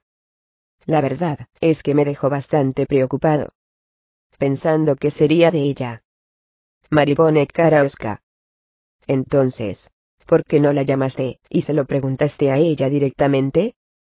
Ya que estabas tan preocupado por Eri. Takashi lanza un pequeño suspiro. Con esto volvemos a nuestro primer tema de conversación de esta noche, si llamo a tu casa y se pone Eriasai, ¿qué diablos le digo? No tengo ni idea. Pero los dos, estuvisteis conversando mucho rato, y con el corazón en la mano, ¿no? Mientras os tomabais una copa, hablasteis de temas muy personales. Sí, ya lo sé. Bueno, eso de que habláramos es un decir. De hecho, yo apenas abrí la boca. La que habló fue ella. Yo me limité a sentir. Además, si te digo la verdad, me da la sensación de que yo puedo hacer muy poco por ella. Vamos, al menos mientras no tenga con ella una relación más profunda en el plano personal. Pero tú no quieres profundizar más. Bueno es que no creo que pueda, dice Takashi. Alarga la mano y rasca al gato detrás de las orejas aunque quizá debería decir que no creo que reúna las condiciones necesarias. Para que nos entendamos, lo que pasa es que a ti no te interesa Eri hasta ese punto. Si lo llevamos a ese terreno, es que creo que soy yo quien no le interesa mucho a tu hermana. Tal como te he contado antes, ella solo quería a alguien con quien hablar. Para ella, yo no era más que una pared con rostro humano que asentía en el momento adecuado. Dejando eso aparte, ¿te interesa mucho Eri? ¿O no te interesa? Si tuvieras que responder sí o no, ¿qué escogerías? Takashi se frota las manos con aire dubitativo. Es una cuestión delicada, nada fácil de responder. Creo que sí me interesa. Tu hermana tiene brillo propio. Algo muy especial, innato. Por ejemplo, cuando estábamos allí tomando una copa, charlando confianza. La gente no nos quitaba los ojos de encima. Como preguntándose. ¿Qué hace esa preciosidad con semejante don nadie? Pero guion, pero... Fíjate bien, dice Mari. Yo he preguntado. Te interesa mucho Eri, ¿verdad? Y tú me has respondido. Creo que sí me interesa. Falta la palabra mucho. Me da la impresión de que algo se ha perdido por ahí. Caramba. exclama Takashi con admiración. A ti, no se te pasa nada por alto. Mari espera en silencio a que él prosiga. Takashi se pregunta qué debe responder. Pero sí, tienes razón. Cuando estaba frente a tu hermana, charlando largo y tendido, pues, no sé, fui notando, cada vez más, una sensación muy rara. Al principio no me di cuenta de lo rara que era. Pero, a medida que pasaba el tiempo, la sensación era más fuerte, casi opresiva. ¿Cómo te diría? Parecía que a mí, no se me incluyera en aquella escena. Ella estaba sentada justo frente a mí, pero, al mismo tiempo, se encontraba a muchos kilómetros de distancia. Mari continúa, sin decir nada, evidentemente. Se mordisquea los labios mientras espera a que él prosiga su relato. Takashi busca despacio las palabras apropiadas.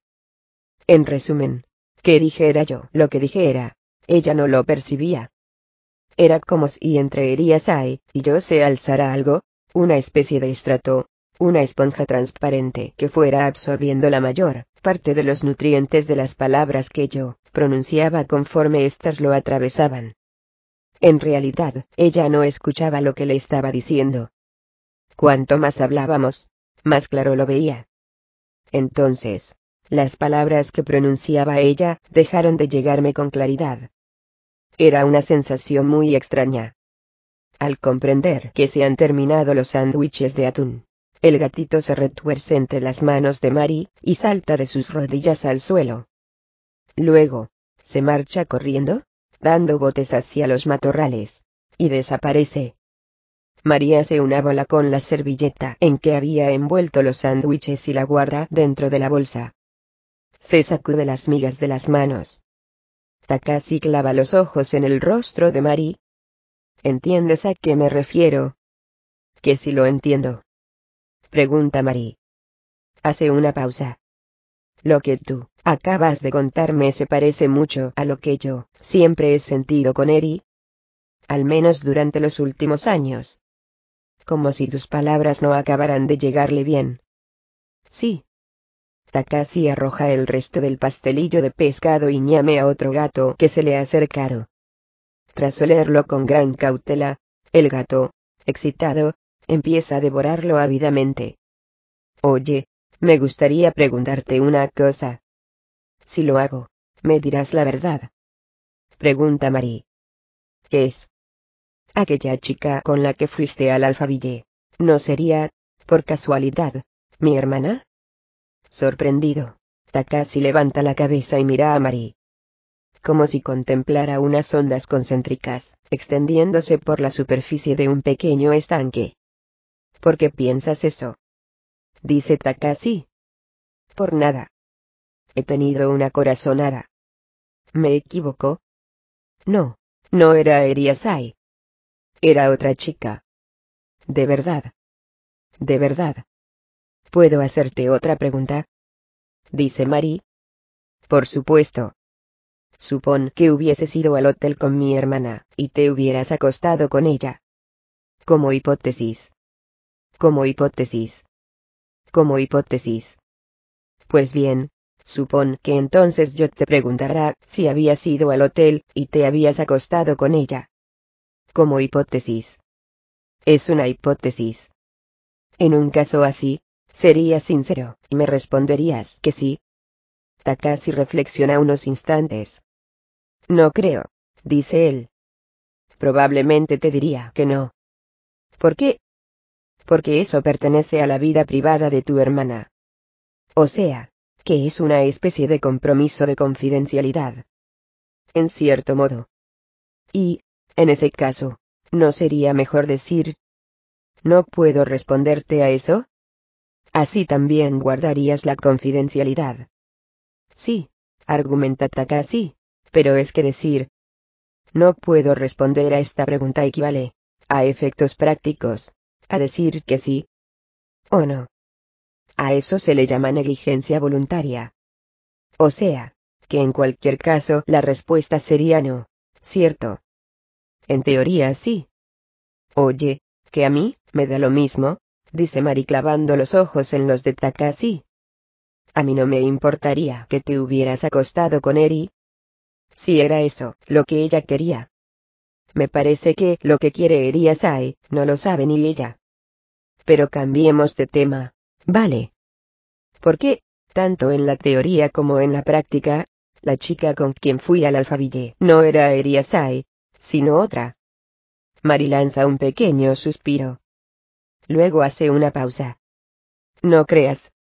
A mí, también me hubiera gustado acercarme más a Eri, dice ella, punto antes sobre todo entre los 10 y los 15 años. Solía pensar en ello a menudo. Que ojalá mi hermana mayor fuese mi mejor amiga. No hace falta que te diga que la admiraba mucho. Eso también contaba, claro. Pero, en aquella época, Eri estaba tan ocupada que su agenda rayaba en lo demencial, posaba como modelo para revistas de adolescentes. Recibía un montón de clases. Todo el mundo le cantaba las alabanzas. Y, claro, para mí no tenía tiempo. Vamos, que en la época en que más falta me hacía, ella no pudo responder a mis necesidades. Takashi escucha a Mari en silencio. Somos hermanas, y, desde que nací, siempre hemos vivido bajo el mismo techo, pero en realidad es como si hubiésemos crecido en dos mundos diferentes. La comida, por poner solo un ejemplo. Nunca hemos comido lo mismo. Porque ella, con sus alergias, tenía que tomar un menú especial, distinto del de los demás. Se hace un breve silencio. No creas que estoy resentida con ella. Es cierto que entonces pensaba que mi madre la mimaba demasiado pero ahora eso ya ha dejado de importarme. Lo que quiero decir, en definitiva, es que entre nosotras ha habido esta historia, se han dado estas circunstancias. De modo que, aunque ahora me diga que le gustaría que estuviéramos más cerca, yo, sinceramente, no tengo ni idea de cómo conseguirlo. ¿Entiendes a qué me refiero? Creo que sí. Mari no dice nada. Mientras hablaba con Eliasai, se me pasó algo por la cabeza, ¿sabes? Dice Takashi. Y era que si ella no sentiría cierto complejo de inferioridad frente a ti. Quizá, desde hacía mucho tiempo. Complejo de inferioridad. Dice Mari. ¿Eri frente a mí? Sí. Y no será al revés. No es al revés. ¿Y qué te hace pensar una cosa así? Bueno, porque tú, la hermana pequeña, siempre has sabido muy bien lo que querías conseguir. Y cuando no querías algo, eras capaz de decir claramente que no. Has sido capaz de ir avanzando, paso a paso, a tu propio ritmo. Pero Eriasai no ha podido. Para ella, desde pequeña, el hecho de desempeñar el papel que le habían asignado y de satisfacer a todo el mundo, ha sido una especie de trabajo, Utilizando tus propias palabras, ella se ha esforzado en ser una maravillosa Blanca Nieves. Es cierto que todo el mundo la admiraba, pero eso, a veces, también ha debido de ser muy duro para ella. En la época más decisiva de su vida, no ha podido afirmar su personalidad. Si la palabra complejo te parece exagerada, tal vez cabría decir que te ha envidiado. Y eso te lo ha dicho Eri. No, esa es la conclusión que he sacado yo de lo que ella me dijo. Algo que se me acaba de ocurrir en este preciso momento. Pero no creo andar muy equivocado. Me parece que exageras, dice Marie. Es cierto que en mi vida ha habido, hasta cierto punto, menos ataduras que en la de Eri. Pero, ¿cuál ha sido el resultado? Ya lo ves. Soy una persona insignificante, sin apenas fuerza ni capacidad. Me faltan conocimientos, y tampoco soy muy inteligente. No soy guapa, y no le importo mucho a nadie. No creo que se pueda decir que yo sí he afirmado mi personalidad. Lo único que hago es dar traspiés en un mundo muy pequeño. ¿Qué diablos podría envidiarme Eri? Puede que aún estés en fase de preparación. Todavía es pronto para sacar conclusiones. Debes de ser el tipo de persona que madura tarde. Aquella chica tiene 19 años, dice Marie. ¿Qué chica? La china de la habitación del alfaville. La chica que fue golpeada por un desconocido. La que se quedó sin ropa, desnuda y sangrando. Es una chica muy bonita. Pero en el mundo en el que vive no existen los periodos de preparación. Allí nadie se pregunta si ella es de las que maduran tarde. ¿No lo ves así? Takashi hace ademán de estar de acuerdo. En cuanto la he visto, prosigue Mari, he sentido deseos de que fuésemos amigas. Unos deseos muy fuertes. Si nos hubiésemos encontrado en un mundo distinto, en otras circunstancias, seguro que habríamos sido muy buenas amigas. Y eso yo, no lo he sentido casi nunca. Bueno, más que casi nunca, yo diría que jamás. Ya. Pero lo que yo siento no cuenta. Vivimos en mundos demasiado distintos. Y yo no puedo hacer nada. Por más que lo intente. Sí, tienes razón. Pero, sabes, aunque apenas nos hayamos visto, aunque casi no hayamos hablado, a mí, me da la sensación de que aquella chica, ahora, continúa viviendo en mi interior. De que se ha convertido en una parte de mí. Pero no sabría cómo explicártelo. Y tú puedes sentir el dolor que experimenta aquella chica. Quizás. Takashi medita profundamente sobre ello. Luego dice. Escucha, se me ha ocurrido una cosa. Intenta pensar lo siguiente. A ver, que tu hermana está en alguna parte, no sé dónde, en otro alfabille, y que alguien la está maltratando con una violencia irracional, y que ella está lanzando alaridos mudos, derramando sangre invisible. En sentido figurado. Tal vez, dice Takashi. Es esa la impresión que te dio cuando hablaste con ella. Ella se encuentra sola, perdida entre un montón de problemas, se siente incapaz de seguir adelante, y está pidiendo ayuda. Y lo manifiesta torturándose a sí misma. Y esto no es solo una impresión mía, es algo mucho más preciso. Mari se levanta del banco, alza los ojos hacia el cielo nocturno. Luego se acerca a los columpios, y se sienta en uno. El seco crujido de la hojarasca bajo las suelas de sus zapatillas de deporte amarillas resuena exageradamente alrededor. Mari tira varias veces de la gruesa cuerda del columpio, como si quisiera comprobar su resistencia. Takashi también se levanta del banco, camina sobre las hojas secas. Se acerca a Mari, y toma asiento a su lado. ¿Sabes? Eri ahora está dormida, dice Mari, como si le hiciera una confesión, profundamente dormida. A estas horas, todo el mundo lo está. No es lo mismo, dice Mari. Ella no quiere despertar. 12 antes del meridiano, la oficina donde trabaja Sirakawa. Con el torso desnudo, Sirakawa está tendido en el suelo y hace ejercicios abdominales sobre una estera de yoga. La camisa y la corbata cuelgan del respaldo de la silla, las gafas y el reloj de pulsera descansan alineados, sobre la mesa. Sirakawa está delgado, pero su tórax es ancho, sin grasa superflua. Tiene los músculos duros, bien cincelados. Desnudo, la impresión que da es muy diferente de cuando va vestido. Aspira ondas, pero breves bocanadas de aire mientras incorpora la parte superior de su cuerpo y gira el torso a derecha e izquierda. Pequeñas gotas de sudor en el pecho, y en los hombros, brillan bajo la luz de los fluorescentes. En el reproductor de sedes portátil que hay sobre la mesa, suena una cantata de Scarlatti interpretada por Brian Azawa. Podría parecer que su pausado tempo no se aviene con aquel ejercicio brusco, pero él controla sutilmente sus movimientos, adecuándolos al compás de la música. Por lo visto, hacer esta serie de ejercicios solitarios sobre el suelo de la oficina mientras escucha música clásica forma parte, una vez terminado el trabajo nocturno, de su rutina diaria antes de volver a casa. Sus movimientos son sistemáticos, seguros. Cuando acaba de realizar un determinado número de estiramientos y contracciones, enrolla la estera y la guarda en la taquilla, saca una toallita blanca y un neceser de plástico de un estante, y se los lleva al lavabo.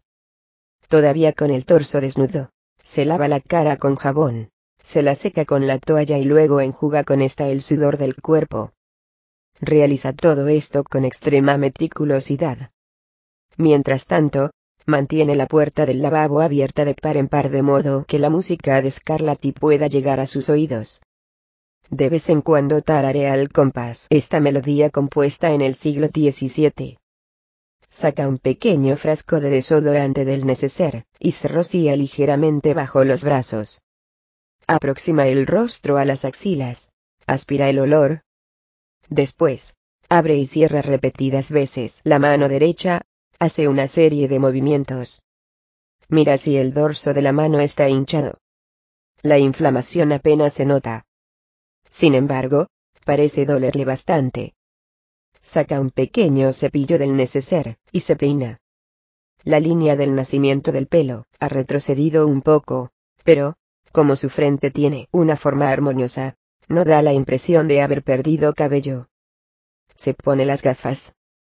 Se abrocha los botones de la camisa. Se anuda la corbata. Camisa gris pálido, corbata azul marino de cachemir. De cara al espejo, se endereza el cuello de la camisa, se arregla el nudo de la corbata. Sirakawa estudia su rostro en el espejo del lavabo. Se observa a sí mismo con mirada severa, durante un buen rato, sin mover un músculo. Apoya las manos en el lavabo. Contiene la respiración, no parpadea.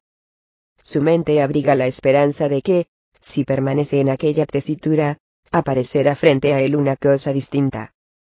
Sirakawa objetiva todos sus sentidos. Allana la conciencia, congela momentáneamente la lógica, detiene el paso del tiempo. Eso es lo que intenta hacer. Fundirse, en lo posible, con el telón de fondo. Hacer que todo parezca un bodegón neutro.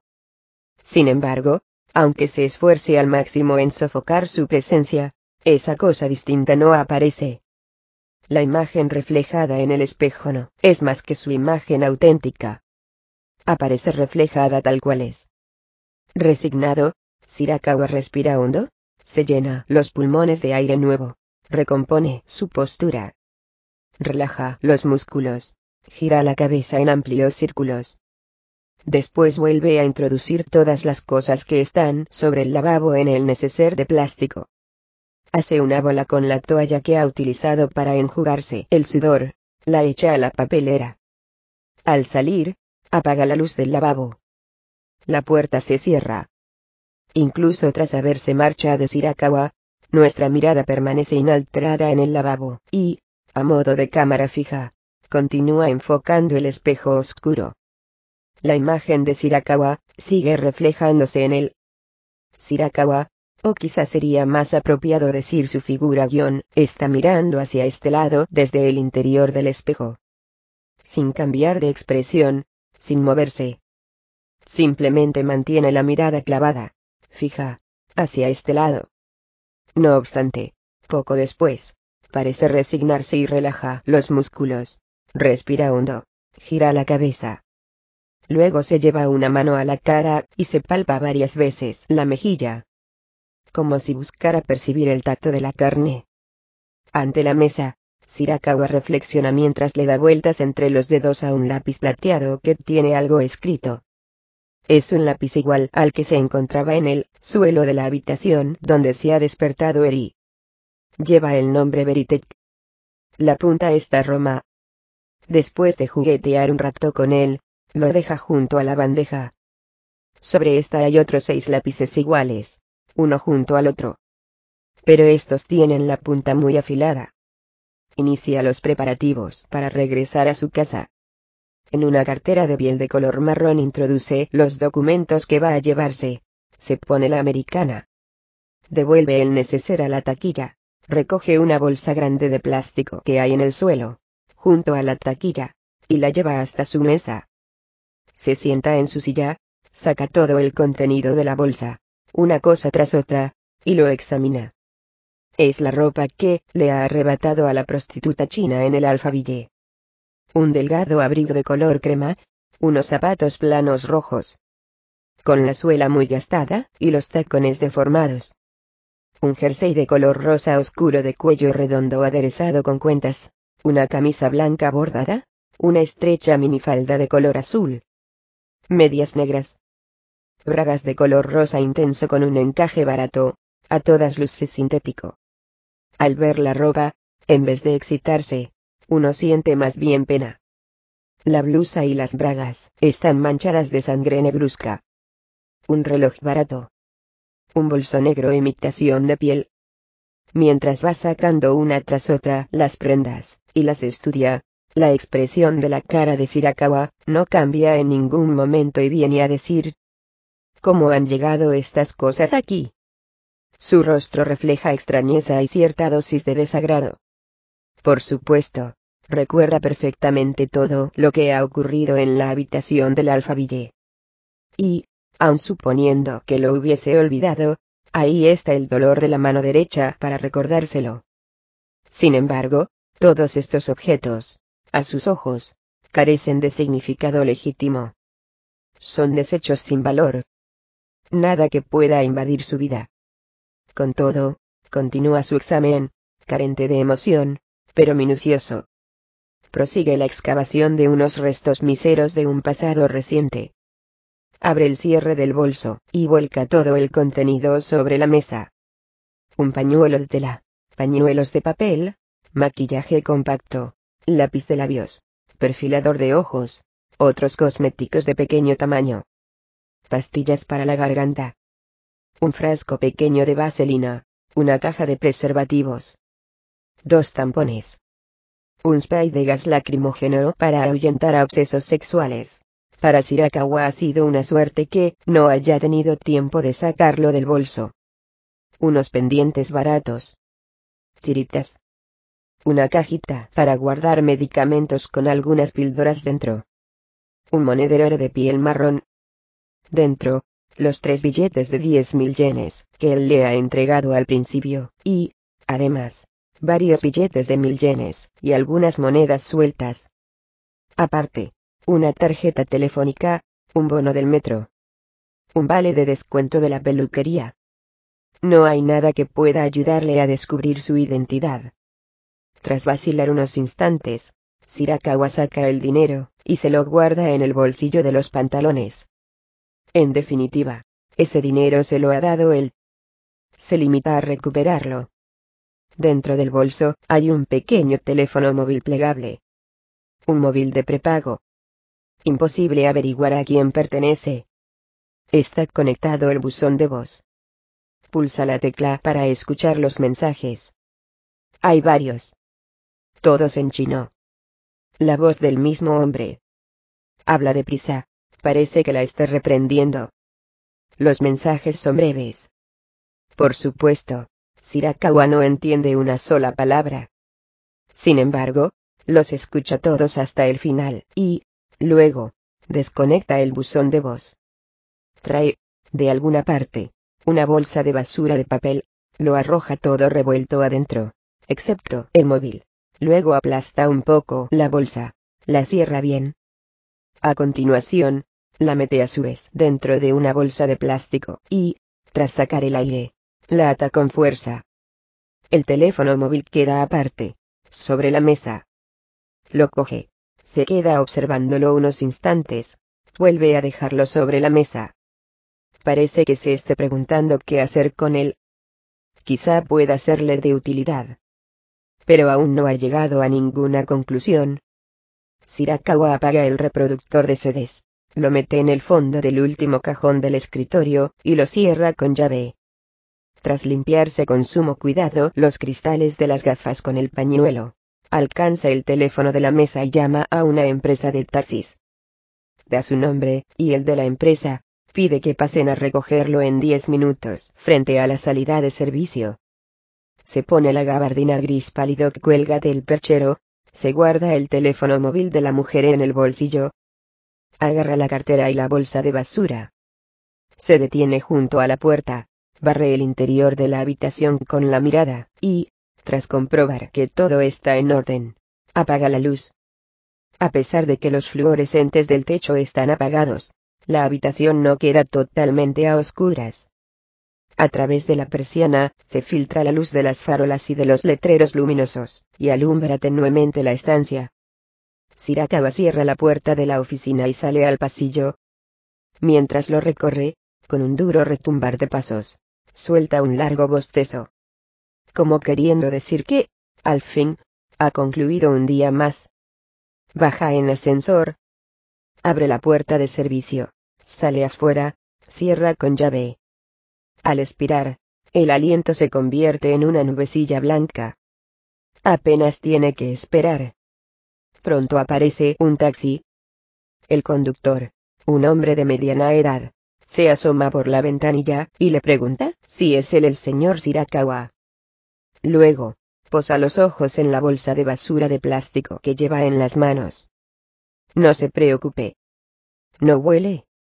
No es basura orgánica, dice Shirakawa. Además, la voy a tirar cerca de aquí. De acuerdo. Entre, dice el taxista. Abre la portezuela. Sirakawa se sube al taxi. El taxista le pregunta, mirándolo por el retrovisor. Disculpe, señor. Creo que no es la primera vez que lo llevo, ¿verdad? Me parece que, ya vine a recogerlo otro día, a la misma hora, más o menos. Usted vive en, déjeme pensar sí, usted vive en Ekora, correcto. En Tetsugakudo, dice Shirakawa. Exacto. En Tetsugakudo. Hoy también se dirige usted allí. Pues sí. Para bien, o para mal, no tengo otra casa a donde ir. Es cómodo volver siempre al mismo lugar, dice el taxista. Arranca. Pero debe de ser muy pesado, ¿verdad? Trabajar siempre hasta tan tarde. Con la recesión económica, lo único que aumenta son las horas extras. No el sueldo. A mí, me pasa lo mismo. Como la gente, no va tanto en taxi, para ganar lo mismo, tengo que trabajar más horas. Pero usted no puede quejarse, ¿verdad? Al menos a usted la empresa le paga los desplazamientos en taxi. Es que, trabajando hasta estas horas, si no me pagaran el taxi no podría volver a casa, dice Shirakawa con una sonrisa forzada. De pronto, se acuerda de algo. Ah. Por poco se me olvida. Podría girar en el próximo cruce a la derecha, y parar delante del 7-Eleven. Es que mi mujer me ha pedido que le compre una cosa. No tardaré mucho. El taxista le contesta, mirándolo por el retrovisor. Señor, es que la calle de la derecha es de sentido único y tendría que dar un rodeo. Por el camino encontraremos varias tiendas más abiertas toda la noche. No podría ser otra. Es que lo que busco, a lo mejor, solo lo venden en esta. Además, me gustaría tirar pronto la basura. De acuerdo. A mí, me da igual. Se lo preguntaba por qué, si damos un rodeo, el taxímetro subirá un poco más. El conductor gira a la derecha, avanza unos metros, detiene el coche en el lugar indicado, abre la portezuela. Dejando la cartera de piel sobre el asiento del taxi, Shirakawa agarra la bolsa de basura, y se baja del vehículo. Frente al 7-Eleven, hay un montón de bolsas de basura apiladas, coloca la suya encima de las demás. La bolsa, entre un montón de bolsas iguales, pierde su singularidad en un instante. Por la mañana, pasará el camión de la basura, y la recogerá. Como no contiene basura orgánica, no es probable que los cuervos la rasguen. Tras dirigirle una última mirada, Shirakawa entra en la tienda. Dentro no hay ningún cliente. El joven de la caja registradora habla con entusiasmo, por su teléfono móvil. Está sonando una canción nueva de Southern Stars. Shirakawa va directo hacia el frigorífico de la leche y toma un tetrabric de tacanas y desnatada. Comprueba la fecha de caducidad. Todo correcto. De paso compra también unos yogures en envase de plástico. Luego, de pronto, se le ocurre la idea y saca del bolsillo el teléfono móvil de la chica china echa un vistazo a su alrededor, y, tras comprobar que nadie lo mira, lo deposita junto a una caja de queso. El pequeño teléfono plateado, encaja de un modo sorprendente. Parece que siempre haya estado allí. Se desprende de las manos de Shirakawa, y pasa a formar parte del 7-Eleven. Shirakawa paga en la caja y vuelve al taxi a paso rápido. ¿Ha encontrado lo que buscaba? Pregunta el taxista. Sí, dice Shirakawa. Entonces, directos a Tetsugakudo. Me está entrando sueño. Si me duermo, despiérteme cuando lleguemos, por favor, dice Shirakawa. Mire, encontrará una gasolinera de Sowasel por el camino. Yo me bajo un poco más adelante. De acuerdo. No se preocupe. Shirakawa deja la bolsa de plástico con la leche y los yogures, junto a la cartera, se cruza de brazos, cierra los ojos. Es muy posible que no logre conciliar el sueño. pero no le apetece seguir charlando con el taxista hasta llegar a su casa. Con los ojos cerrados, intenta pensar en algo que no le altere los nervios. Algo cotidiano, que no tenga un significado profundo. O algo puramente conceptual. Pero no se le ocurre nada. En el vacío, solo nota el dolor de la mano derecha. Esta le duele sordamente al compás de los latidos de su corazón, que retumban en sus oídos como el ronco bramido del oleaje. Qué extraño, piensa él, con lo lejos que está el mar. Un poco más adelante, el taxi donde va Sirakawa, se detiene ante un semáforo en rojo. El cruce es grande, y el semáforo tarda en cambiar. Al lado del taxi, la motocicleta honda de color negro conducida por el chino está esperando a que cambie el semáforo. Entre ambos vehículos apenas media un metro de distancia. Pero el hombre de la motocicleta tiene los ojos fijos hacia adelante, y no ve a Shirakawa. Este se encuentra hundido en el asiento con los ojos cerrados. Escuchando el imaginario bramido del oleaje de un mar lejano. El semáforo cambia a verde, la motocicleta sigue recto. El taxi arranca con cuidado para no despertar a Shirakawa, gira hacia la derecha, y se aleja del barrio. Trece antes del meridiano Marita casi están sentados en los columpios, uno junto al otro, en un parque desierto a altas horas de la madrugada. Takashi tiene los ojos clavados en el perfil de Mari. En su rostro, se lee el desconcierto. Prosigue la conversación de antes. Que no quiere despertarse, dices. Mari no responde. ¿A qué te refieres? Pregunta él. María emudece y mira hacia el suelo. Vacila. Aún no está preparada para hablar de ello. Oye, ¿y qué tal si camináramos un poco? Propone Mari. Vale. De acuerdo. Andar es bueno. Anda despacio y bebe mucha agua. ¿Y eso qué es? Ese es el lema de mi vida. Anda despacio y bebe mucha agua. Mari le clava la mirada. Como lema es un tanto singular. Pero no hace ningún comentario al respecto ni le pregunta nada. Se levanta del columpio, empieza a andar, Takashi la sigue. Los dos salen del parque, se dirigen a las calles iluminadas. ¿Vas a volver al Skilark? Pregunta Takashi. Mari sacude la cabeza. Ya estoy harta de leer en un family restaurant. Sí, ya me lo imagino, dice Takashi. Me gustaría ir de nuevo al alfabille. Te llevo. De todos modos, ensayo cerca de allí. Kaoru me ha dicho que vaya cuando quiera. Supongo que no le importará que me acerque, dice Mari. Takashi niega con la cabeza. Kaoru es muy mal hablada, pero es sincera. Si te ha dicho que vayas cuando quieras, Puedes presentarte cuando quieras. Puedes fiarte de lo que te dice. De acuerdo. Además, a estas horas, no tienen nada que hacer. Se alegrará de verte. ¿Y tú? ¿Sigues ensayando con la banda? Takashi mira el reloj de pulsera. Probablemente esta sea la última vez que ensaye toda la noche. Así que voy a aprovechar, y a dar caña hasta el final. Ambos vuelven al centro del barrio. Aquellas horas apenas se ve a un solo transeúnte.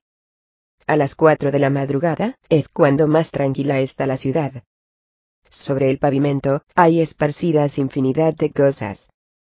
Latas de cerveza, ediciones vespertinas del periódico pisoteadas, cajas de cartón aplastadas, botellas de plástico, colillas.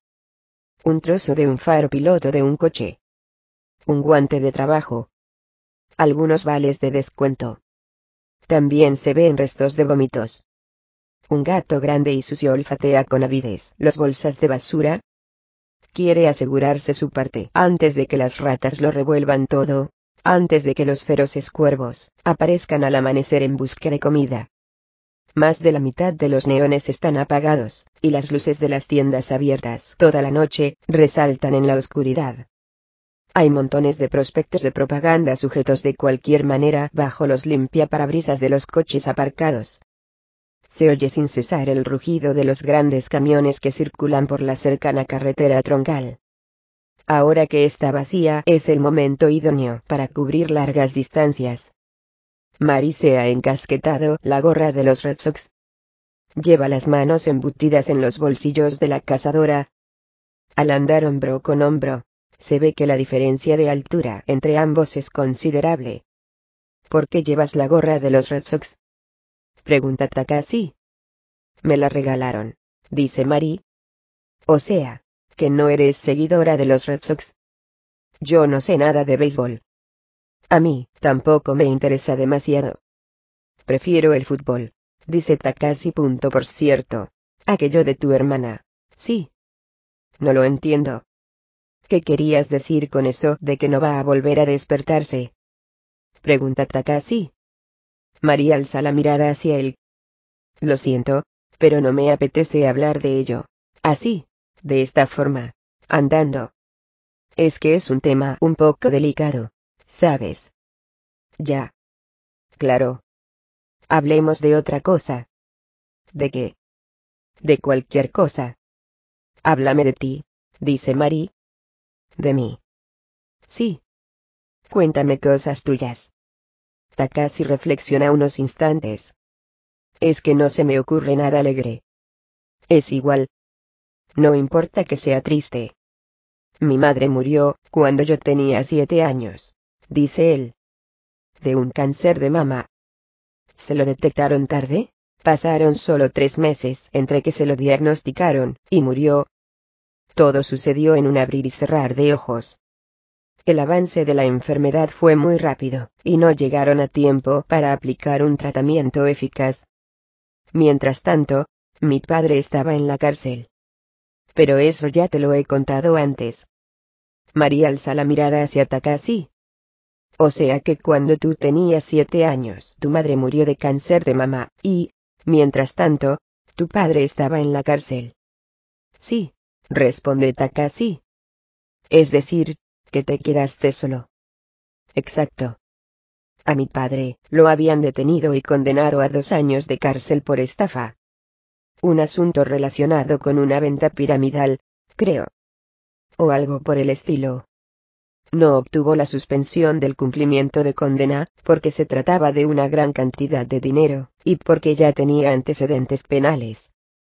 Por lo visto, de joven había pertenecido a una organización estudiantil, y lo acusaron de recaudar fondos para esa organización. La verdad, es que él, no tuvo nada que ver con ello. Recuerdo que mi madre, me llevó a verlo a la cárcel. Era un lugar muy frío. Y, medio año después de que metieran a mi padre en la cárcel, a mi madre, le diagnosticaron el cáncer de mama, y tuvieron que ingresarla enseguida. Vamos, que me quede temporalmente huérfano. Mi padre en la cárcel, mi madre en el hospital. Y, mientras tanto, ¿quién cuidó de ti? De eso me enteré luego, pero, por lo visto, tanto los gastos del hospital como los de mi manutención, corrieron a cargo de mi familia paterna. Mi padre se llevaba muy mal con ellos, y habían dejado de verse. Pero, claro, no iban a permitir que se muriera de hambre un niño de siete años. Así que mi tía, aunque a regañadientes, venía a casa cada dos días. Los vecinos, por turno, también me cuidaban. Me lavaban la ropa, me hacían la compra, me mandaban comida ya cocinada. Vivíamos en la parte antigua de la ciudad y eso, para mí, fue una bendición, los vecinos de aquella zona aún tienen conciencia de barrio. Pero me da la impresión de que la mayor parte de las cosas me las hacía yo mismo. Cocinaba cosas sencillas. Me preparaba para ir a la escuela, aunque la verdad es que no recuerdo bien aquella época. Es como si le hubiera sucedido a otra persona, muy lejos. Cuando volvió tu padre? Unos tres meses después de que muriera mi madre, dadas las circunstancias, le concedieron la libertad condicional. Ya sé que eso es lo más normal del mundo, pero a mí me alegró mucho que mi padre volviera a casa. Ya no era huérfano. En primer lugar, él era un adulto, grande y poderoso. Y yo ya podía estar tranquilo. El día que regresó, mi padre llevaba un viejo traje de tuedillo. Todavía ahora, recuerdo el tacto de la tela y el olor a tabaco. Takashi saca las manos de los bolsillos y se rasca la nuca. Pero, aunque hubiese vuelto mi padre, yo, en mi fuero interno, no me sentía seguro. No sabría decirte, para mí las cosas no acababan de cuadrar. Me quedé con la eterna sensación de que me estaban engañando. Era como si mi padre auténtico se hubiera ido muy lejos, y, para llenar el vacío, me hubiesen enviado a otro hombre con la forma de mi padre. No sé, algo por el estilo. ¿Me entiendes? Más o menos, responde Mari. Takashi enmudece, hace una pausa. Luego prosigue. Quiero decir que yo, entonces, lo veía así. Fuera lo que fuese lo que hubiese ocurrido, mi padre no tendría que haberme dejado solo. No debería haberme dejado huérfano en el mundo. No tendría que haber ido, bajo ningún concepto, a la cárcel. Por supuesto, en aquella época, yo no sabía con exactitud qué era la cárcel. Solo tenía siete años. Pero me la imaginaba como un enorme armario empotrado. Oscuro, temible y asiago. Mi padre jamás debería haber ido a un lugar así. Takashi interrumpe su relato. ¿Tu padre ha estado alguna vez en la cárcel? Mari niega con la cabeza. Yo diría que no. ¿Y tu madre? Tampoco. Tienes suerte.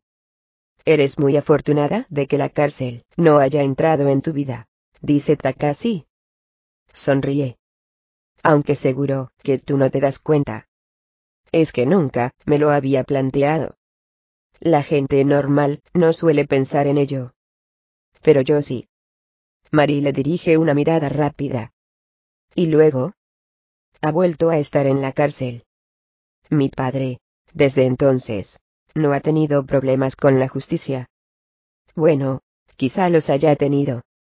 Mejor dicho, seguro que ha sido así. Es un hombre incapaz de andar por el buen camino. Pero no se ha metido en nada lo suficientemente grave como para que lo encarcelen. La experiencia seguro que lo escarmentó. También es posible que sintiera, a su modo, una especie de responsabilidad personal hacia mi madre muerta, y hacia mí. El caso es que se convirtió en un honrado hombre de negocios. Aunque lo cierto es que siempre se ha mantenido en la zona gris. No parábamos de tener altibajos, y, en casa, unas veces éramos ricos, y, otras, pobres como las ratas. Era igual que estar subido siempre en una montaña rusa. Un día íbamos en Mercedes-Benz con chofer, y, al día siguiente, ni siquiera podíamos comprar una bicicleta. Incluso nos llegamos a largar de casa en mitad de la noche, a escondidas. Nunca permanecíamos mucho tiempo en un mismo lugar, y yo cambiaba de escuela cada medio año.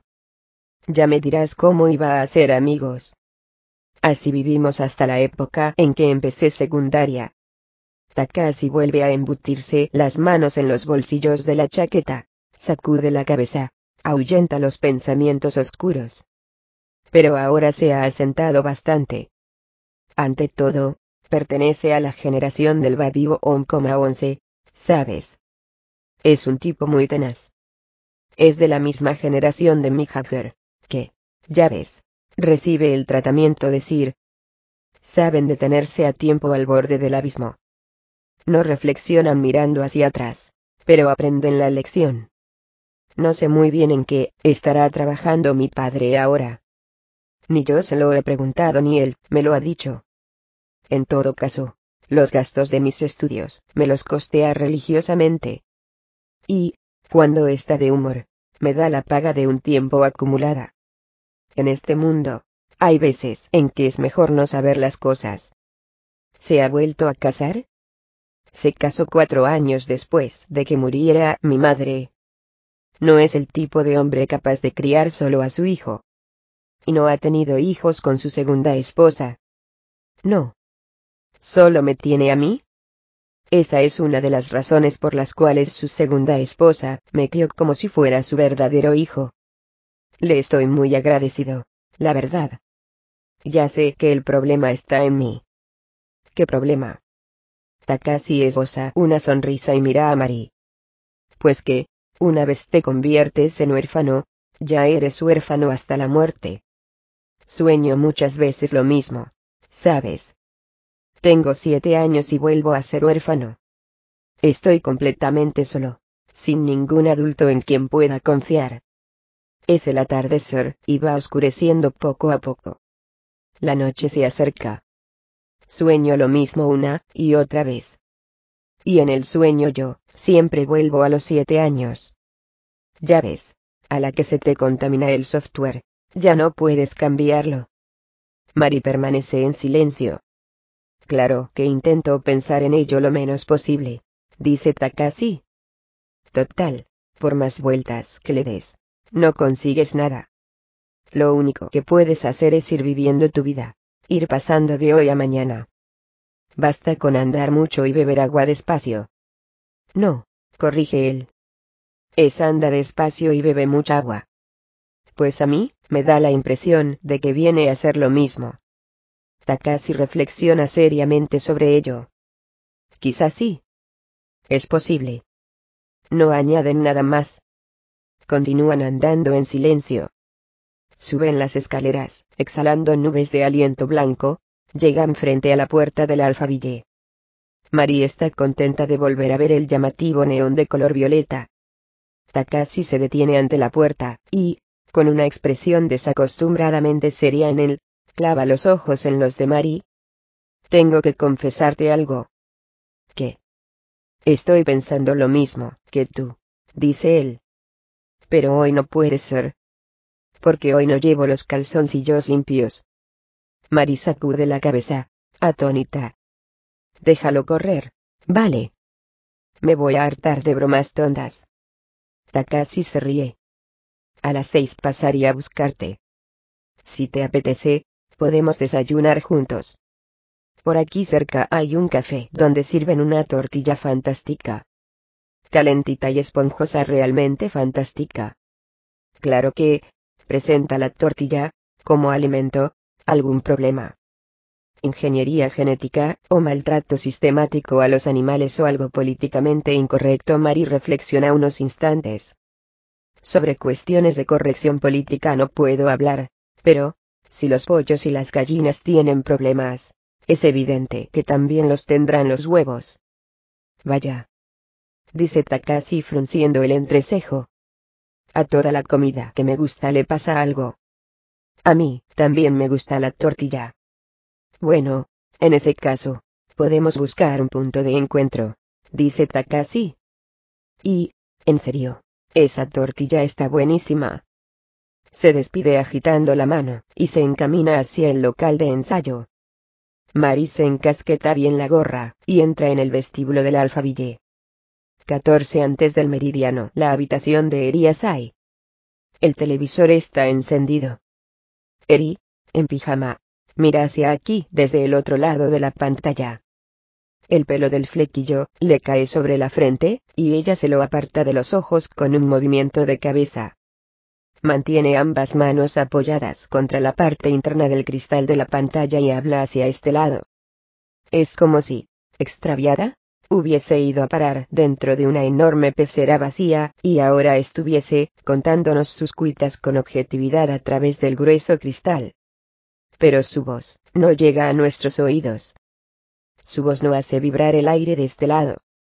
Es evidente que Eri aún tiene los sentidos embotados, sus brazos y piernas carecen de fuerza. Posiblemente se deba a que ha estado durmiendo durante demasiado tiempo, con un sueño demasiado profundo. No obstante, ella se esfuerza en descifrar, aunque solo sea un poco, la enigmática situación en la que se encuentra. A pesar de la confusión y el desconcierto, Eri intenta descubrir por todos los medios la lógica y los criterios sobre los que se asienta el otro lado, y comprenderlos. Su estado de ánimo, se nos transmite a través del cristal. No está gritando. Tampoco protesta con vehemencia. parece encontrarse exhausta tras haber gritado, tras haber protestado. Por lo visto, ella misma es consciente de que, por más que se esfuerce, su voz no llegará jamás a este lado.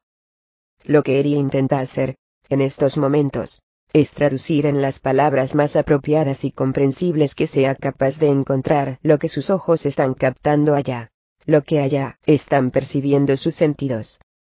Y esas palabras son emitidas de tal forma que la mitad va a sus propios oídos y la otra mitad a los nuestros. No estaría fácil, por supuesto. Sus labios solo pueden moverse de una manera lenta e intermitente. Las frases son cortas, igual que cuando se habla en una lengua extranjera, y entre ellas, se producen unos vacíos que carecen de uniformidad. Esos vacíos amplían y diluyen el significado que debería de existir allá. Nosotros, a este lado, aguzamos la vista al máximo, pero ni siquiera logramos distinguir las palabras que articulan los labios de Eriasai de los silencios que articulan los labios de Eriasai. La realidad se escurre a través de sus diez finos dedos, como si fuera el polvillo de un reloj de arena. Allá, el tiempo no es su aliado. Poco después, Eri se cansa de hablar hacia afuera, y enmudece, resignada. Un silencio nuevo, se suma al silencio que ya existía allá. Después, Eri empieza a dar golpecitos con los puños en el cristal, desde el interior. Lo prueba todo. Pero tampoco ese sonido nos llega a este lado. Al parecer, Eri puede ver la escena de este lado a través del cristal del televisor. Podemos deducirlo por el movimiento de sus ojos. Da la impresión de que va posando la mirada en todos los objetos que hay en su habitación, uno tras otro. En la mesa, en la cama, en la estantería. Este es su espacio y ella, en origen, pertenecía a este lugar. Estaba durmiendo plácidamente en esta cama. Sin embargo, ahora es incapaz de cruzar el cristal transparente, y de regresar a este lado. Sea por efecto de algún fenómeno, o de resultas del propósito de alguien, ella, mientras dormía, ha sido transportada a la habitación del otro lado, y allí la han confinado. Los tintes de la soledad tiñen sus dos pupilas como si fuesen unos nubarrones grises que se reflejaran en la plácida superficie de un lago. Por desgracia, es preciso que lo digamos, nada podemos hacer por ella. Ya lo hemos mencionado antes, pero nosotros no somos más que una mirada. No podemos, bajo ningún concepto, inmiscuimos sin embargo, nos preguntamos nosotros, ¿quién diablo será el hombre sin rostro? ¿Qué le habrá hecho a Eriasai? ¿Y, a dónde habrá ido? En vez de darnos una respuesta, la pantalla del televisor empieza de pronto a perder claridad.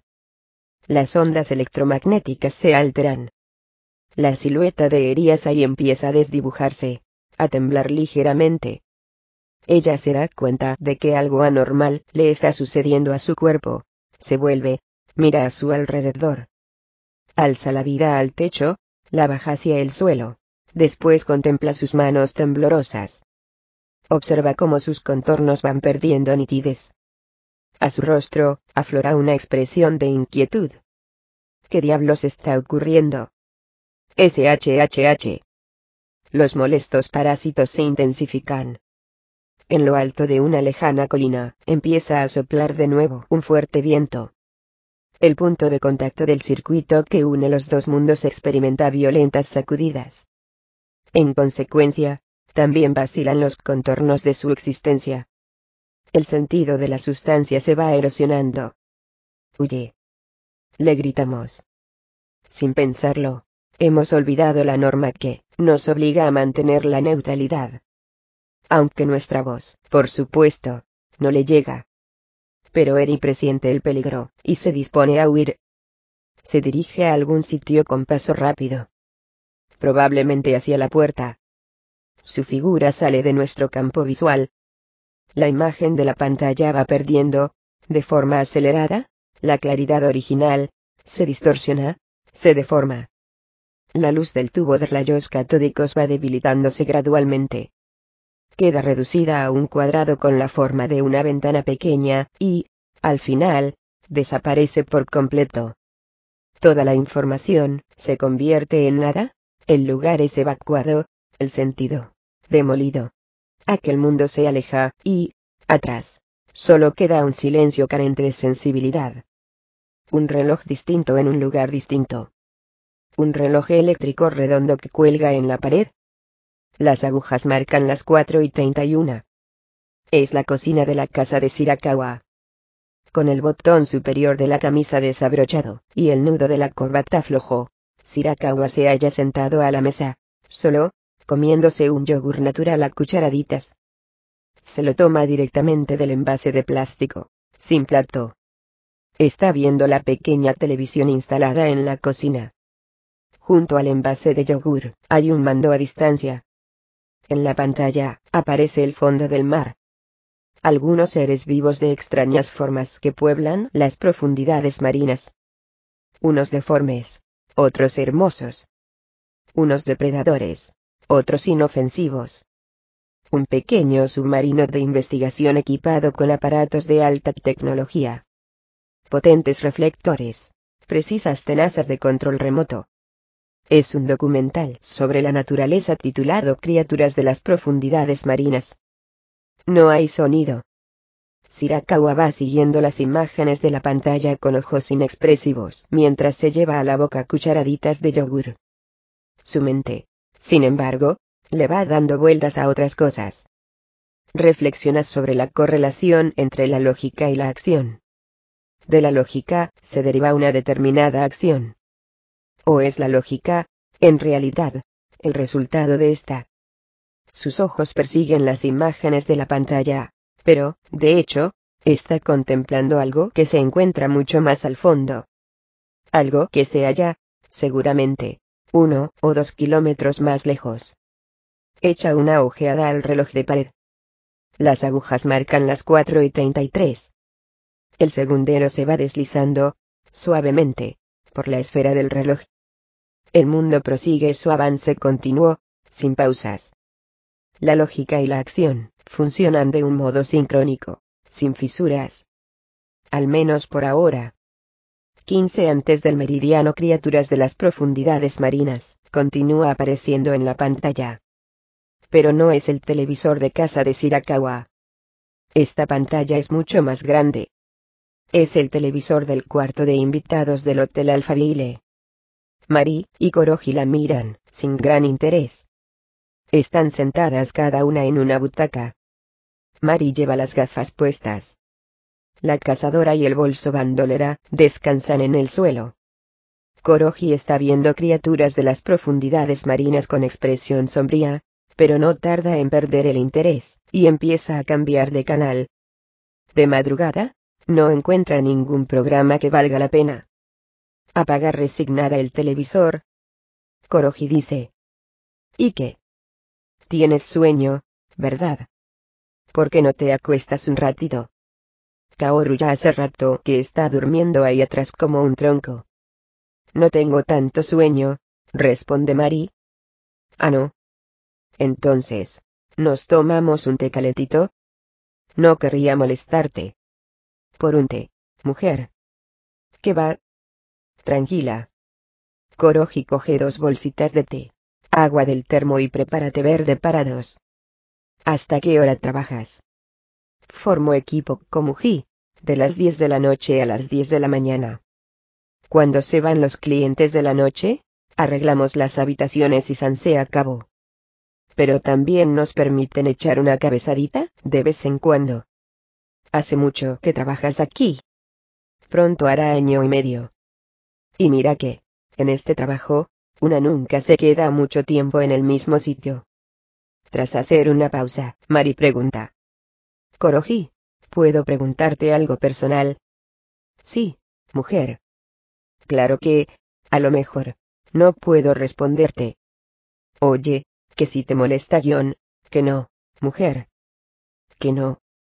Antes has dicho que no usabas tu verdadero nombre, ¿verdad? Sí, eso he dicho. ¿Y por qué? Koroji saca las bolsitas de té, las tira al cenicero, y le tiende una taza a Mari. Pues porque, si lo usara, podría tener problemas, Verás, es que me pasaron una serie de cosas y de acuerdo. Te lo cuento. La verdad, es que estoy huyendo. De personas de cierto mundo. Koroji toma un sorbo de té. Y, bueno, quizá tú no lo sepas, pero cuando estás huyendo en serio, un lo veo es uno de los mejores sitios donde puedes entrar a trabajar. De camarera en un RY o KN12, ganarías mucha más pasta. Vale. Con las propinas. Pero allí te encuentras a la gente. Y debes saludarlos, hablar con ellos. Eso, en el lobeo, no pasa. A los clientes ni los ves. Está a oscuras trabajas a escondidas. Y te dejan una cama para dormir. Además, no te piden ni currículum, ni referencias, ni te vienen con chorradas. Si tú vas y les dices, preferiría no dar mi nombre, te sueltan. Muy bien. Entonces te llamaremos lagrillo.13, y en paz. Es que no encuentran personal, ¿sabes? Por eso, en los lo veo trabaja un montón de gente poco legal. Y por esa razón, no permanecen mucho tiempo, trabajando en el mismo sitio. Claro. A la que te quedas quieta en un sitio, te pillan. Así que vas, pasando de uno a otro. De Hokkaido a Okinawa, no hay sitio donde no haya un love hotel. Trabajo no falta, por suerte. Pero yo aquí estoy muy a gusto, ¿sabes? Y Kaoru es muy buena tía. Así que me he quedado más tiempo de lo normal.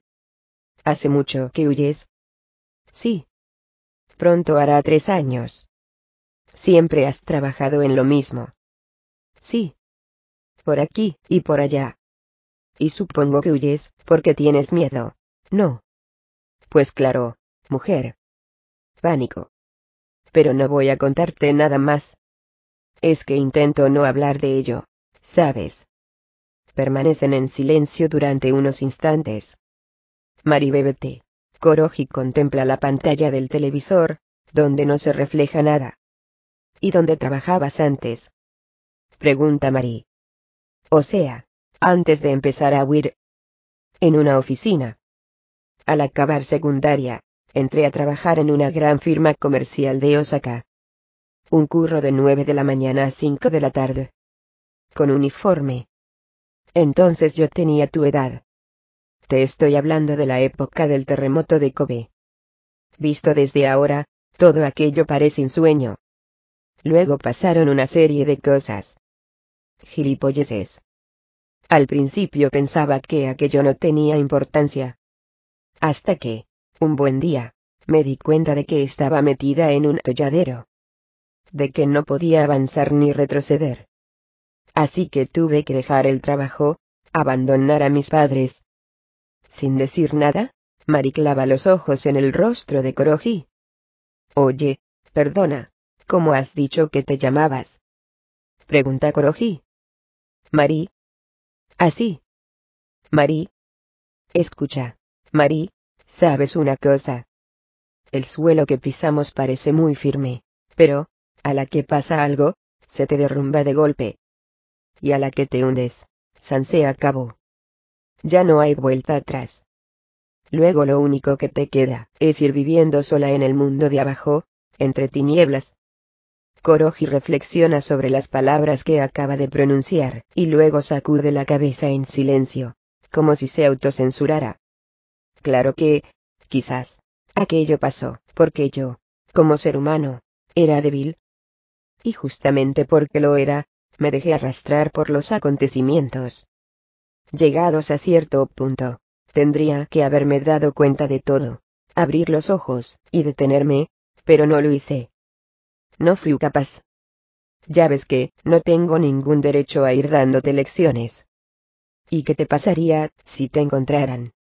Me refiero a los que te están buscando. Pues, vete a saber. Dice Koroji. No estoy segura. Prefiero no pensar demasiado en ello. Mari guarda silencio. Koroji alcanza el mando a distancia, y empieza a toquetear los botones. Pero no enciende la televisión. Al acabar el trabajo, cuando me meto en la cama, Siempre pienso lo mismo. Ojalá no me despertara jamás. Ojalá me quedara dormida para siempre. Así no tendría que volver a pensar en nada. Aunque, en realidad, por las noches sueño. Siempre sueño lo mismo. Que me persiguen, y que no paro de huir, hasta que al final me encuentran. Me atrapan y me llevan a no sé dónde. Luego me meten a empujones dentro de algo parecido a una nevera, y cierran la tapa. Y, en este punto, me despierto sobresaltada. Con la ropa chorreando, empapada en sudor. Vamos, que me persiguen de día, y me persiguen en sueños. Así no hay quien viva. El único momento en que me tranquilizó un poco, es cuando estoy tomándome un té aquí con Kaoru. O Komuji. Y charlamos de tonterías, pero, ¿sabes una cosa, Mari? Tú eres la primera persona a quien se lo cuento. Ni a Kaoru ni a Komuji, les he hablado nunca de eso. ¿Que estás huyendo de algo? Sí. Aunque imagino que suelen algo. Ambas enmudecen durante unos instantes. ¿Te crees lo que te estoy contando? Pues claro. ¿En serio? Por supuesto. No sé, podría ser una trola. No. Con la gente nunca se sabe. Total, es la primera vez que me ves. Pero tú no pareces una mentirosa, dice Mari. Me alegro de que pienses así, dice Koroji. Mira, quiero enseñarte una cosa. Koroji se sube los faldones de la camisa, y le muestra la espalda. A ambos lados de la columna vertebral, a derecha e izquierda, tiene grabado una especie de sello. Tres líneas oblicuas que recuerdan la impronta de la pata de un pájaro. Al parecer, marcadas con un hierro candente. La piel de alrededor está fruncida. Son los vestigios de un dolor atroz. Al verlo, Mari no puede evitar hacer una mueca. Esto es solo una parte de lo que me hicieron, dice Koroji. Me dejaron marcada con su señal. Tengo otras. En lugares que no pueden enseñarse. Y no te estoy mintiendo. ¡Qué horror! ¿Sabes? No se lo había enseñado nunca a nadie. Pero quería que me creyeras. Te creo. Es raro, pero a ti estoy convencida de que podría confesarte cualquier cosa. Lo siento así. Aunque no tengo ni idea de por qué. Koroji se baja los faldones de la camisa. Después suspira profundamente, como si quisiera poner un punto y aparte en sus sentimientos. Oye, Koroji. Sí. Hay algo que tampoco le he contado nunca a nadie. ¿Puedo contártelo a ti? Claro. Dime, responde Koroji. Tengo una hermana. En casa somos dos chicas. Ella es dos años mayor que yo. Ah. Pues bien, hace dos meses mi hermana nos dijo. Me voy a la cama. Hoy dormiré de un tirón. Lo anunció a toda la familia después de cenar. Nadie le dio importancia. Eran solo las siete de la tarde, pero mi hermana tiene unos hábitos de sueño poco regulares y nadie se sorprendió. Le dimos las buenas noches, y no pensamos más en ello. Casi, sin cenar, mi hermana se fue a su habitación, y se acostó. Y, desde entonces, duerme sin parar. Sin parar. Sí, responde Mari. Koroji frunce el ceño. Y no se ha despertado ni una sola vez. Al parecer, se levanta de vez en cuando, dice Mari. Parte de la comida que le dejamos sobre la mesa desaparece, y, por lo visto, a veces también va al lavabo. De cuando en cuando se ducha, y se cambia de ropa. En resumidas cuentas, que se levanta justo lo necesario para cubrir sus necesidades vitales. En serio, se levanta justo lo necesario. Pero ni mi familia ni yo la hemos visto nunca despierta. Cuando entramos en su habitación, siempre la encontramos, durmiendo en la cama. Y no, es que finja estar dormida. No. Está durmiendo de verdad. Tiene la respiración acompasada del sueño, no hace el menor movimiento. Casi parece muerta. Aunque la llames en voz alta, o la sacudas, no se despierta. ¿Y eso? ¿Lo habéis consultado con algún médico? De vez en cuando viene a verla el médico de cabecera. Es doctor en medicina general, y no puede hacerle pruebas más específicas, pero al menos se asegura de que esté bien desde el punto de vista médico. Por lo visto, la temperatura es normal. Tiene las pulsaciones y la presión arterial más bien bajas, pero no hay nada anómalo. En el aspecto alimenticio, de momento no presenta carencias nutricionales, de modo que no es necesario alimentarla por instilación. Duerme profundamente. Nada más. Es obvio que, si estuviera en coma, la situación sería muy distinta, pero como a veces se levanta y hace lo que tiene que hacer, al parecer no precisa de grandes cuidados. También consultamos a un psiquiatra. Según él, no hay ningún precedente, nada parecido.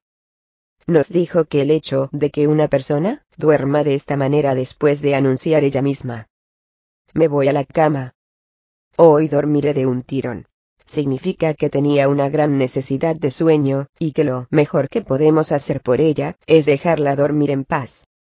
También nos dijo que para aplicarle una terapia tendría que entrevistarla, y que, para entrevistarla, primero tendría que despertarse.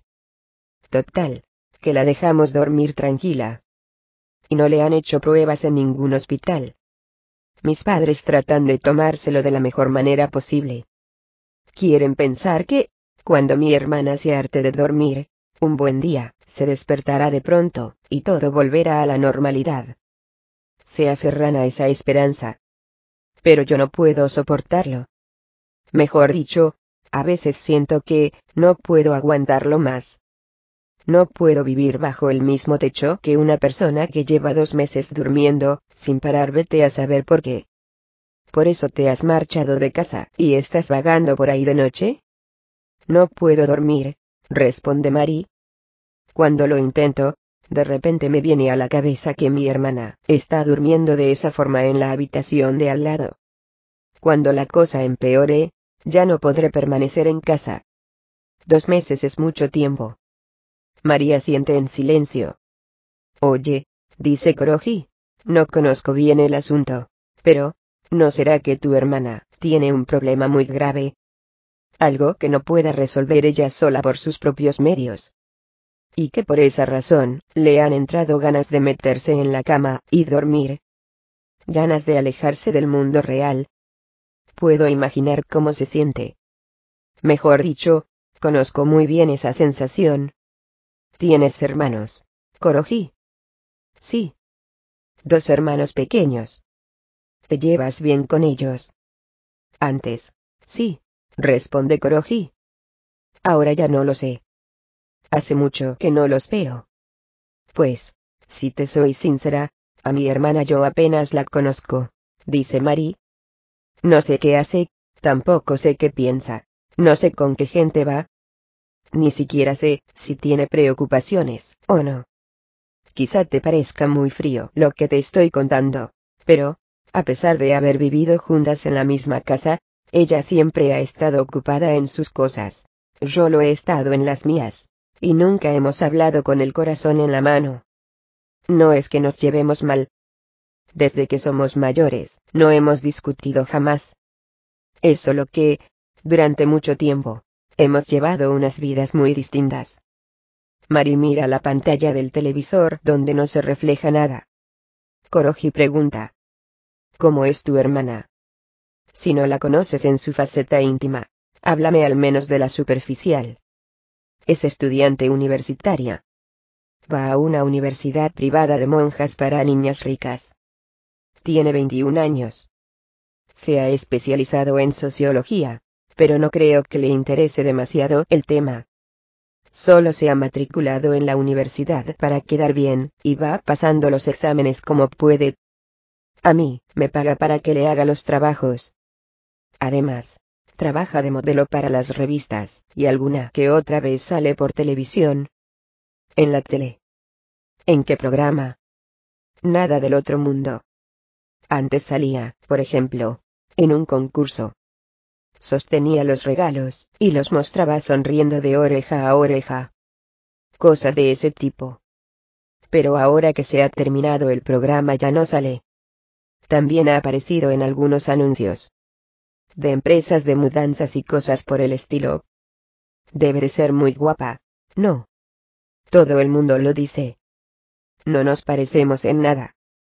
A mí, me gustaría nacer guapa, aunque solo fuese una vez, dice Koroji lanzando un pequeño suspiro.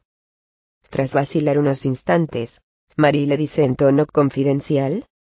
Es extraño, pero dormida. Mi hermana está preciosa. Quizá todavía más que despierta. Parece transparente. Incluso a mí, que soy su hermana, cuando la miro me da un vuelco el corazón. Es como la bella durmiente. Sí. Pues con un beso, se despertará de golpe, dice Koroji. Si hay suerte, dice Mari. Ambas enmudecen unos instantes. Koroji vuelve a coger el mando a distancia, y, sin más, juguetea con él. A lo lejos, se oye la sirena de una ambulancia. Oye, Mari. ¿Tú crees en la transmigración de las almas? Mari sacude la cabeza. No. Me parece que no. Entonces, ¿no crees que exista el más allá? Nunca he pensado seriamente en eso. Pero yo diría que no hay ninguna razón para creer en ello. ¿Y crees que después de la muerte no hay nada? Sí. En líneas generales. Eso es lo que pienso, dice Mari. Pues yo sí creo en la transmigración de las almas. Vamos, mejor dicho, me da pánico pensar que no se produzca. Yo, eso de la nada, no lo entiendo. No lo entiendo y tampoco me lo puedo imaginar. La nada significa la inexistencia de las cosas, y, por lo tanto, tal vez no haga falta comprenderla o imaginarla. Y suponiendo que sea un tipo de nada que sea necesario comprender o imaginar bien. Tú no te has muerto nunca, ¿verdad? Y eso, hasta que te mueres en serio. No lo sabes a ciencia cierta. No, claro, pero, en cuanto pienso en esas cosas, me acojono, dice Koroji. Solo de pensarlo, siento que me falta el aire, me paralizo de miedo. Y, mira, creer en la transmigración de las almas es más cómodo. Aunque te reencarnes en algo horrible, al menos puedes imaginar qué pinta tendrás de una forma concreta. Te ves convertida en caballo o en caracol, por ejemplo. Además, si te sale mal el asunto, siempre puedes pensar que tendrás más suerte la próxima vez. Pues yo encuentro más natural pensar que, cuando te mueres, no hay nada, dice Mari. Eso es, porque tú eres una persona psicológicamente fuerte. ¿Quién? Yo. Koroji asiente. A mí, me parece que tienes las cosas muy claras. Mari niega con la cabeza. ¿Qué va? Pobre de mí. Ni una cosa ni otra. Cuando era pequeña, no tenía la menor confianza en mí misma. Era muy tímida. Y en la escuela, por eso, los otros niños, se metían siempre conmigo. Era un blanco fácil. Sabes que aún conservo dentro de mí todas aquellas sensaciones, incluso sueño a menudo con ello. Pero, con el paso del tiempo, y esforzándote mucho, has conseguido mantenerlos a raya, ¿no? Esos recuerdos odiosos. Cada vez más, admite Mari. Y asiente. Poco a poco. Yo soy de ese tipo de personas. De las que se esfuerzan. Esas que van siguiendo su camino, solas, currando día a día, como el herrero del bosque. Sí. Pues a mí, me parece admirable ser capaz de hacer algo así. ¿De esforzarse? De ser capaz de esforzarse. Aunque no ganes nada con ello. Koroji sonríe, sin contestar. Mari reflexiona sobre lo que ha dicho Koroji. Y sigue hablando. Creo que, poco a poco, invirtiendo mucho tiempo, me he ido creando un mundo propio y cuando estoy en él, yo sola, me siento hasta cierto punto tranquila y segura. Pero el hecho de haber tenido que construirme este mundo significa, en sí mismo, que soy una persona débil, frágil, no, Además, desde el punto de vista de la sociedad, mi mundo es algo insignificante. Parece una casa de cartón que un vendaval puede llevarse en un abrir y cerrar de ojos guion. ¿Tienes novio? Le pregunta Koroji. María hace un pequeño gesto negativo con la cabeza. Todavía eres virgen. Dice Koroji. Mari se ruboriza, y asiente con un pequeño gesto de cabeza. Sí. Bueno. No tienes por qué avergonzarte de ello. Ya. ¿No te has enamorado nunca? Pregunta Koroji. He salido con un chico. Pero, has llegado hasta cierto punto, pero no has tenido ganas de llegar hasta el final. Sí, asiente Marí. Sentía curiosidad, por supuesto. Pero no me apetecía demasiado. No sé John, ¿y qué? Está muy bien. Si no tenías ganas, hiciste bien en no forzarte a ti misma a hacerlo. Para serte sincera, yo me he acostado con muchos hombres. Pero, pensándolo bien, la verdad es que lo hice por miedo. Porque me sentía insegura cuando nadie me abrazaba. Porque no me atrevía a decir que no cuando me lo pedían. Solo eso. Y acostarse con alguien de esa manera no es nada bueno. Vas dejando de encontrarle sentido a la vida. ¿Entiendes a qué me refiero? Más o menos. Me refiero a que tú, cuando encuentres a alguien que valga la pena, empezarás a sentirte más segura de ti misma. ¿Por qué? A la que te andas con medias tintas. Fatal. En este mundo hay cosas que solo puedes hacer sola, y cosas que solo puedes hacer con otra persona. Es importante ir combinando las unas con las otras. María siente. Koroji se rasca el lóbulo de la oreja con el dedo meñique. Para mí, por desgracia, ya es demasiado tarde. Oye, Koroji dice Mari con tono serio. ¿Qué? Ojalá consigas escapar. A veces siento como si estuviera haciendo carreras con mi propia sombra, dice Koroji. Y que por más que corra e intente huir jamás lograré escapar. ¿Por qué? A tu sombra. No puedes dejarla atrás. Pero quizá no sea tu sombra, dice Mari. Tras vacilar unos instantes, prosigue. Es posible que no se trate de tu sombra, sino de algo completamente distinto. Koroji permanece unos instantes pensativa, pero, al final, hace un gesto afirmativo. Tienes razón. Debo seguir adelante. Koroji echa una ojeada a su reloj de pulsera, y, tras desperezarse aparatosamente, se levanta. ¿Ya es hora de que vuelva a currar? Tú también deberías echar una cabezada, y, en cuanto se haga de día, irte derechita a casa. Vale. Vale. Y ya verás cómo lo de tu hermana se arregla. Estoy segura. No sé por qué, pero lo estoy. Gracias, dice Mari. Mari, ahora parece que no te llevas demasiado bien con ella, pero imagino que hubo una época en que las cosas eran distintas. Intenta recordar los instantes en que te sentías muy próxima a tu hermana, los momentos en que estabais muy unidas. Ahora mismo quizá te sea difícil, pero, si te esfuerzas, lo conseguirás. Piensa que la familia es algo para toda la vida.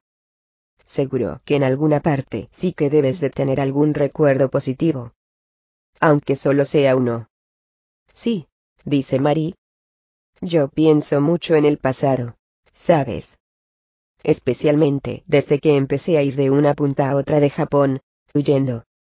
Si lo intento con todas mis fuerzas, van acudiendo a mi cabeza un montón de recuerdos, y muy vividos además. Cosas que había olvidado hacía mucho tiempo, surgen, así, de sopetón. Y resulta muy interesante.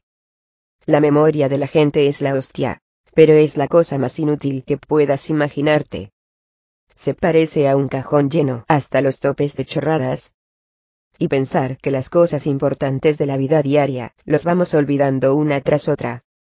Koroji permanece allí plantada, de nuevo con el mando a distancia en la mano. Y, ¿sabes qué pienso? Dice entonces. Pues que para las personas, los recuerdos son el combustible que les permite continuar viviendo. Y para el mantenimiento de la vida no importa que esos recuerdos valgan la pena, o no. Son simple combustible. Anuncios de propaganda en un periódico, un libro de filosofía, una fotografía pornográfica, o un fajo de billetes de 10.000 yenes. Si los echas al fuego, solo son pedazos de papel. Mientras los va quemando, el fuego no piensa. O, Scant. O esto es la edición vespertina del Yomiuri Shimbun. O, buen par de tetas. Para el fuego no, son más que papelotes. Pues sucede lo mismo. Recuerdos importantes. Otros que no lo son tanto otros que no tienen ningún valor. Todos, sin distinción, no son más que combustible. Koroji asiente como para sí. Luego prosigue. Y, ¿sabes? Si a mí, me faltara ese combustible, si dentro de mí, no hubiera esa especie de cajón de recuerdos, hace tiempo que, Crash, me habría partido en dos. Y me habría muerto en cualquier rincón, tirada como un perro, gracias a ese montón de recuerdos, valiosos o insignificantes según el momento, que van saliendo del cajón, ¿puedo seguir viviendo? Soy capaz de soportar esta pesadilla. Aunque a veces, me diga a mí misma que ya no puedo más, los recuerdos me dan fuerza para seguir adelante. Sentada en la silla, Mari mantiene los ojos mirando hacia arriba, clavados en el rostro de Koroji. Así que tú también, Mari, Rómpete la cabeza e intenta recordar muchas cosas. Sobre tu hermana. Seguro que esos recuerdos se convertirán en un combustible muy valioso. Para ti, y, posiblemente, también para tu hermana. Mari mantiene, sin decir nada, los ojos fijos en el rostro de Koroji. Koroji vuelve a mirar el reloj de pulsera. Debo irme. Gracias. Gracias por todo dice Mari. Koroji hace un gesto de despedida con la mano y sale del cuarto. Cuando se queda sola, Mari barre de nuevo el interior de la habitación con la mirada. Una habitación pequeña de un love hotel. Sin ventanas. Si abriera la persiana de tipo veneciano lo único que descubriría sería un hueco en la pared. Solo la cama es desproporcionadamente grande. A la cabecera, hay un montón de interruptores de enigmático uso que recuerdan la cabina de un avión. En el interior de la máquina expendedora automática. Vibradores de sugestivas formas y bragas multicolores de diseño radical. Una escena a la que Mari no está acostumbrada en absoluto, pero que no le ofrece una impresión particularmente hostil. En el interior de esa habitación excéntrica, Mari se siente más bien protegida se da cuenta de que está tranquila por primera vez en mucho tiempo. Se rellana en la butaca y cierra los ojos. No tarda en visitarla el sueño. Un sueño corto, pero profundo. Lo que ella necesitaba desde hace mucho tiempo. 16 antes del meridiano. El sótano, con aspecto de almacén, donde dejan ensayar a la banda de madrugada. No hay ventanas. El techo es alto, las cañerías están al descubierto. Debido al deficiente sistema de ventilación, no se puede fumar dentro. Por hoy, están a punto de terminar. El ensayo propiamente dicho, ya ha llegado a su fin, y ahora están enfrascados en improvisaciones libres de jazz. Hay diez personas en total. Entre ellas, dos mujeres. Una toca el piano, la otra descansa con el saxo soprano en la mano. El resto son hombres. Acompañado por el trío compuesto por el piano eléctrico, el bajo acústico y la batería, Takashi ejecuta un solo de trombón. Sonny Monfortuo, de Sonny Rollins. Un blues con un tempo no muy rápido. No toca mal. Lo mejor de su interpretación, más que la técnica, es su manera de ir acumulando frases, casi como si mantuviera una conversación quizás sea un reflejo de su personalidad. Con los ojos cerrados, Takashi se sumerge en la música. De vez en cuando, el saxo tenor, el saxo alto y la trompeta añaden sencillos riffs a su espalda. Los que no participan están escuchando mientras beben café del termo, leen la partitura, o cuidan el instrumento musical. En los intervalos del solo, lanzan, de vez en cuando, voces de aliento a Takashi. Como el sonido, reverbera mucho en las paredes desnudas, tienen que tocar la batería con escobilla. Esparcido sobre una mesa improvisada con una larga tabla y sillas tubulares, hay una caja de pizza, un termo de café y vasos de papel. También se ven unas partituras, una grabadora pequeña, la lengüeta de un saxo. Como no hay calefacción, todos tocan con las cazadoras y los abrigos puestos. Entre los músicos que descansan, los hay que, incluso se han puesto la bufanda y los guantes. Todo compone una escena bastante singular. El solo de Takashi acaba. El bajo ejecuta un coro. Al terminar, las cuatro trompas se unen para finalizar la pieza. Después de este tema, hay un descanso de 10 minutos. El ensayo ha sido largo, y los miembros de la banda, deben de estar cansados, porque se les ve más taciturnos que de costumbre. Se preparan para el siguiente tema mientras hacen estiramientos, beben algo caliente, comen galletas, o salen afuera a fumarse un pitillo. Solo la chica del pelo largo que toca el piano, permanece todo el tiempo ante su instrumento, incluso durante la pausa, ensayando varias progresiones de acordes. Sentado en una silla tubular, Takashi recoge las partituras, desmonta el trombón, y, tras dejar caer al suelo la saliva acumulada, y secarlo someramente con un trapo, lo guarda dentro del estuche. Por lo visto, no piensa tomar parte en la ejecución del siguiente tema. El hombre alto que toca el saxo bajo le da unos golpecitos en la espalda. Bravo. Ese solo ha sido muy bueno. Estaba lleno de sentimiento. Gracias, dice Takashi. Takashi, ¿ya te vas? Pregunta el hombre del pelo largo que toca la trompeta. Sí, hoy tengo algo que hacer, responde Takashi. Siento no ayudaros a limpiar luego. Lo siento de veras. Antes del meridiano, la cocina de casa de Shirakawa. Con la señal horaria, Empiezan las noticias de NHK de las 5 de la mañana. El locutor lee las noticias con gran formalidad, dirigiéndose a la cámara. Sirakawa está sentado a la mesa, viendo las noticias con el volumen bajo. Tan bajo que casi no se oye. Ha dejado la corbata sobre el respaldo de una silla y lleva las mangas de la camisa arremangadas hasta el codo. El envase de yogur está vacío. No parece que le apetezca demasiado ver las noticias. No hay una sola que logre captar su interés. Pero eso ya lo sabía él desde el principio. No puede dormir, eso es todo. Ante la mesa, abre y cierra despacio, repetidas veces, la mano derecha. No es un simple dolor lo que siente, es un dolor que incluye ciertos recuerdos, saca una botella verde de Perrier del refrigerador, y se la pone sobre el dorso de la mano. Luego desenrosca el tapón, vierte el contenido en un vaso, se lo bebe. Se quita las gafas, y se masajea con cuidado el contorno de los ojos. Pero el sueño no acude. Su cuerpo exhausto lo reclama, pero en su mente hay algo que le impide dormir. Algo que le corroe, y que no logra ahuyentar de su cabeza. Resignado, Sirakawa vuelve a ponerse las gafas y dirige la vista hacia la pantalla del televisor. Problemas de dumping en la exportación del hierro y el acero. Medidas del gobierno contra la vertiginosa subida del yen. El suicidio de una madre, junto con sus dos hijos pequeños. Ha rociado el interior del coche con gasolina, y le ha prendido fuego. La imagen del vehículo carbonizado. Todavía humea. Ha empezado la campaña de compras navideñas. Se acerca el final de la noche, pero para él, no parece que, se vaya a acabar de una forma tan sencilla. Pronto se levantará su familia.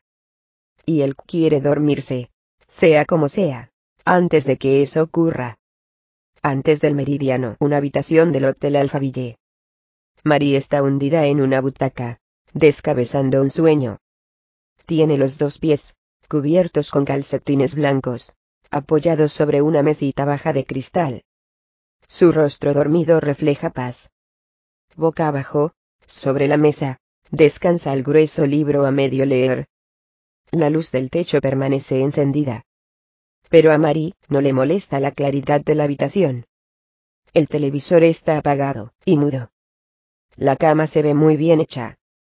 Aparte del monótono zumbido del aire acondicionado del techo, no se oye absolutamente nada. Antes del meridiano, la habitación de Eriasai. En cierto momento, Eriasai ha regresado a este lado. Vuelve a encontrarse en su cama, sumida en un profundo sueño. Mantiene el rostro vuelto hacia el techo, no hace el menor movimiento. Ni siquiera deja que se oiga la compasada respiración del sueño. La escena es idéntica a la que presenciamos la primera vez que vinimos a esta habitación. Un silencio pesado, un sueño de una densidad terrorífica. Ninguna ola se riza sobre la superficie de sus pensamientos. Pisa como un espejo. Eri está flotando en ella, boca arriba. En la habitación, no se observa el más mínimo desorden. El televisor está apagado. Frío. De regreso a la cara oculta de la luna. ¿Habrá logrado escapar Eri de aquella habitación enigmática? ¿Habrá podido abrir la puerta? Nadie contesta estas preguntas. Nuestros signos de interrogación sin respuesta son succionados, junto con las últimas tinieblas de la noche, por un silencio brusco y desabrido. Lo único que podemos colegir a través de los hechos, es que Eriasai ha vuelto a su cama en esta habitación. Y, al menos por lo que podemos observar, ha logrado regresar a este lado sana y salva, sin que sus contornos se desdibujen. Seguro que, en el último momento, ha logrado escapar por la puerta. O quizás ha descubierto otra salida. En cualquier caso, parece que ha concluido la serie de extraños acontecimientos que se han producido en esta habitación durante la noche. El ciclo se ha completado. Todas las anomalías, sin excepción, se han resuelto, los desconciertos han quedado solventados. Todas las cosas han vuelto a su estado original. A nuestro alrededor, causa y consecuencia enlazan sus manos. La síntesis y la disolución mantienen un equilibrio perfecto. En definitiva, todo se ha desarrollado en un lugar inaccesible, similar a una profunda grieta. En el periodo de tiempo que va de la medianoche al alba, ese tipo de lugares, abre puertas furtivamente en las tinieblas. En esos lugares, nuestros principios carecen de toda efectividad.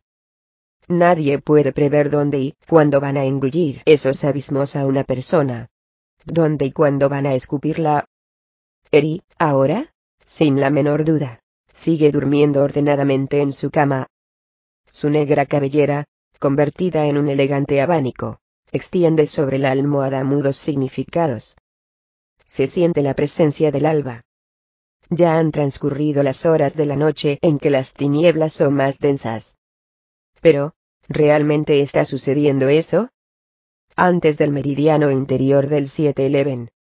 Con el estuche del trombón colgado a la espalda, Takashi elige su comida con expresión grave. Algo para llevarse a su apartamento, para comérselo cuando se despierte. Es el único cliente. Por los altavoces del techo, suena Bakudan de Sika Osuga. Se decide por un sándwich de ensalada de atún metido en un envase de plástico y luego, coge un tetrabric de leche y compara la fecha de caducidad con las de otros. Por lo visto, la leche es un alimento que, para él, reviste una importancia vital. No descuida el menor detalle. Justo entonces empieza a sonar el teléfono móvil depositado en el estante de los quesos. El teléfono que Shirakawa ha dejado allí poco antes. Takashi hace una mueca y mira el teléfono con extrañeza. ¿Quién diablos habrá olvidado el móvil en semejante lugar? Lanza una ojeada hacia la caja registradora, pero allí no hay ningún cliente. El teléfono continúa sonando. Takashi se siente obligado a coger el pequeño móvil plateado, y a pulsar el botón de llamada. Diga. No escaparás. Le suelta inopinadamente una voz masculina. No escaparás. Por más lejos que vayas, te atraparemos. una cadencia monótona, como si estuviera leyendo un texto impreso. No transmite emoción alguna. Por supuesto, Takashi no tiene la menor idea de que le están hablando. Oye, espera un poco, le dice Takashi alzando la voz. Sin embargo, sus palabras no parecen llegar a oídos de su interlocutor. El hombre que llama, prosigue unilateralmente con su voz carente de modulación. Como si estuviera grabando un mensaje en el contestador automático. Un día te daremos unos golpecitos en la espalda. Sabemos qué cara tienes. Pero, ¿qué dices? El hombre continúa. Un día notarás unos golpecitos en el hombro. Seremos nosotros. Sin saber muy bien qué responder, Takashi se queda en silencio. Nota en la mano el desagradable tacto helado del teléfono, que ha permanecido largo tiempo en el frigorífico. Quizá tú lo olvides. Pero nosotros no lo olvidaremos. Eh, tú. No sé de qué me hablas, y creo que te equivocas de persona, exclama Takashi. No escaparás. La llamada se corta de repente. La línea telefónica está muerta. El mensaje final queda abandonado en una playa desierta. Takashi permanece con la vista clavada en el teléfono que tiene en la mano. Ignora totalmente qué tipo de gente debe de ser ese nosotros a quién se refería el hombre y a quién iba dirigida la llamada, pero la voz todavía reverbera en su oído en la oreja del lóbulo deformado, como el eco de una maldición absurda que le ha dejado un regusto muy desagradable. En la mano, nota un tacto resbaladizo, como si acabara de sujetar una serpiente. Por una u otra razón, alguien lo están persiguiendo varias personas, deduce Takashi. Y, a juzgar por el tono categórico del hombre del teléfono, es muy probable que ese alguien no logre escapar. Algún día, en alguna parte, cuando menos se lo espere, notará unos golpecitos en el hombro. ¿Y qué ocurrirá a continuación?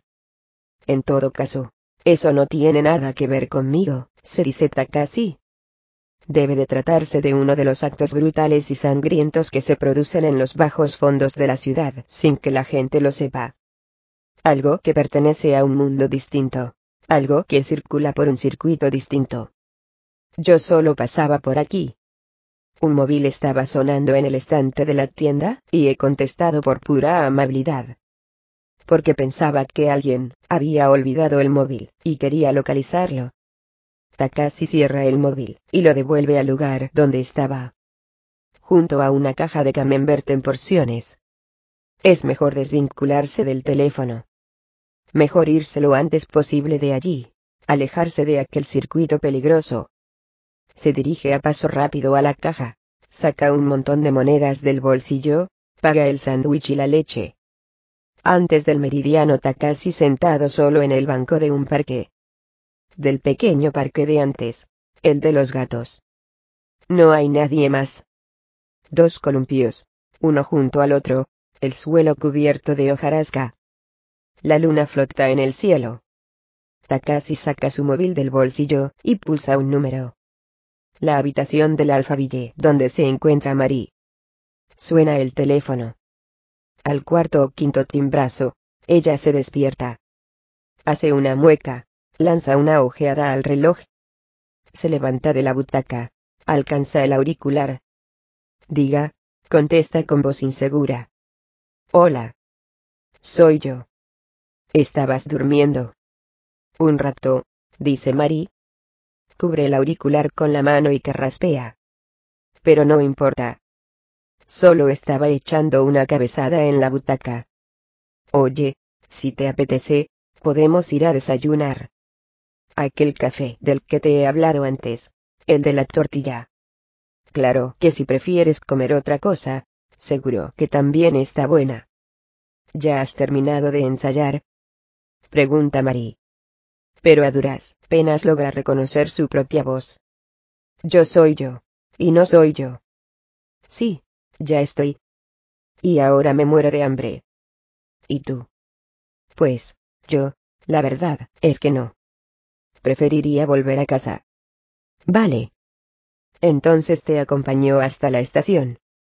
Creo que ya habrá salido el primer tren. Desde aquí puedo ir sola a la estación, replica Mari. Es que me gustaría hablar un rato más contigo, dice Takashi. Podemos charlar por el camino. Siempre que a ti no te moleste, claro. No, no me molesta. Entonces, te paso a recoger dentro de diez minutos. Vale. Vale, responde Mari. Takashi corta la comunicación, cierra el móvil, y se lo guarda en el bolsillo. Se levanta del banco, se despereza aparatosamente, y alza la vista hacia lo alto. El cielo todavía está oscuro. En él flota la misma luna en cuarto creciente que antes. Visto desde aquel rincón de la ciudad poco antes del alba, parece extraño que en el cielo flote, en balde, un cuerpo de tal envergadura. No escaparás, dice Takashi en voz alta, contemplando la luna en cuarto creciente. El eco enigmático de esas palabras permanece en su interior como una metáfora. No escaparás. Quizá tú lo olvides. Pero nosotros no lo olvidaremos, dice el hombre del teléfono. Mientras reflexiona sobre el significado de esas palabras empieza a creer que el mensaje se dirige, directa y personalmente, a él y no a otra persona. Aquello quizá no haya ocurrido por casualidad. Quizás el teléfono estuviera agazapado en silencio en el estante de la tienda esperando a que él pasara por delante. Nosotros, piensa Takashi. ¿Quién diablos será ese nosotros? ¿Y qué diablos es lo que no van a olvidar?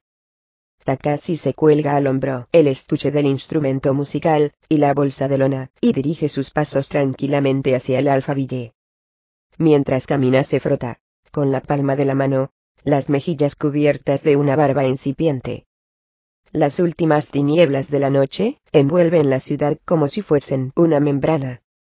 Los camiones de la basura empiezan a aparecer por las calles, las personas que han pasado la noche en diversos puntos de la ciudad, comienzan a dirigirse hacia las estaciones. Igual que un banco de peces remontando juntos la corriente, todos tienen el mismo objetivo. El primer tren de la mañana. Personas que por fin salen del trabajo, jóvenes que se han divertido toda la noche, sea cual sea su situación e identidad, todos caminan taciturnos por igual, ni siquiera la joven pareja que está estrechamente abrazada ante la máquina expendedora de bebidas tiene ya algo que decirse. Solo se reparten, sin palabras, el tenue calor que todavía se conserva en sus cuerpos. El nuevo día está a punto de llegar, pero el viejo día aún arrastra los pesados bajos de su ropaje. Igual que el agua del mar y la del río compiten con fiereza en la desembocadura, el nuevo día y el viejo se disputan su espacio y acaban fundiéndose. Takashi es incapaz de discernir en cuál de las dos orillas, de los dos mundos, se encuentra en ese momento su centro de gravedad. 17 antes del meridiano Mari y Takashi caminan por la calle uno junto al otro. Mari se ha colgado el bolso bandolera del hombro y tiene la gorra de los Red Sox bien encasquetada en la cabeza. No lleva las gafas puestas. ¿Cómo te encuentras? ¿No te caes de sueño?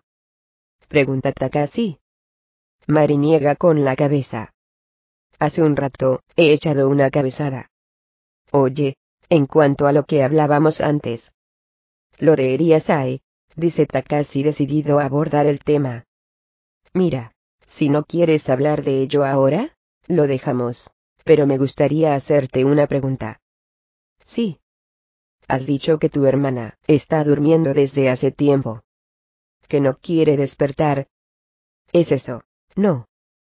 Sí. Pues bien, yo no conozco las circunstancias exactas, pero lo que estás diciendo, en resumen, es que se encuentra en estado de coma, no. O que ha perdido el conocimiento mar y balbucea. No es eso. En estos momentos, su vida no parece correr ningún peligro. Solo es que en fin, que está durmiendo. Solo está durmiendo. Pregunta Takashi. Sí, solo que, empieza a decir Mari, y lanza un suspiro. Mira, lo siento, pero todavía no me siento capaz de hablar de ello. Vale. Si no puedes, no lo hagas. No pasa nada. Estoy cansada y no puedo ordenar mis ideas. Además, ni siquiera reconozco mi propia voz. Ya hablaremos otro día. En otra ocasión. Dejémoslo ahora. ¿De acuerdo? dice Mari con alivio. Luego, durante unos instantes, no dice nada. Simplemente dirigen sus pasos hacia la estación. Mientras anda, Takashi silba flojito. ¿Y a qué hora amanecerá por fin? Le pregunta Mari. Takashi lanza una ojeada al reloj de pulsera. A ver, en esta época del año, pues, más o menos, a las seis y cuarenta. Resulta que en esta época del año las noches son más largas. Aún será de noche un rato más. Ya estoy harta de la oscuridad. Es que, originariamente, a estas horas tendríamos que estar durmiendo, ¿sabes? Dice Takashi. Si miráramos el curso de la historia, hace muy poco tiempo que el ser humano empezó a poder salir, sin peligro durante las horas de oscuridad. Antiguamente, los hombres, en cuanto anochecía, tenían que refugiarse en las cavernas para proteger sus vidas. Y nuestro reloj biológico todavía está programado para dormir en cuanto se pone el sol. Tengo la sensación de que ha transcurrido muchísimo tiempo desde que anocheció ayer por la tarde. Sí, de hecho, ha transcurrido mucho tiempo. Hay un enorme camión estacionado frente a un drugstore, y, a través de la puerta metálica medio abierta. El conductor está descargando en la tienda las mercancías que transporta. Ellos dos pasan justo por delante. Oye, Mari, ¿podré volver a verte pronto? Pregunta Takashi. ¿Por qué? ¿Por qué? Repite Takashi. Pues, porque me gustaría volver a verte, y charlar contigo un rato. Si es posible, a una hora más normal, ¿Te refieres a una cita? Bueno, tal vez pueda llamarse así. ¿Y de qué hablaríamos? Takashi reflexiona un poco. Me estás preguntando qué temas de conversación podemos tener en común tú y yo. Sí, exceptuando a Eri, claro. Pues, no lo sé. Si me lo preguntas así, de sopetón, no se me ocurre ningún tema en concreto. Así, de pronto, pero tengo la sensación de que, si nos viéramos, podríamos hablar de muchas cosas. Pues yo no creo que hablar conmigo sea muy divertido, la verdad. ¿Te lo han dicho alguna vez? Que hablar contigo no es divertido. Mari niega con la cabeza. No, no exactamente. Pues, entonces, no tienes por qué preocuparte. Lo que sí me dicen a veces, es que tengo un carácter un poco sombrío. Confiesa Mari con franqueza. Takashi se pasa el estuche del instrumento musical del hombro derecho al izquierdo. Después dice. Sabes. Nuestra vida no se divide entre la luz y la oscuridad. No es tan simple. En medio hay una franja de sombras. Distinguir y comprender esos matices es signo de una inteligencia sana. Y conseguir una inteligencia sana requiere, a su modo, tiempo y esfuerzo. No, yo no creo que tengas un carácter sombrío. Mari reflexiona sobre las palabras de Takashi. Pero soy una cobarde. No, en absoluto. Una chica cobarde no saldría por las calles sola, de noche, tal como has hecho tú. Tú buscabas algo aquí, ¿verdad? ¿A qué te refieres con aquí? Pregunta Marie. Pues a un lugar distinto al de siempre. A una zona fuera de tu territorio. A eso me refería. Me pregunto si habré encontrado algo por aquí.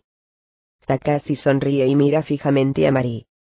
Al menos, a mí, me gustaría volver a verte, y charlar contigo. Lo deseo. Mari clava la mirada en Takashi. Sus ojos se encuentran. Pero eso será difícil dice ella. Difícil. Sí.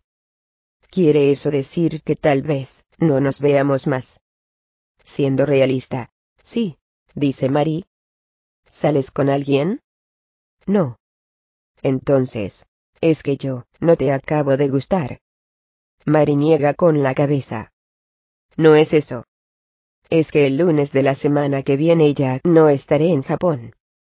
Me voy a una universidad de Pekín, con un programa de intercambio de estudiantes, y me quedaría allí, en principio, hasta junio del año que viene. ¿Comprendo? dice Takashi admirado. Ya veo que eres una estudiante sobresaliente. Rellené la solicitud solo para probar, pensando que me la denegarían, pero al final me han aceptado. Todavía estoy en primero, y creía que no tenía ninguna posibilidad, pero como es un programa especial guion, qué suerte. Felicidades. Salgo dentro de pocos días, y antes de irme, voy a estar muy ocupada preparando el viaje. ¿Sabes? Claro, claro, que que tienes que preparar muchas cosas para ir a Pekín, y que vas a estar muy ocupada con esto y aquello. Así que no tendrás tiempo de verme. Claro, declara Takashi. Lo entiendo perfectamente. Vale. No pasa nada. Te esperaré. Pero no volveré a Japón hasta dentro de más de medio año. Va. Soy una persona muy paciente. Además, Matar el tiempo, se me da de maravilla. ¿Te importaría darme tu dirección de allí? Así podré escribirte. Bueno. Como quieras. Si te escribo, me responderás. Sí, dice Mari. Y luego, cuando regreses el verano que viene, ¿podemos concertar una cita? O como quieras que se llame. Iremos al zoo, al jardín botánico o al acuario y después, nos comeremos una buena tortilla. A ser posible. Políticamente correcta, claro. Mari vuelve a clavar la mirada en el rostro de Takashi. Luego, como si quisiera comprobar algo, lo mira fijamente a los ojos. ¿Y por qué te intereso yo? Sí, ¿verdad? ¿Por qué será? En estos momentos, ni yo mismo me lo explico. Pero, si nos vemos y hablamos, quizá llegue el día en que empiece a sonar por alguna parte una música tipo Francis Light y yo sea capaz de darte una serie de razones concretas, una después de otra, explicándote por qué has despertado mi interés. A lo mejor, incluso la nieve alcanza en espesor considerable. Al llegar a la estación, Mari saca una pequeña agenda roja del bolsillo, escribe una dirección de Pekín, arranca la página, y se la entrega a Takashi. Él la dobla por la mitad, y se la guarda en la cartera. Gracias. Te escribiré largas cartas, dice él. Mari se detiene ante las máquinas para validar los billetes que dan paso a los andenes, y se queda reflexionando. Duda si decirle, o no, lo que está pensando. Antes me he acordado de algo acerca de Eri, dice Mari, decidida finalmente a hablar. Lo había olvidado durante mucho tiempo. Pero después de recibir tu llamada, mientras estaba sentada, medio dormida en la butaca del hotel, me ha venido de pronto a la cabeza. Así, sin más. Pero no sé si este es el mejor momento para contártelo. Claro que sí. Es que quiero contárselo a alguien mientras me acuerde bien de todo, dice Mari. Me da miedo empezar a olvidar los pequeños detalles, ¿sabes? Takashi se lleva una mano a la oreja como diciendo. Soy todo oídos. María empieza a hablar. Cuando iba al parvulario, un día Eri y yo, nos quedamos atrapadas dentro del ascensor de casa. Creo que fue por culpa de un terremoto. A medio camino, el ascensor sufrió una fuerte sacudida, y se detuvo. Al mismo tiempo, se apagaron las luces, y nos quedamos completamente a oscuras. Del todo. En serio. Ni siquiera podía verme la mano. En el ascensor, no había nadie más. Estábamos solas. A causa del pánico, yo me quedé paralizada. Como si me hubiera convertido en un fósil vivo. No podía mover un solo dedo. Me costaba respirar, no podía emitir ningún sonido. Eri me llamaba, pero yo me sentía incapaz de responderle. Era como si el interior de mi cabeza se hubiese quedado embotado. y la voz de Eri, parecía que me estuviese llegando a través de una rendija. Mari, cierra los ojos durante unos instantes. Revive la negrura de las tinieblas dentro de su cabeza. No recuerdo cuánto tiempo duró la oscuridad. Prosigue. A mí, me pareció terriblemente largo, pero es posible que no lo fuera tanto. Pero ya fueran cinco o veinte minutos. La duración del tiempo en sí misma no cuenta.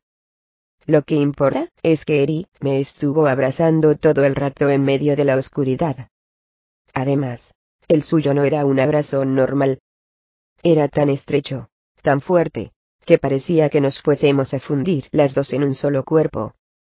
Ella no aflojó la presión en ningún momento. Como si pensara que, en cuanto nos separáramos, ya no podríamos volver a reencontrarnos jamás en este mundo.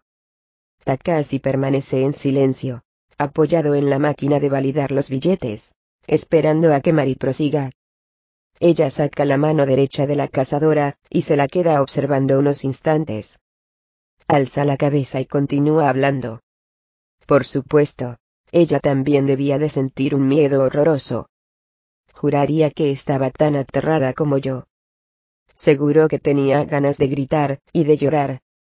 Piensa que Eri solo estaba en segundo de primaria pero ella guardó la calma. Seguro que decidió hacer de tripas corazón, y ser fuerte. Seguro que pensó que ella era la mayor, y que debía ser fuerte por mí. Y me estuvo susurrando al oído. Tranquila. No pasa nada. Estás conmigo, y ya verás cómo enseguida nos sacan de aquí. Con una voz muy firme y tranquila. Como un adulto. Y ahora, no recuerdo qué, pero me cantó una canción. Yo también quise unirme a ella, y cantar, pero no pude. Del pánico, no me salía la voz. Pero Eri cantó sola, para mí, hasta el final. Yo me sentía arropada entre sus brazos, y me confié completamente a ella. Y, en medio de la oscuridad, las dos nos convertimos en una, sin fisuras de ningún tipo. Nuestros corazones latieron al unísono. Luego, de súbito, volvió la luz y el ascensor se puso en marcha con una sacudida. Aquí, María hace una pausa. Sigue el hilo de sus recuerdos. Busca las palabras. Pero aquella fue la última vez. Aquella fue, como te diría. Como fue la vez que más cerca he estado de Eri. El instante en que unimos nuestros corazones y llegamos a ser una, sin nada que se interpusiera entre ambas. Tengo la sensación de que, a partir de aquel momento, empezamos a separarnos, cada vez más. Hasta que acabamos viviendo en dos mundos aparte. Aquel estrecho vínculo de nuestros corazones, aquella comunión que sentí en la oscuridad del ascensor, no se repitió jamás. No sé qué falló. Pero nosotras fuimos incapaces de volver al punto de partida. Takashi alarga la mano y sujeta la mano de Mari, ella se sorprende un poco, pero no la retira. Takashi, en silencio, mantiene cariñosamente aferrada la mano de Mari. Una mano pequeña y suave. La verdad es que no quiero marcharme, dice Mari. A China. Sí. ¿Y por qué? Porque tengo miedo. Es normal que lo tengas. Te vas sola, lejos, a un lugar desconocido, dice Takashi. Ya. Pero saldrás adelante. Todo irá bien. Y yo estaría aquí, esperando a que vuelvas. María siente. Takashi dice. Eres muy bonita. ¿Lo sabías? Mari levanta la cabeza y mira fijamente a Takashi. Luego, retira la mano y la mete en el bolsillo de la cazadora. Se mira a los pies se cerciora de que las zapatillas de deporte de color amarillo estén limpias. Gracias. Pero, ahora, quiero volver a casa. Te escribiré, dice Takashi. Unas cartas tan exageradamente largas como las que salen en las novelas antiguas. ¿De acuerdo? dice Mari. Valida el billete en la máquina. Se dirige hacia los andenes y desaparece en un tren expreso que está allí detenido. Takashi la sigue con la mirada. Poco después, suena la señal acústica, las puertas se cierran, y el tren, se aleja del andén. Cuando éste deja de verse, Takashi se cuelga al hombro el estuche de su instrumento musical, que había dejado en el suelo, y empieza a andar hacia la estación de Japan Railway silbando flojito. El número de personas que van y vienen por el recinto de la estación va aumentando poco a poco. 18 antes del meridiano. La habitación de Eriasai. Fuera crece la claridad. Eriasai está acostada en su cama. Ni la expresión de su rostro ni la postura en que yace han cambiado desde la última vez que la vimos. La cubre el tupido manto del sueño. Mari entra en la habitación. Abre la puerta, sin hacer ruido, para que su familia no se entere, accede al interior, y cierra la puerta con cuidado. El silencio y la frialdad de la estancia, le provocan cierto desasosiego. Se queda plantada junto a la puerta, barre el interior de la habitación con ojos cautelosos. Ante todo, verifica que se trata de la misma habitación de siempre. Con aire precavido, comprueba que no haya nada anómalo, que nada desconocido se oculte en ningún rincón. Luego se acerca a la cama, Baja los ojos hasta el rostro de su hermana profundamente dormida. Alarga la mano, la posa con dulzura sobre su frente, la llama en voz baja. Pero no se produce la menor reacción. Como de costumbre. María arrastra la silla giratoria que hay frente al escritorio hasta la cabecera de la cama, y se sienta. Inclinada hacia adelante estudia con gran atención, desde muy cerca, el rostro de su hermana como si buscara el significado de una clave que se ocultase en él. Transcurren unos cinco minutos. Mary se levanta de la silla, se quita la gorra de los Red Sox, se pone en orden el pelo alborotado. Se quita el reloj de pulsera, lo coloca todo sobre el escritorio de su hermana. Se quita la cazadora, se quita la sudadera con capucha, se quita la camisa de franela de cuadros que lleva debajo, y se queda solo con una camiseta blanca. Se quita los gruesos calcetines de deporte. Se quita los vaqueros. Se desliza suavemente dentro de la cama de su hermana. Una vez que su cuerpo se ha habituado al lugar, rodea con su delgado brazo el cuerpo dormido, vuelto hacia arriba, de su hermana. Presiona dulcemente la mejilla contra su pecho y permanece así, inmóvil aguza el oído para distinguir, uno a uno, los latidos del corazón de su hermana. Mientras los escucha, Mari cierra los ojos con placidez. Pronto, sin previo aviso, de esos ojos cerrados, empiezan a brotar lágrimas. Grandes lagrimones, totalmente espontáneos. Las lágrimas ruedan por sus mejillas, y, al caer, humedecen el pijama de su hermana. Después, más lágrimas empiezan a rodar por sus mejillas. Mari se incorpora sobre la cama, se enjuga las lágrimas con la yema del dedo. La embarga una terrible sensación de culpabilidad, una culpabilidad relacionada con algo, aunque es incapaz de concretar que siente que ha cometido un error irreparable. Es una sensación totalmente inesperada que no responde a lógica alguna. Pero que resulta imposible de ignorar, sus ojos siguen anegándose en lágrimas. Mari toma en la palma de la mano las lágrimas que caen rodando por sus mejillas. Las lágrimas recién caídas son tibias como la sangre. Todavía conservan el calor del cuerpo. A Mari se le ocurre de repente. Yo podría haber estado en un lugar distinto a este. Y Eri también podría haber estado en un lugar distinto a este. Por si acaso, Mari vuelve a echar una mirada a su alrededor, y, luego, baja los ojos hacia el rostro de Eri. Un bello rostro dormido. Es muy hermosa. Tanto como para guardarla en una vitrina de cristal. Casualmente, le ha abandonado la conciencia. Esta se esconde, permanece oculta. Pero debe de estar fluyendo, como una corriente subterránea, por alguna parte a donde no llegan nuestros ojos. Mari puede captar su débil ego. Aguza el oído. No está muy lejos de aquí. Y seguro que esta corriente se está mezclando en algún lugar con mi propia corriente.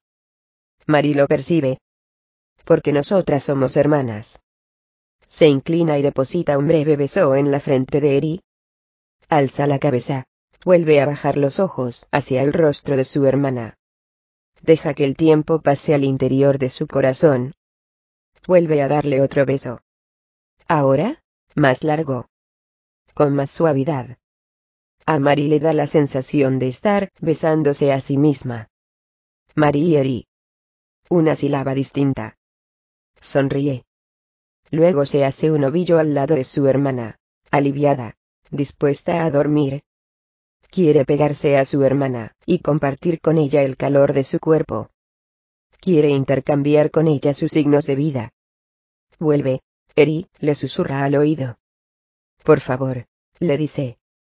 Entonces cierra los ojos, se relaja. Al cerrar los ojos, el sueño, como si fuera una suave ola encrespada, llega de mar adentro, y la envuelve. El llanto ha cesado. Al otro lado de la ventana, la claridad crece deprisa.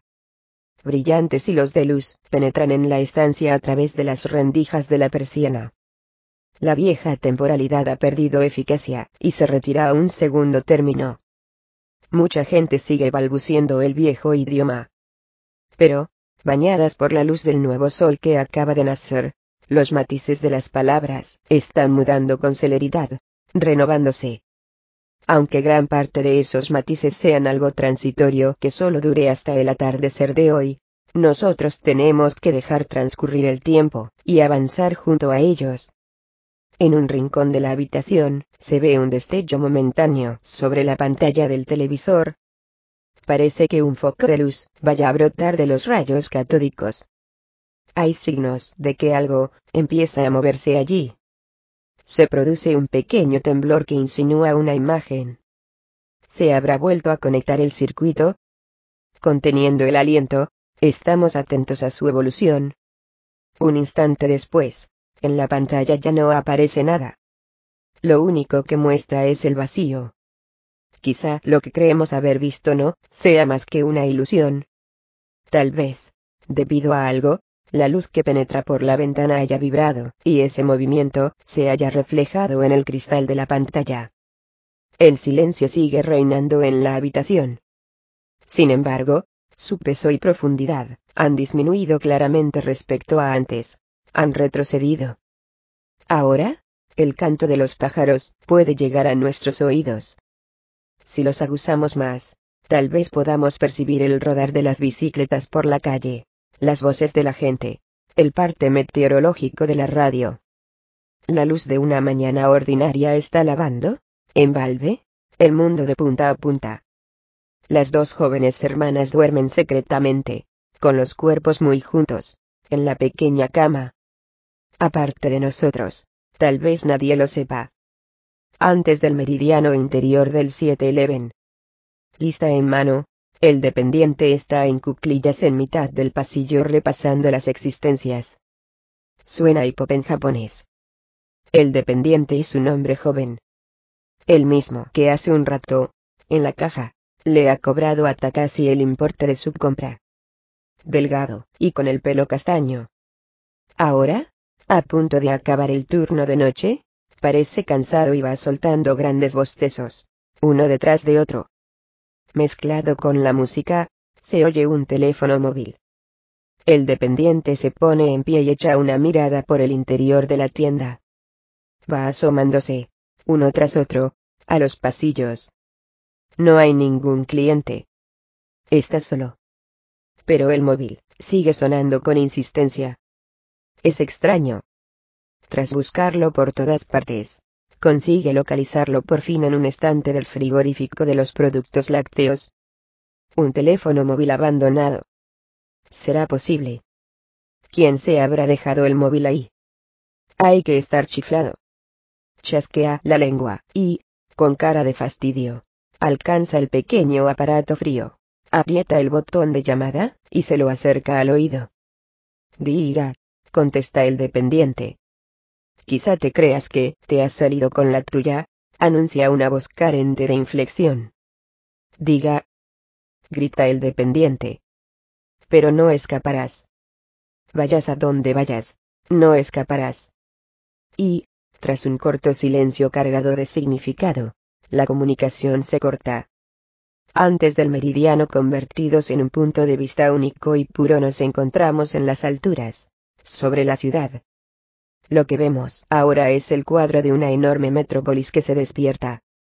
Trenes de cercanías pintados de diferentes colores, se desplazan cada uno en una dirección distinta, llevando a mucha gente de un lugar a otro. Ellos, los transportados, son individuos con un rostro y una mentalidad distintos, pero, a la vez, son parte anónima de un conjunto. Son una totalidad, pero, a la vez, solo una pieza. Y, manejando esta dualidad de un modo hábil y acomodaticio, todos llevan a cabo sus ritos matutinos con precisión y rapidez. Se lavan los dientes, se afeitan, eligen una corbata, se pintan los labios. Ven las noticias de la televisión, intercambian algunas palabras con su familia, comen, defecan. Junto con el alba, llegan los cuervos en bandadas a la ciudad en busca de alimento. Sus alas negrísimas y aceitosas brillan al sol de la mañana.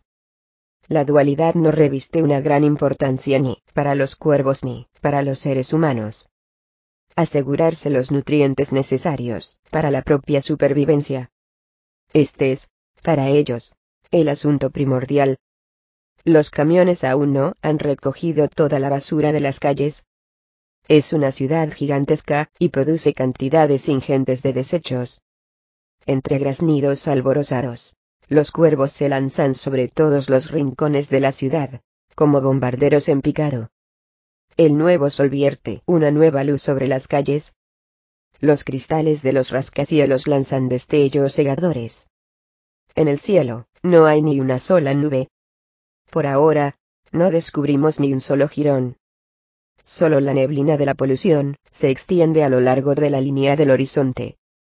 La luna en cuarto creciente, flota en el cielo del oeste convertida en una muda y pétrea masa de color blanco, en un mensaje perdido en la lejanía. Los helicópteros de los boletines informativos sobrevuelan el cielo con un movimiento nervioso, enviando a las emisoras imágenes del estado del tráfico en las carreteras. En la autopista de la capital, los vehículos que acceden a la ciudad ya han empezado a formar retenciones ante los peajes. Frías sombras se extienden aún en muchas calles encajonadas entre los edificios. En ellas todavía permanecen intactos muchos recuerdos de la noche anterior.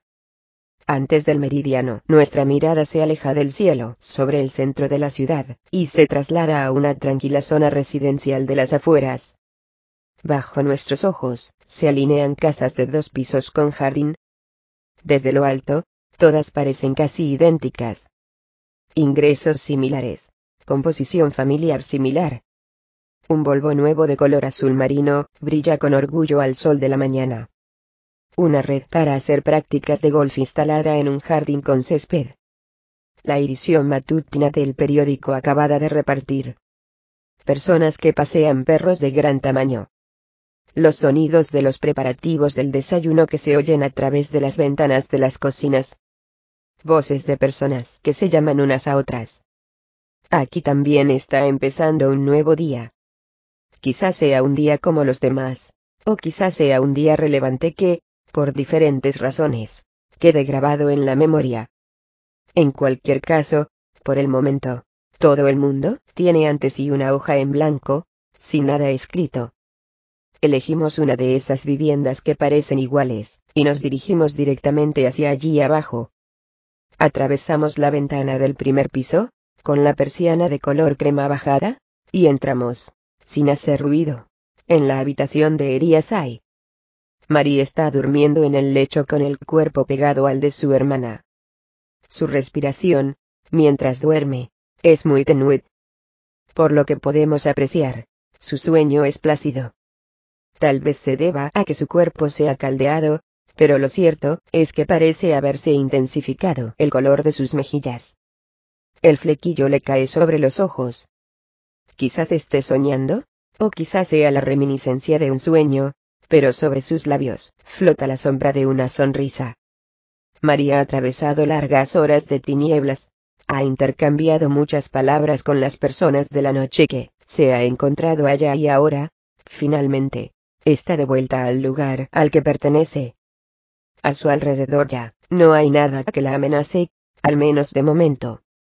Ella tiene 19 años, y está protegida por un techo y unas paredes. Está protegida por el jardín de césped, la alarma de seguridad, el coche wagon acabado de encerar, y los inteligentes perros de gran tamaño que pasean por el vecindario. El sol de la mañana que penetra por la ventana la envuelve con dulzura, caldea su cuerpo. La mano izquierda de Mary descansa sobre la negra cabellera de Eri desparramada sobre la almohada.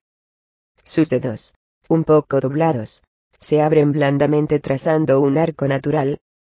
Por lo que se refiere a Eri, lo cierto es que ni su postura ni la expresión de su rostro han experimentado el menor cambio. No parece haberse dado cuenta de que su hermana se ha escurrido dentro de la cama y que, ahora, está durmiendo a su lado. Pero, poco después, los pequeños labios de Eris se mueven ligeramente, como si estuviera reaccionando a algo. Un rápido temblor que dura un instante, décimas de segundo. Pero a nosotros, convertidos en un puro y agudo punto de vista, no se nos puede pasar por alto semejante movimiento. Hemos fijado bien en nuestra retina esa señal momentánea de su cuerpo. El temblor de ahora quizás sea un humilde primer indicio de algo que está por venir. O quizás sea un humilde presagio de ese humilde primer indicio. En cualquier caso, ha abierto una pequeña grieta en su conciencia y algo se dispone a enviar señales a este lado. Esta es la certera impresión que nos da. Y nosotros observamos, furtivamente, con gran atención, como ese presagio, sin nada que se interponga en su camino, va cobrando forma de espacio, envuelto por la luz nueva de la mañana. La noche se ha acabado por fin. Aún falta mucho tiempo, para que nos visiten de nuevo las tinieblas. Haruki Murakami abrir paréntesis cerrar paréntesis. Kyoto. 1949, estudió literatura en la Universidad de Waseda, y regentó durante varios años un club de jazz. Es uno de los pocos autores japoneses que ha dado el salto de escritor de culto a autor de prestigio, y con grandes ventas tanto en su país como en el exterior. Su peculiar universo narrativo, cargado de una sensualidad de turbadora belleza y fruto de una imaginación portentosa, lo ha convertido en un autor de referencia en todo el mundo. Ha recibido numerosos premios, entre ellos el Noma, el Tanizaki, el Yomiuri, el Franco Connor, el Franz Kafka o el Jerusalem Prize, así como el Arzobispo Juan de San Clemente, concedido por estudiantes gallegos. Ha sido distinguido con la Orden de las Artes y las Letras por el gobierno español, y ha recibido recientemente el 23 Premio Internacional de Cataluña 2011, que otorga la Generalitat de Cataluña. Tusquets Editores ha publicado ocho novelas de este autor. Crónica del pájaro que da cuerda al mundo. Sputnik, mi amor. Al sur de la frontera, al oeste del sol. Tokyo Blues. Norwegian Wood. Kafka en la orilla. After Dark. El fin del mundo y un despiadado país de las maravillas. Y 1Q84. Libros 1 y 2 al que le seguirá 1Q84. Libro 3. Guión. Así como el volumen de relatos Sauce Ciego, Mujer Dormida, y el libro de que, hablo cuando hablo de correr, uno de sus textos más personales. Notas 1 Kaoru significa fragante, despedir fragancia, N de la T. 2 Komuji significa trigo, N de la T. 3 Koroji significa grillo, N de la T. 4 Drugstore japonés, N de la T. 5. Mafia japonesa, N de la T. 6. En Japón, se prohíbe consumir alcohol a los menores de 20 años. N de la T. 7. Céntrico distrito de Tokio famoso por su parque. N de la T. 8. Persona insociable entregada a sus aficiones. N de la T. 9. En golf. Se llama Routal terreno situado junto a la calle, con la hierba más alta y otros obstáculos como matorrales. N de la T. 10 número de golpes previstos para un determinado campo de golf. N de la T. 11 se refiere a la generación que nació en Japón inmediatamente después de la Segunda Guerra Mundial, N de la T. 12 hostal tradicional japonés.